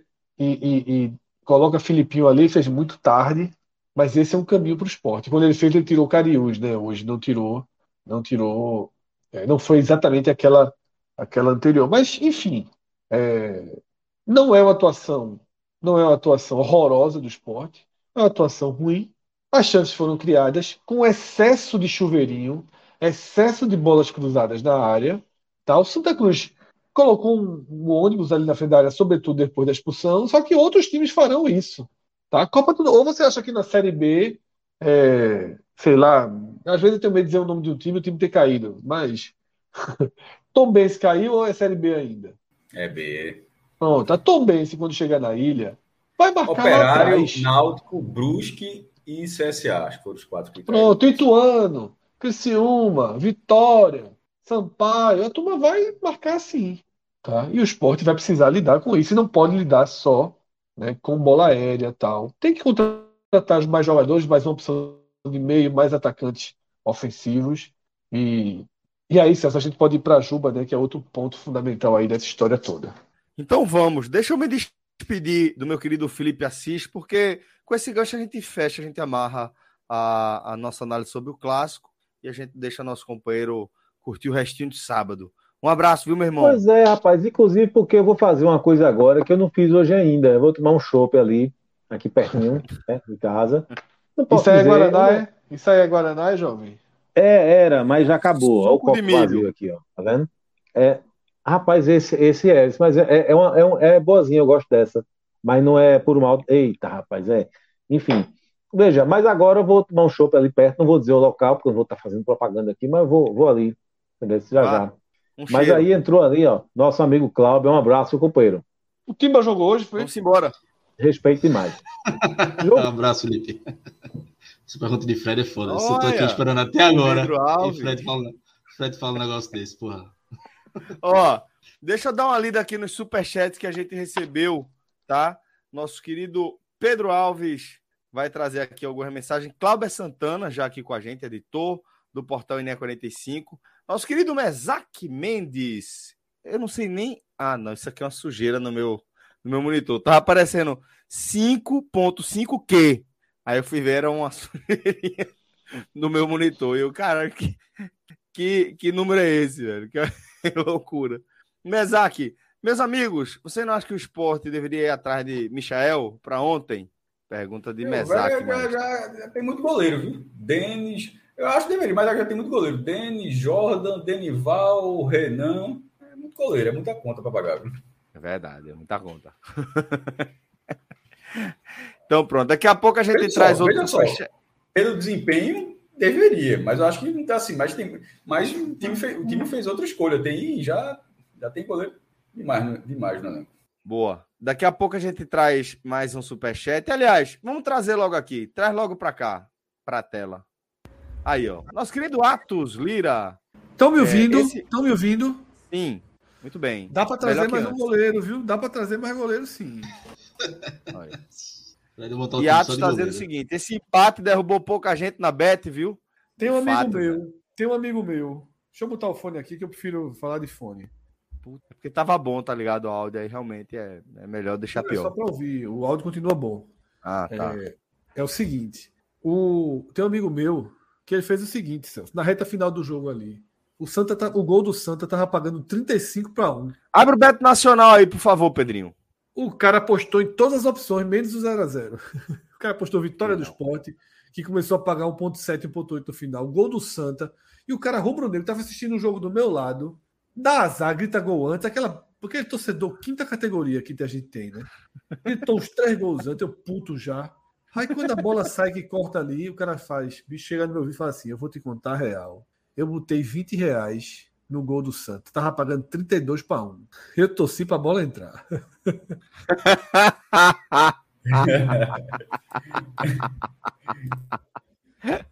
é foda. Ó, é, Bet Nacional, a Bet dos brasileiros, tá, velho? É, reforçando aqui, importante, se você quiser colaborar com a gente, é, pode criar sua conta com o nosso código podcast45. Inclusive, tá? Inclusive, traremos novidade muito em breve para a galera que é, tem conta aí filiada ao nosso código no Bet Nacional, tá? A gente vai trazer umas, é, umas ativações assim bem interessantes para vocês. Então fiquem ligados aí, já pode criando sua conta, não precisa esperar a gente lançar, já pode criando aí a sua conta e aquecendo os seus palpites, que daqui a pouco eu trago uma novidade para vocês. Lembrando que o nosso código é o podcast45, certo? Fred, algo Perderam chama... dinheiro ali, viu? Perderam dinheiro ali. Perderam. perderam. Se não tem aposta aberta, perderam. Apostaram no esporte, foi? Eu acho que muita gente. Como o Atos falou, esse, esse empatezinho aí quebrou uma turma, viu? Esse empatezinho aí quebrou uma turma, velho. Foi foda. Bora no Vasco Mas... amanhã para animar? Bora no, no Então, no porque, velho, é isso que eu ia te perguntar porra. especificamente sobre isso. Velho. Já vou torcer pro Vasco mesmo, bota o dinheirinho. Pronto, vamos lá. Vou, vou fazer a leitura aqui para vocês, tá? Ele tá falando do Carioca, que por sinal, Carioca Beto Nacional, porra, é foda, velho. Beto Nacional, Beto Nacional. Vasco e Flamengo, tá? Mais um Fluminense reverteu, né? Ô, Celso, o Pod, Experience, o Pod Experience vai ser Pod Experience Beto Nacional, tem que ser, né? Tem que ser. Name rights. É foda. Já, já comecei a, a, a, a, enganchar os bigodes lá. Tu, tu se ligou, né? Mandei pra tu um indicativo de caminho ali. Não. Ah, mas depois eu te explico melhor. Mas é o seguinte, mas rola. Vamos embora. Podcast Experience Bet Nacional. Tem tudo a ver. É, tudo e a é ver. o seguinte, ó. Lá no Carioca Bet Nacional, pelo Carioca Bet Nacional, né? Vai rolar aí Vasco e Flamengo, né? É, via de regra, é, eu sempre tendo a achar um empate nos clássicos cariocas um, um, uma odd interessante. Porque historicamente, é. historicamente é, é palpo. Clássicos no Rio de Janeiro, o, o, o momento, que não dá nem, nem para chamar de momento, né? Esta era do Flamengo agora, meio que dá uma, uma contrariada nessa, é, nessa máxima. Mas, de toda forma, é um caminho interessante, porque é, já a odd do empate, a primeira que eu vou ler, tá pagando 3,79. Então Baixo. já acho interessante. Zezé, Zezé não vai para aula segunda-feira, não. É feriado. Zezé, é, exatamente. Zezé, Vamos ver. Zezé não vai para aula, não. Zezé vai, vai ser decretado feriado para o menino. Vai Mas é o seguinte. Feriado. primeiro, aqui no Vascão da Gama, Vasco, como a turma Vasco. fala. Gosto muito dessa odd, 4,20. Se perder dinheiro é por uma boa causa. Vasco. Mas veja, essa odd de, de 4,20, o Vasco contra o Flamengo você faz. Porra, faz sentido. Faz sentido. Faz sentido. Agora, a odd do Flamengo de 1,76, para mim já é um negócio que eu falo, porra, velho, um, um time pagando 4,20, o outro pagando 1,70 e, e blau. é porque o empate só... é do Flamengo, né, Celso? O empate é do Flamengo. Aí. Tu tá achando que é alta do Flamengo, é? Tô achando alta. Ah, pô, eu tô, acho que a Sport Santa Cruz, que a turma botou 1,20 e, e 12 reais por Santa. É, mas é por isso que eu tô é, falando, pô. Tô achando é relativamente alta. Não, não, é, é, mas é, eu não. Veja só, Diego, né? É, ele colocou uma aposta boa aqui, né? Que ele colocou Palmeiras, Palmeiras e Tuano. Palmeiras, Flamengo, empate e PSG. Palmeiras, Flamengo. Da frieza, Bom. da frieza, da frieza, é uma ótima aposta. É uma Bom, ótima muito boa. O do Bota Vasco, aí pra gente ver. O do Vasco é oportunidade, é greia, é para animar o jogo, para torcer valendo mais. Porque assim, eu vou, a gente vai fazer essa, essa tripla do Flamengo, eu vou torcer contra a gente mesmo. Porque eu sou Vasco, mãe. Vasco. Ah, Mas é se Vasco, quiser ir, sou Vasco, porra, sou Vasco. Sou Vasco, animar o futebol carioca, mudar, gerar uma crisezinha no Fla. Faz tempo que o Fla não tem uma crise. E aí, Clauber? Se eu tivesse na Série A, eu era Fla, que é a melhor crise no Vasco. O Fla é outro padrão de Série A. O Vasco é nosso. Mas. mas eu acho muito bom esse, né? no... estratégia. Esse nosso, esse nosso Vasco é, é nosso. É o Vasco é nosso pra caralho. Acho que é nosso. Não, é muito é bom isso. Ai, velho. Mas vamos lá. É, Vasco ou essa, ou essa múltipla? Deixa eu ver Vasco, quanto é que é essa Vasco, Vasco. Vasco, a turma aqui é Vasco, a turma aqui não é, né, tipster, não. A turma é Vasco, pô. É Vasco, esse cacete, é Vasco. Vamos soltar aquele noventinho, aquele noventinho que estão sobrando ali é no Vasco. Mas naqueles portais se abrindo aí. É 90, é? Tá bom, então. Aí. É, que vai ficar com 5 mil certinho. Então bota 90 e 54, só para deixar zerado ali. Bota 50. Acho que não pega não aí. Olha, pega, boa, pega, pega não, pega. Pô, pega não. É pega 90 não. só. Me respeita, Celso. Fred, como é? O Vasco tá emprestado. Pegou, pegou, pegou, pegou, pegou. Fred, Fred, Fred. Me respeita, Fred. Respeita internacional, pô. O Vasco é nosso, mas tá emprestado, é isso, né? Tá emprestado, tá emprestado. Ou a gente, na verdade, a gente tá fora do. do, do... É.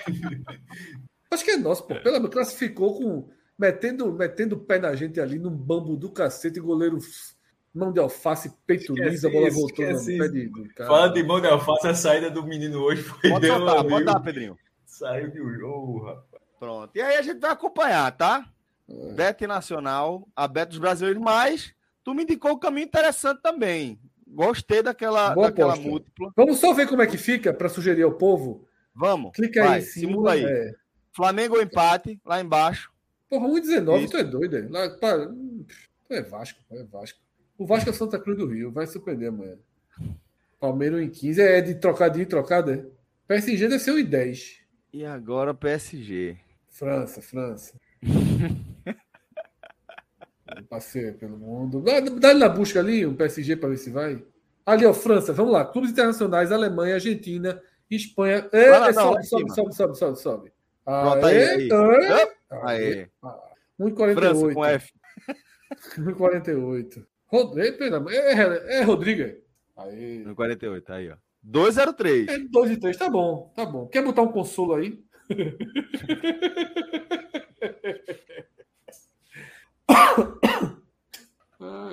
tira o Flá, tira o Flá, não vai nem vem, tira o Flá dessa múltipla aí. Para poder fazer essa múltipla em paz, tira o Flá. Vamos arrumar outro, tá quanto? Vamos arrumar outro pro lugar do Flá. Esse bicho não existe. Lá ele, pô, é foda. Eu percebi, pô. Eu percebi um segundo depois. Consolo. Quer botar um consolo aí? É. Sabe a italiana, a italiana ali? Vamos ver.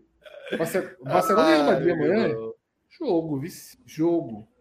Mas vamos, vamos meter nisso, não. não. Pronto, bota o Arsenal. Arsenal, Arsenal, Arsenal. No lugar, no lugar do, do Fla. Pronto. É. Onça. Foi para 2 e 13.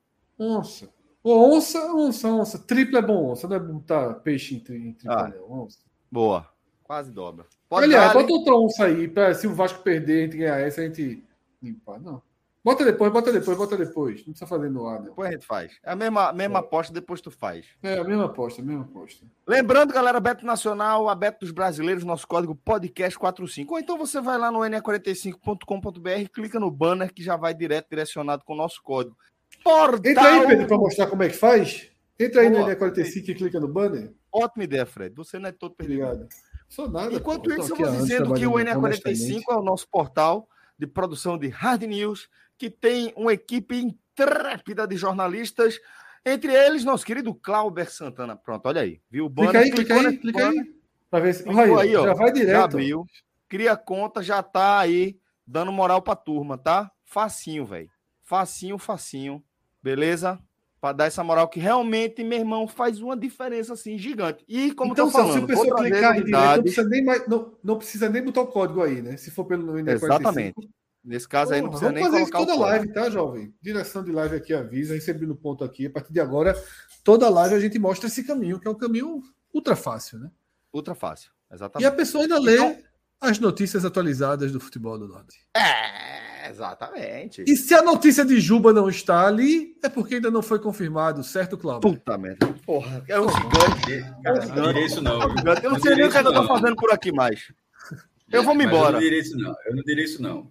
Não, não foi é, confirmado. refazendo a frase de Fred, ou, ampliando que ele se não está ali, é porque é, o NE, o UNE ainda não conseguiu essa confirmação. Mas, assim, inclusive o próprio GE que deu essa notícia, eles acabaram de atualizar a matéria deles já com. É, porque Pedro, Maranhão, nosso repórter, conseguiu falar com os empresários de Juba, né? Isso. Os, os, é. os dois que negaram. Assim, é, eu acho até esperado que eles neguem, mas negaram. É, e, também, e o GE também conseguiu falar depois, ele disse, na verdade, foram procurados, o GE foi procurado, mas o GE, disse, o GE mantém a informação. Mantém, reafirma. É o GE do Rio, tá? Nem, nem é. é daqui a, a, apuração. Mas é o que é, eu, assim, eu quis dizer. O que eu quis dizer é o seguinte, assim, parece ser pelo Bahia o caminho, né? Assim, só dizer assim. É, ah, o que eu quis dizer, Cássio, é o seguinte: é que, assim, realmente, eu, nesse, se a gente não tem a fonte deles, se a gente no NE45 não tem a fonte deles que diz que o contrato está assinado, as fontes oficiais, que é o que a gente teve acesso, negam, né? Então, por isso. Mas jornalisticamente você pode até falar, até porque é um site, porra, um site ultra relevante, GE. Ó, o GE informou a, a, o pré-contrato de Juba Porém, os empresários foram procurados pelo NE que negaram e tal, e assim, e, é. e esse, não dá, a informação existe, assim, a, assim, não é um, um, site, todo respeito a outros, mas um site mal assombrado, não. Pô, assim, é um site com maior audiência do país dizendo negócio. Então, acho que tem sim uma, tanto tem uma relevância que, claro que tem, o site, vai ser pauta aqui agora. Site, o, exatamente, e o site foi procurado pelos caras. Se, claro. se fosse um site menor, nem daria nem bola. Mas então, acho que a, a, notícia existe, portanto vai ser debatido agora, como você falou. E, mas esse é o ponto, tá? Aquele ponto que eu citei que não está na nossa página é porque a gente não tem informação, a gente não vai trabalhar com a informação off do, do GE, né? Então, assim, aí também não, não, não nos cabe trabalhar com a informação que é off do GE. A informação a gente tem que respeitar o GE que trouxe. No, o máximo que ele poderia fazer é dizer que, que os empresários negam, e aí também não, não é o caso para uma matéria, mas para bater aqui, eu acho importante. E minha visão sobre isso é muito simples, tá, Celso? Eu sabia que o Bahia já tinha feito proposta ao esporte, inclusive com o Belintani, tá? Eu ia dizer isso na live e não disse, eu optei por não dizer. O próprio esporte disse isso também, né? Até falou acho que, que tinha sido o Belintani, né? Porque uma vez aqui eu vi falando, foi, foi acho que o Belintani não tem mais nenhuma ligação com futebol. E o que eu soube, posso até ter recebido a informação errada, é que Belintani conversou sim sobre Juba, tá? o Bahia tinha interesse, era o grupo que estava mais montando a proposta, procurando, procurando Juba de forma mais, mais efetiva, e assina, né, de acordo com o GE, um pré-contrato a partir de 1 de setembro. E eu digo uma coisa: o mais importante nesse momento para o esporte é, um, a torcida não entrar na onda de queimar o jogador. A bolha do Twitter acho que já entrou. A bolha do Twitter entrou, mas a bolha do Twitter mas geraria. eu tô falando de bolha, bolha porque do, é, eu senti a bolha pela greve foi essa semana, né? A bolha, a bolha do Twitter assumiu Santa Cruz e quase acaba com Santa Cruz. A bolha do Twitter levaria qualquer clube ao colapso, né? Então não, não é para seguir bolha do Twitter. Futebol precisa de frieza, tá? Futebol deve ser feito com frieza. E é, é importante utilizar a Juba como o esporte planeja utilizar a Juba e como o próprio Juba sempre colocou para o esporte que tem interesse de fazer. Terminar o Campeonato Pernambucano, terminar a Copa do Nordeste, jogar a Copa do Brasil até onde o time conseguir andar e disputar 27 partidas do Campeonato Brasileiro. Tá pago se fizer isso. O esporte não tem que ser bonzinho com o Juba. Os dois precisam ser profissionais. E a torcida que não precisa ser profissional, tá? A torcida não precisa ser profissional mas a torcida precisa ter um comportamento de frieza, tá? Um comportamento de frieza para entender o momento, entender a importância de Juba para o time, entender a entrega positiva que Juba vem dando ao esporte e com essa entrega positiva estender esse período dele enquanto tiver contrato. A gente tem que parar com essa história, ah, assinou um contrato com outro time, é um cabra safado, é um traidor, não presta mais, vai fazer corpo mole cada vez que ele errar um, um cruzamento, cada vez que ele chutar a bola para fora, é, dizer que o cara não quer não quer mais vestir a camisa, que já está pensando no Bahia, que já está pensando no City, que já quer ir para Manchester, que vão dizer tudo isso, né? Então, é, ser frio, utilizar o jogador o máximo possível. O jogador não ninguém tem uma vírgula para falar de desempenho, de entrega, de vontade de Juba até aqui. E ele já tinha deixado muito claro que não ia ficar no esporte. Então, se ele assinou com Bahia, com Botafogo, com Crystal Palace, com quem quer que ele assinasse, não importa. Juba já tinha deixado muito claro, os empresários já tinham deixado muito claro que nenhuma proposta, nenhum valor, nada que o esporte colocasse na mesa seria aceito. E não foi. Tá? Não vejo, não vejo é, grandes impactos, né? porque já se esperava isso, todos do esporte já esperavam isso. Agora eu espero que o esporte, que a direção do esporte cumpra o que pretende, que é utilizar o jogador até o máximo possível, que é o dia 31 de agosto. Repito, todo o Pernambucano, toda a Copa do Nordeste, o que der para andar na Copa do Brasil e 27 rodadas da Série B. Depois substitui. Tá? Eu acho que esse é, é o X da questão. Um outro cenário que eu poderia considerar é o Bahia chama o esporte agora e faz assim: vamos colocar alguns jogadores para negociação, para a gente trazer Juba agora para o início da Série A? Aí pode ser. Aí o esporte pode analisar ter Mas aí é, o esporte sinalizou o tempo todo que não queria isso, assim, não faz sentido agora. É, mas veja só, o Bahia, né? O Bahia tem jogadores interessantes que podem vir. Então. Enfim, conclua o seu, seu pensamento. Não, então é isso, assim. Se é para liberar, é para liberar com um pacote, tá? Que dê, que fortaleça o esporte até o último, o último dia né, da Série B.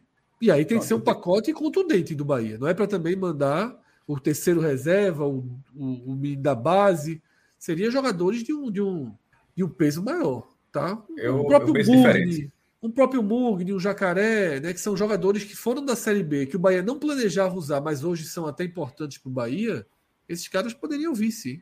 Vamos lá. É... Eu, o melhor cenário para o esporte é o que Fred escreveu. É contar com Juba. Até o último dia, até 31 de agosto. Até o último dia que ele, que ele, é, que ele tiver o contrato, talvez vai, vai ser uma se, se, permanecer, vai ser uma relação diferente com a torcida, mas acho que a torcida, se ele continuar jogando bola, acho que vai só vai lamentar que o cara saia em algum momento, mas pô, se o cara continuar sendo do jeito que ele foi, porque com toda essa negociação, esse pré-contrato, não é que não, ele não estava valendo para assinar hoje. Já tem alguns dias que ele já podia ter feito isso aí, e o cara continuou rendendo. Não fez uma boa partida contra o Santa, mas pô, mas tinha feito boas partidas anteriores e, e, e a questão do pré-contrato estava valendo. Então não tem nada a ver uma coisa com a outra, na, na, na minha opinião para o esporte seria o ideal, como o Fred falou, jogar a reta final do, Pernamb do Pernambucano, da Copa do Nordeste, da Copa, jogar a Copa do Brasil até onde o time for, jogar 27 de rodadas de um até 27, né? Claro, pode ser suspenso, pode ser lesionado, enfim, mas até 27 rodadas, e o campeonato tem 38. Assim, é o campeonato quase todo. é, essas 27, 27 rodadas, se ele mantiver esse nível, já, ele pode ser um desempenho que pode, ele pode, em termos de rescisão contratual dos direitos econômicos, da venda dos direitos econômicos, de não render um centavo, mas ele pode ser um, uma peça importantíssima para capitalizar o clube de uma, uma, uma, forma muito maior, que seria o, o acesso, que, que eu imagino que com ele em campo, talvez o esporte tenha uma chance maior, com ele tendo esse desempenho. Aí agora corta para o momento onde ele assinou esse pré-contrato. Os empresários negaram, mas coisa. Então, negócio, pô, seria surpre... Eu acho que seria surpreendente se algum empresário. Não, é, infelizmente, é verdade. assim, me surpreenderia se, na verdade, todo mundo dissesse. Agora, sim, em algum momento, o Juba tá, tem, tem rede social, ele vai se pronunciar e vai ver qual é. Eu, estranho vai ser se ele passar seis meses dizendo que não assinou pré-contrato, para no último dia é, tem esse pré-contrato o tempo todo com o Bahia. Mas também, se for o caso, ele continuar jogando bola, também tem problema, não. Só, só seria ruim porque ficaria uma novela, porque se ele não tem pré-contrato, significa que o esporte continuaria insistindo. Ah, a gente deu mais uma proposta, ele não quer. Mais uma proposta não quer. Pô, se o cara tem pré-contrato, acabou. Não precisa ficar dando proposta para o cara o tempo todo. E nesse cenário, ele ele continuará ganhando o salário que ele tinha no esporte. Né? É, o, o, o problema, nesse caso, para o esporte é o seguinte: na hora que ele assinou pré-contrato com o Bahia, acabou a barganha de negociar um contrato que, que resta apenas seis meses com mais de um clube. Ó, o Bahia está interessado, o Vasco está interessado, o Botafogo está interessado, o Cruzeiro está interessado, mesmo sendo um período bem curtinho, você poderia negociar para conseguir um valor minimamente aceitável para um período tão curto. Ano passado, nesse cenário, o Sport conseguiu 2 milhões e 700 mil reais com o Maílson. E que a gente estava até achando que seria pouco agora. Por exemplo, a gente, tava, a gente já tem debatido algumas vezes que se a proposta fosse essa, de 2,7, que seria melhor Juba, Juba ficar até o final. Ocorre que, com esse pré-contrato, não tem mais isso. É só o Bahia agora. O Bahia é o único, é o único é o único elemento que pode pagar esse valor esporte. É, porque se o Botafogo pagar, vai ser um rolo de, de Juba com o Bahia, né? Disse, ó, já está para contrato com o Bahia, como é que vai jogar no Botafogo? Aí o Botafogo teria que se resolver com o Bahia também, enfim. Então, nesse momento, é só o Bahia que teria que pagar. Não faço a menor ideia se o Bahia vai pagar 2 milhões e 700 mil reais. Eu só estou dando esse valor porque, para lembrar o que nós falamos aqui, que supondo que o valor fosse esse, a gente disse que era melhor ter o jogador. Certo? Lembra, lembra disso, né? Lembra, Fred? Então, assim, nesse momento, se o Bahia chegasse com esse valor, a gente, a gente, já tinha dito aqui no pódio, estou dizendo que o esporte vai aceitar, não, não é isso. Nós estamos dizendo que no pódio já foi debatido que esse, por esse valor é melhor ter jogador. E por isso que eu acho que é melhor ter jogador. Agora, eu acho que será difícil essa permanência. É, na relação à torcida, eu acho que a torcida deveria ser, ou parte dela, pelo menos, se for a maioria, o resto pode até. É impossível que não vai ter queixa. É, mas assim, mas se boa parte da torcida conseguir entender esse, essa relação é, profissional que o Juba terá até o final, se ele permanecer, eu acho que seria melhor. Agora, não é comum quando isso, que, quando isso acontece de que o jogador fique no clube. Não é, não é muito comum. Geralmente o cara, geralmente o cara sai. Aí, se for para sair por um valor que a gente achava que era pouco, seria ruim para o esporte. Se for por jogadores, o presidente já tinha, já tinha sinalizado que não era interessante fazer por troca, sobretudo troca de jogadores que estavam acionando o jogo. Tipo, não era o Flamengo querendo fazer troca, não era o Palmeiras fazendo troca. Eram elencos, é, eram elencos com mais é, eram elencos pi, é, piores em relação a esses dois que eu citei, querendo fazer troca, ou seja, que talvez não fosse tão interessante para o esporte. É, mas talvez em algum momento vai ser. É, o achômetro, tem um pouco de achômetro, né, Fernando? Achômetro. Por, nunca, por não achar, por não ver isso acontecer de forma constante, o jogador assina o pré-contrato e permanece até o final do contrato no time, isso eu não vejo muito, não. Então acho difícil que, que vai acontecer. Seria o ideal. Não, estou falando para a carreira de jogador ideal será jogar no Bahia, tanto é que ele assinou com o Bahia, mas a partir de 1 de setembro. No viés do esporte seria ele permanecer. Se ele sair, entre dinheiro e jogadores do Bahia, eu não sei. Mas assim, tratando já como verdade, porque o, o, o GE é, manteve a informação, já isso aconteceu outras vezes. Futebol é isso, aquela questão de luz que não, o próprio cara negou e no final era. Pô, faz parte do, faz parte do jogo. Tratando como verdade, isso aí é, a bomba está no colo do esporte para o esporte desarmar. É o que o esporte quer. Aí o primeiro, o primeiro passo será saber o que o jogador quer. Só, tu quer ficar até 31 de agosto jogando com a gente? Aí diz, quero. A Vera, a Vera, então, tá resolvido. Se for está resolvido. Ele saindo de graça, mas para o esporte, o esporte teria um jogador muito útil durante do, dois terços da, da, da, da Série B. Estava resolvido. Se o jogador falou que quiser, ó, ó, depois da Copa do Nordeste do Pernambucano, até porque vai disputar o título, talvez o jogador quer eu, eu quero sair, aí, aí é uma bomba para o esporte desarmar, que aí, ó, e aí? Vai pegar um, um, trocado do Bahia por, por esses seis meses, vai pegar algum jogador do Bahia ou vai ficar com um jogador insatisfeito? É uma, é uma bomba para desarmar. Eu ficaria com o jogador insatisfeito, tá, Cássio? É, Tem superchats aí de Fábio. Pode colocar um superchat de Fábio. Ficaria porque em algum momento poderia pressionar o Bahia, porque é, para pegar o jogador dentro da janela, né? Assim, pra o, caso do Maílson ensina. O caso do Maílson ensina. E só quem não aprende lição é quem não tem capacidade de aprender lição. Fábio, por exemplo, não pode mais vestir a camisa.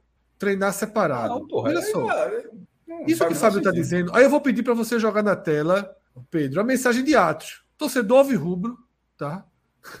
Tirando onda do, da torcida do esporte. E tem torcedor do esporte achando que ele está falando sério.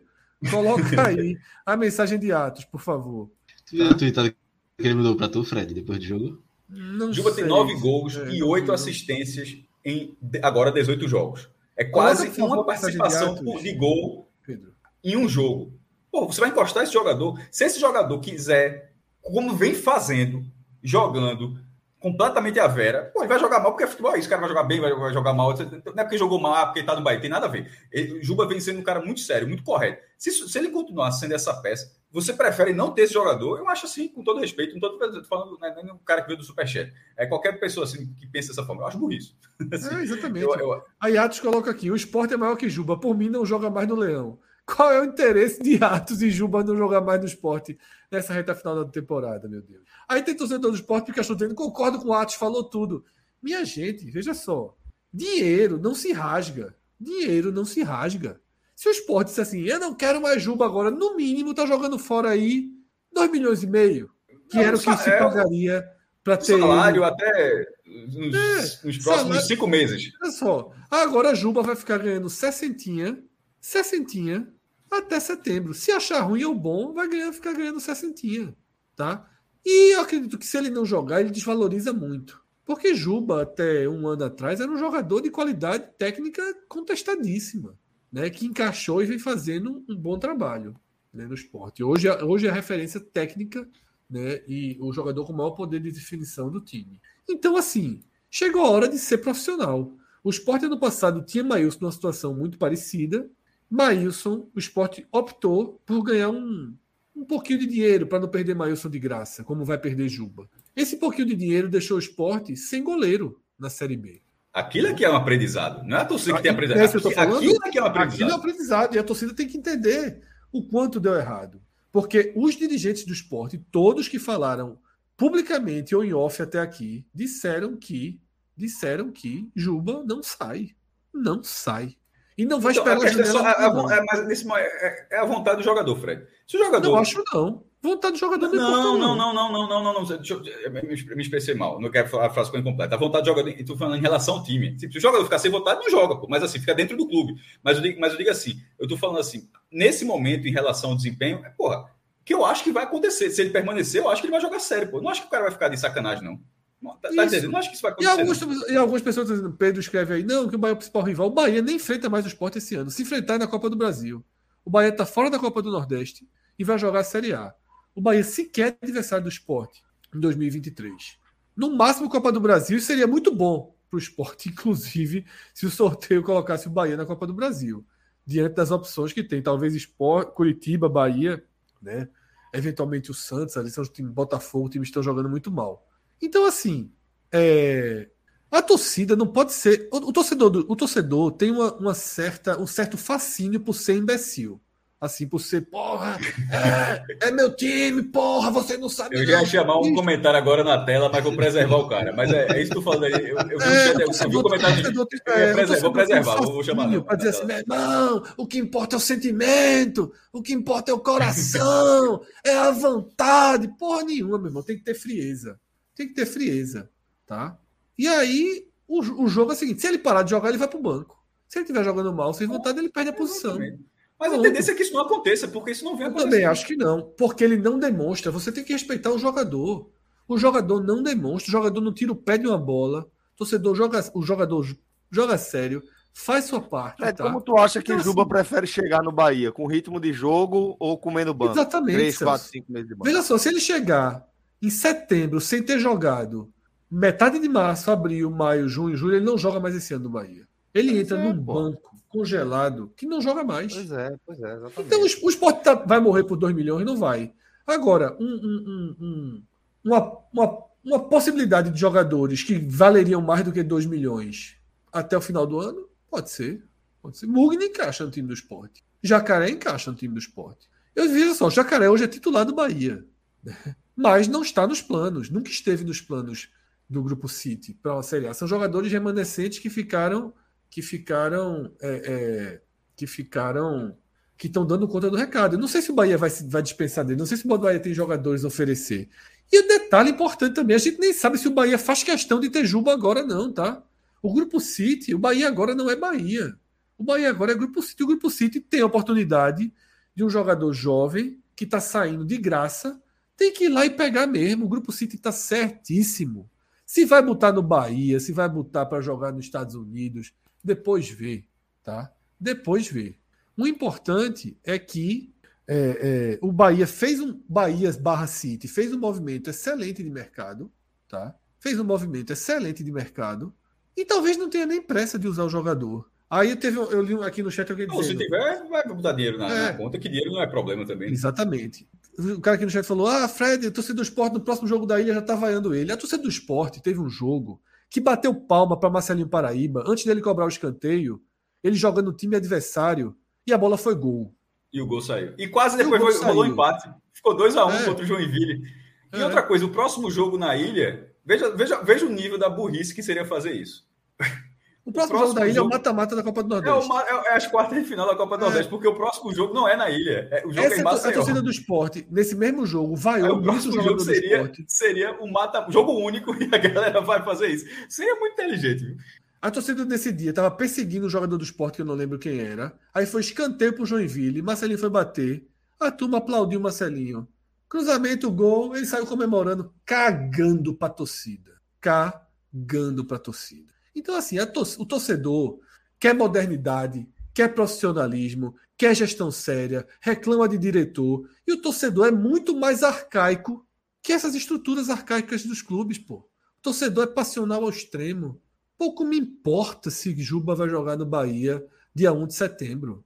Se ele jogar como está jogando, e teve um superchat aqui, Pedro, coloca, alguém colocou aqui, destacando o carrinho que ele deu para desarmar Pipico no segundo tempo. Saiu acompanhando o Pipico de um campo a outro e deu um carrinho sem falta, desarmou o Pipico ali. Um cara que tá, não está comprometido não faz o que ele fez, não, pô. Tá? Então eu acho que, que, que algumas coisas me irritam um pouco, tá? É, algumas coisas me irritam um pouco cobrar profissionalismo, cobrar desenvolvimento, cobrar estudo, cobra tudo. Mas a torcedor quer vaiar o cara, porque o cara assinou um contrato com o Grupo City. O cara livre, o cara tem que fazer a vida dele. Juba tá certíssimo, certíssimo, certíssimo. Eu assinaria.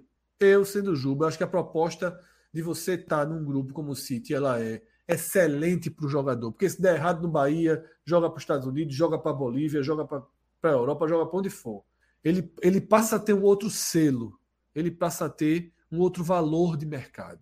Se é rival, a vida é assim. Pedro saiu do Fluminense, do Fluminense para o Flamengo e só foi melhor para a carreira dele. Ou foi ruim para a carreira de Pedro sair do Fluminense para o Flamengo, tá? Então é isso, assim, para mim isso é muito claro. Por mim, Juba fica até a rodada 27 do Brasileiro. Espero que ajude, espero que continue sendo um jogador útil ao esporte. Se tiver que sair, que seja uma composição de dinheiro e jogador, né, mas que, que se aprenda com que se aprenda com 2022, onde a saída de Maílson e o que tinha de torcedor dizendo tira Maílson enquanto ele não renovar é a mesma galerinha aqui. Era assim, tira Maílson enquanto não renovar contrato. E se Maílson não quiser renovar contrato, bota ele na reserva. Carlos Eduardo é muito melhor. Bota Carlos Eduardo. Carlos Eduardo foi destaque pelo Brasil de Pelotas, tomando 312 gols na Série B de não sei quando. Levava gol todo jogo, Carlos Eduardo. Goleiro da porra, não sei o quê. Entrou no esporte e continuou levando a média de quatro gols por jogo, que é o que ele levou durante. quando foi o melhor goleiro da Série B. Então, assim, é, um pouquinho mais de, de, de, frieza, né? um pouquinho mais de tranquilidade. Vamos, vamos ver, vamos pagar para ver se ele vai ser profissional. Tem a Copa do Nordeste no funil da definição. tá? Eu acho que essa história só vai ser oficializada quando acabar a Copa do Nordeste e Campeonato Pernambucano. Aí eu acho que oficializam essa essa essa saída dele né, em setembro. Mas para mim, para mim sequer, sabe, ele isso é um, um, um, um fato novo, tá? Para mim isso sequer é um fato novo, porque era esperado. Ser Bahia, ser Botafogo, ser Fluminense, isso aí já estava muito claro, tá? Que já estava muito claro que Juba não ficaria com todas as palavras ditas, né? que dinheiro não importava. Celso, só para fechar o esporte, muita gente aqui falando aqui na, na, na no chat, e é verdade, tá? É, Pedro Maranhão, do, do NE45, né, da nossa equipe. Inacreditável isso, Fred. É. Inacreditável. É. Denis, né? Goleiro do esporte, goleiro está se recuperando de lesão. Uma mulher grávida, Uma mulher mais grávida, algumas pessoas, né? E duas crianças. E duas crianças estão desde a reta final, os 10 minutos finais de segundo tempo, ali 35, 40 do segundo tempo, no elevador da Arena Pernambuco presos, pô. Até agora. Até agora. Até agora, Aí, agora o, depois, o, esporte, o esporte imputou agora. Que loucura, porra. É inacreditável. É inacreditável, assim, no nível. Assim, de roteirista forçando, sabe? O roteirista, não, aí o roteirista forçou. É Prestador de serviço da arena, né? Prestador de serviço da arena que desaparece, que ninguém sabe nem quem é, né? exatamente, exatamente. É, é, é, não sei, velho. A sensação, a sensação é de que a galera não, simplesmente não estava não tava pronta para assumir o tamanho da bronca que é assumir um, uma gestão de um estado como o estado de Pernambuco. Impressionante, pô. Negócio louco, velho. Você pode ter certeza, isso aí vai, vai, vai virar meme, isso aí vai render muito, muito, muito. Eu acho que nem meme vai virar, Celso, porque passou do ponto, vice, da brincadeira. Já é uma coisa séria, pô, preocupante. Inacreditável, pô. Inacreditável. 10 anos já que a Arena tá aí, né? Nunca tinha acontecido esse problema em tanto tempo é, assim. Nunca né? tinha acontecido. É inacreditável. Vamos lá. Destacando que a informação que a gente tem é que é, o... É, estão aguardando o responsável pela manutenção do elevador, que é, não estava lá no dia de, de classe das multidões. É isso aí, é um negócio. Porra, velho. Como assim, porra? Tem que, isso é, é, é um, um, cara que é uma presença é, é, permanente na operação até o, o, o, o, apagar das luzes do estádio. Pelo amor de Deus, até a governadora estava lá, né? Mas se fosse com ela. Acho Porra. que tinha resolvido, né? Tá, não, não tinha tido ela problema. Estava lá na arena hoje. É, vamos lá, vamos seguir. Agora deixa eu me despedir de Fred e do maestro Cássio Zirpoli. Agora eu sigo com Cláudio Santana. Um abraço, viu, galera? Bom Celso, tem, tem um superchat que acho que alguns superchats não foram. Eu vi um do. do... Ah, então vamos trazer. Passar aí desse super superchats e aí a gente se despede. É, canal do Luna aí, né? Passando para parabenizar o trabalho, né? Valeu aí o apoio. Inclusive, eu li uma notícia legal, né? É, é, Lula que, que entrou em jornalismo, né? Exatamente, entrou em jornalismo, importante, né? Para o desenvolvimento, né? Para Agora você não tem falou. 40 anos ainda não, né, companheiro? foi cedo, não foi? Foi, foi. Ainda, tá, ainda é cedo para essa piada. Mas, falando sério mesmo, é importante demais, tá? Porque é um cara que. Hoje em dia, a gente estava tendo uma reunião sobre isso, né? Hoje em dia, os mais jovens, eles conseguem ter um poder de influência, um público. Antes, a gente tem o nosso público que veio a partir do jornalismo, né? A gente, a ordem é invertida, né? por ter trabalho diário, as pessoas seguiam, conversavam tal, né? E, repercutia matéria, blog de Cássio, depois podcast, né? As coisas no site e tudo, e, e foi vendo. E hoje é diferente, né? É, pessoas como Luna conseguem criar seu espaço, né? Conseguem fazer seu trabalho, desenvolver, investir, profissionalizar ao máximo, né? Mas é importante ele entender, porque tem um trechinho da tweetada dele que é, que é bem interessante, que ele faz assim, inclusive para ser mais responsável né? E, e, e... é um mundo tem, novo, tem né? Um coisa, mundo novo de clique de audiência. Aí, tá? é, é um tem uma coisa novo, importante de clique de audiência de, e às vezes o jornalismo. Destacou... Desculpa, Fred. Não, é só dizendo isso, que hoje é uma lógica muito diferente de clique de audiência, de, de, de... E se você não tiver uma base, uma estrutura, né, uma calma, um discernimento, você acaba se deixando levar. Tá? Isso. E é muito importante não se deixar levar, porque a audiência passa logo, é muito passageira. Ah, isso aqui, porra, meu, meu vídeo deu 200 mil. E amanhã, o vídeo mais visto de Recife é um tubarão atacando aquela banhista. Né? Faz alguns anos que aquela menina estava se afogando. É o vídeo mais visto no YouTube do Recife. E não, não quer dizer nada, sabe? É, e é muito importante que o trabalho fique, que a solidez fique, que se crie um, um, um, um, um longo período. Eu acho que ele fez a adição muito correta. Desejo que, que seja muito, muito útil, né? Sucesso, né? E, e que desenvolvimento muito interessante que a faculdade traga é, eu acho que até deixa para debater, debater isso no Agamenon. Acho que a faculdade de jornalismo podia ser um pouquinho mais curta. Tá? É, eu, eu, tenho uma dica para dar dentro disso que Fred já falou. É, presta atenção nas aulas que não são específicas do curso de jornalismo, não que não sejam importantes. É, isso você vai aprender naturalmente, vai ter muita repetição, vai ter muita aula de redação, vai ter muita aula de rádio, vai ter aula de TV, provavelmente vai ter aula de podcast, já isso aí vai, vai fazer parte. Agora, preste atenção nas aulas que não são específicas, isso para além de jornalismo, que não são específicas do seu turno, do seu, do seu curso. Sociologia é importante, é, economia é importante, é, as cadeiras de, de ética são sempre importantes, são cadeiras que fazem a gente abrir a cabeça para percepções que a gente não teve. Eu acho que a universidade é muito sobre isso, sobre você ter contato em nível acadêmico com disciplinas que você só vai ter contato ali. Você não vai ter contato de novo com economia quando você sair da faculdade, a não ser que você tenha seguido o curso de economia. E, e ali vai te dar um norte importante para uma série de decisões que você vai tomar para o jornalismo. É disso que eu estou querendo falar. Que é, a, a atenção nessas aulas é, eletivas, não sei como é que chama, mas dos cursos básicos, etc., elas são importantes pra, nesse sentido aí. Então, um abraço para a Luna. Deixa eu trazer mais um super chat para a gente poder se despedir, mas já na linha é, do que a gente tinha debatido. É, aqui, Sandro Falcão. Ah, pronto. Fábio, esse aí, Celso.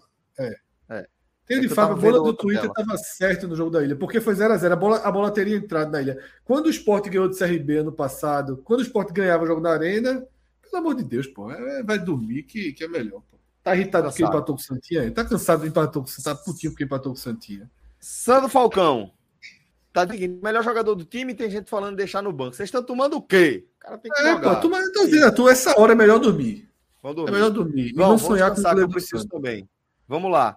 Um abraço, maestro, um abraço, Fred. E agora eu vou amarrar aqui o programa, nossa pauta com o Clauber. Bom domingo, viu, galera? Bom descanso aí para vocês.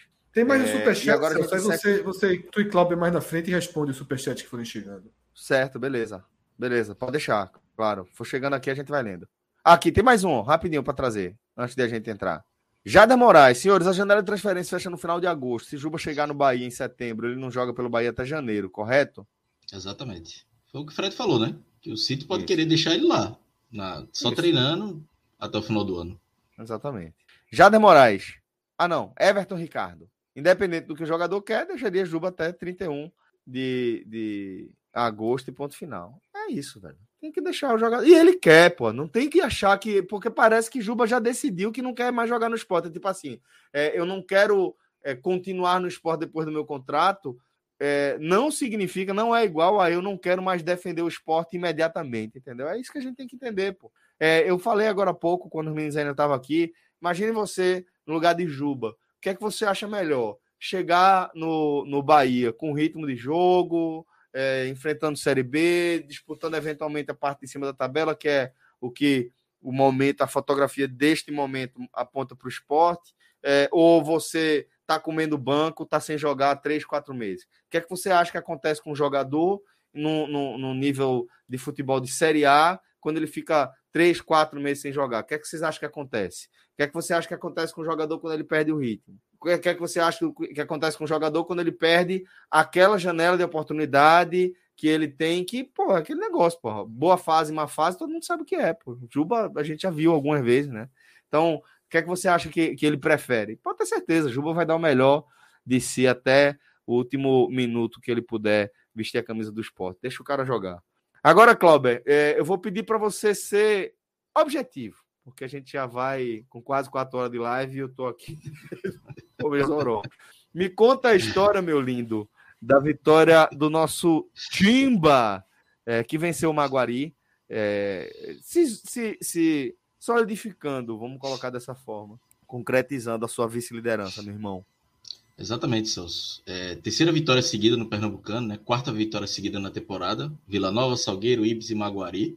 Ou seja, consolidando também um momento né, na, na temporada de, de, de, evolução do time. E hoje era um jogo, já era considerado difícil, né? O esporte jogou lá, empatou, o Santa não, não venceu, né? Jogando aqui no, no Recife. Então, é, era um jogo difícil um gramado né, que não é dos melhores. O Náutico faz 1 a 0 logo no início da partida, num pênalti em cima de, de Gemangabeira. É, Souza cobrou muito bem. É, e aí, com 1 a 0 logo no início da partida, o jogo ficou meio que a feição do Náutico. Né? O Náutico conseguiu é, trabalhar. O primeiro tempo do Náutico foi bom, foi melhor do que do Maguari. O Maguari chegou em alguns momentos, teve uma bola na trave de, de Bernardo, uma cobrança de escanteio. Assim, uma, um chuveirinho, né? É, não chegou a ser uma chance trabalhada. O Náutico estava melhor, foi melhor no, no primeiro tempo, estava bem organizado. No segundo, acho que até de forma natural, o Maguari foi mais para cima, e aí o Náutico cedeu mais espaço. É, é, a coisa ficou mais complicada para o Náutico quando o Diego Matos foi expulso, ele tomou um amarelo no primeiro tempo e o segundo amarelo no segundo tempo, no, no, no contra-ataque, no vacilo que ele deu. E aí, com um a menos, o Náutico tentou reorganizar a equipe com, com algumas mudanças, mas se, a, se o Baguari já estava melhor, aí a pressão aumentou. Né? Então ficou é, é, uma pressão grande. Wagner voltou a aparecer é, fazendo grandes defesas mais uma vez, e sendo o melhor jogador do Náutico na temporada. E aí, no final do jogo, próximo dos 40 minutos, teve um pênalti, né? Que foi um lance polêmico aí da, da do jogo. É, na verdade, o pênalti do Náutico é, é, aquele pênalti meio que o jogador força, né? Tem árbitro que dá, tem tem árbitro que não dá. O Mangabeira tá saindo da área, tem um toque. A galera, tá, a galera tá questionando aqui, tá dizendo que o pênalti foi Mandrake. É, veja, é, o, o primeiro. O primeiro é, é um pênalti muito. É daqueles de futebol brasileiro. Como digo. Eu não ah. sei se eu marcaria, não. É, é bem questionável para mim. Mas também não, não cravo que foi ou não foi. Assim, se eu fosse o árbitro, meu, meu critério, talvez eu não marcaria mesmo, não. Achei forçado, assim. Acho que o Mangabeira se joga no lance. Tem um toque, mas ele se joga. E aí tem esse segundo pênalti, né? Que é o pênalti do Maguari. E esse aí eu acho que para mim já é mais claro, é um lance mais objetivo, na verdade. Que é uma bola chutada, ela bate no braço do, do jogador do Náutico, é, fora da área. E aí o árbitro marca a falta e o Bandeira estava muito depois do lance, quase na, na bandeirinha de escanteio, corre e, e, dá o pênalti, né? E aí o árbitro vai pelo Bandeira e, e dá o pênalti. Aí foi uma, uma reclamação, confusão. É, teve jogador expulso do, do banco do Maguari. Graças teve, assim, foi até agressivo, assim, porque o zagueiro do Náutico vai proteger o bandeira assim, né? Chega um jogador do Maguari empurrando ele, chega um goleiro do banco de reserva que dá uma, um empurrão no, em Aldivan, que ele voa longe. E o goleiro reserva que foi expulso do, do Maguari. Foi uma violência absurda, um empurrão daqueles que o pescoço do cara chega vai para trás. Mas enfim, e aí, mas foi, foi, foi confirmado o pênalti. E aí, Bernardo, né, aquele mesmo Bernardo, conhecido, bateu e mandou na trave, né? E aí um alívio para o torcedor do Náutico, porque seria um empate ruim, né, para as pretensões do Náutico. É, teve o, a bola foi na trave, deu sequência no jogo e aí teve um lance ainda mais absurdo, né, que absurdo de, de, de, plástico, né, de, de lance, que já era no perto dos acréscimos, uma bola cruzada na área, tem um, uma cabeçada que Wagner faz uma grande defesa, um rebote, tem um chute que Matheus Cocão salva em cima da, da, da linha e aí salva o Náutico né, de, de tomar um empate. Além desse lance do pênalti, teve mais esse lance. Foram duas defesas seguidas, na verdade, de Wagner. E o terceiro lance, que eu até pensei que tinha sido o, o, o próprio Wagner tinha defendido a terceira, mas aí foi uma, uma, uma tirada de, de Matheus Cocão. Assim, quando o Wagner dá o segundo, dá o rebote, eu larguei. Eu disse, pô, gol do Maguari e acabou. Não tinha o que fazer. Era, era um lance impossível de defender. E aí Matheus Cocão salvou e o Náutico aí depois conseguiu aí é gol, né? essa. Aí o cara comemora é, muito gol. Né? Com, com, veja, eu comemorei gol, porque foi, foi absurdo assim. A, a, a, salvar na primeira grande defesa de Wagner, que ele, que ele fez duas grandes defesas, e depois é, Matheus Cocão salvando em cima da linha. E acho que foi a, a, o lance do jogo ali para o Náutico. E aí o Náutico agora. Chegou aos 22 pontos, né? Está é, consolidado na vice-liderança, mas é, é, o Petrolina ganhou também, né? Foi para terceiro lugar, tem o mesmo número de, de, jogos, mas o Retro quarto tem 18, né? Então são quatro pontos e seis a disputar. O Retro pega o Salgueiro amanhã, em casa, na arena, e joga contra esse próprio Maguari fora de casa. Então, assim, são quatro pontos de diferença. Se o Retro fizer o dever de casa, o seu dever, volta para vice-liderança. Mas o Náutico jogou a pressão para cima do Retro. Fez a sua parte, venceu o Ibis, venceu o Maguari hoje.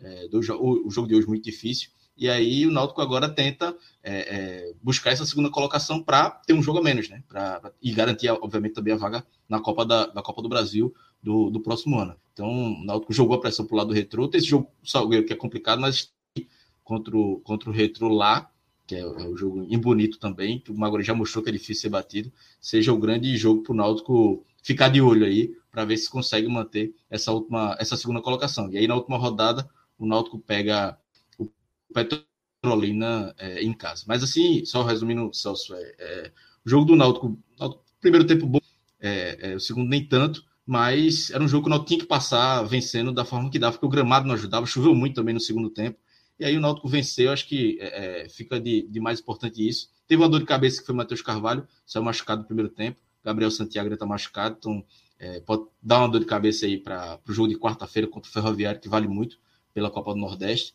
Mas eu acho que o Náutico aí vem, vem se consolidando o trabalho de dado. é, oscila, algumas vezes não joga tão bem, hoje deu uma oscilada, mas eu acho que é de natural. Como a gente já falou outro, outros programas, o Náutico está na, na Série C, o torcedor tem que ter essa realidade, e mais uma vez o Náutico é, fez valer o, o, seu papel de grande no jogo, venceu, é, é venceu com, com, com, certa autoridade parte do jogo, em outros momentos sofreu, mas soube sofrer também, e teve mais uma vez a partida de Wagner, que aí para mim já, é, como salvou o Náutico, mais uma vez, para é o melhor campo do, do Náutico. Boa, Clauber. É, companheiro, é, acabei de receber aqui informação de que o pessoal da, da que estava preso no elevador da arena foi finalmente liberado, né? A galera que estava naquela situação absurda, né?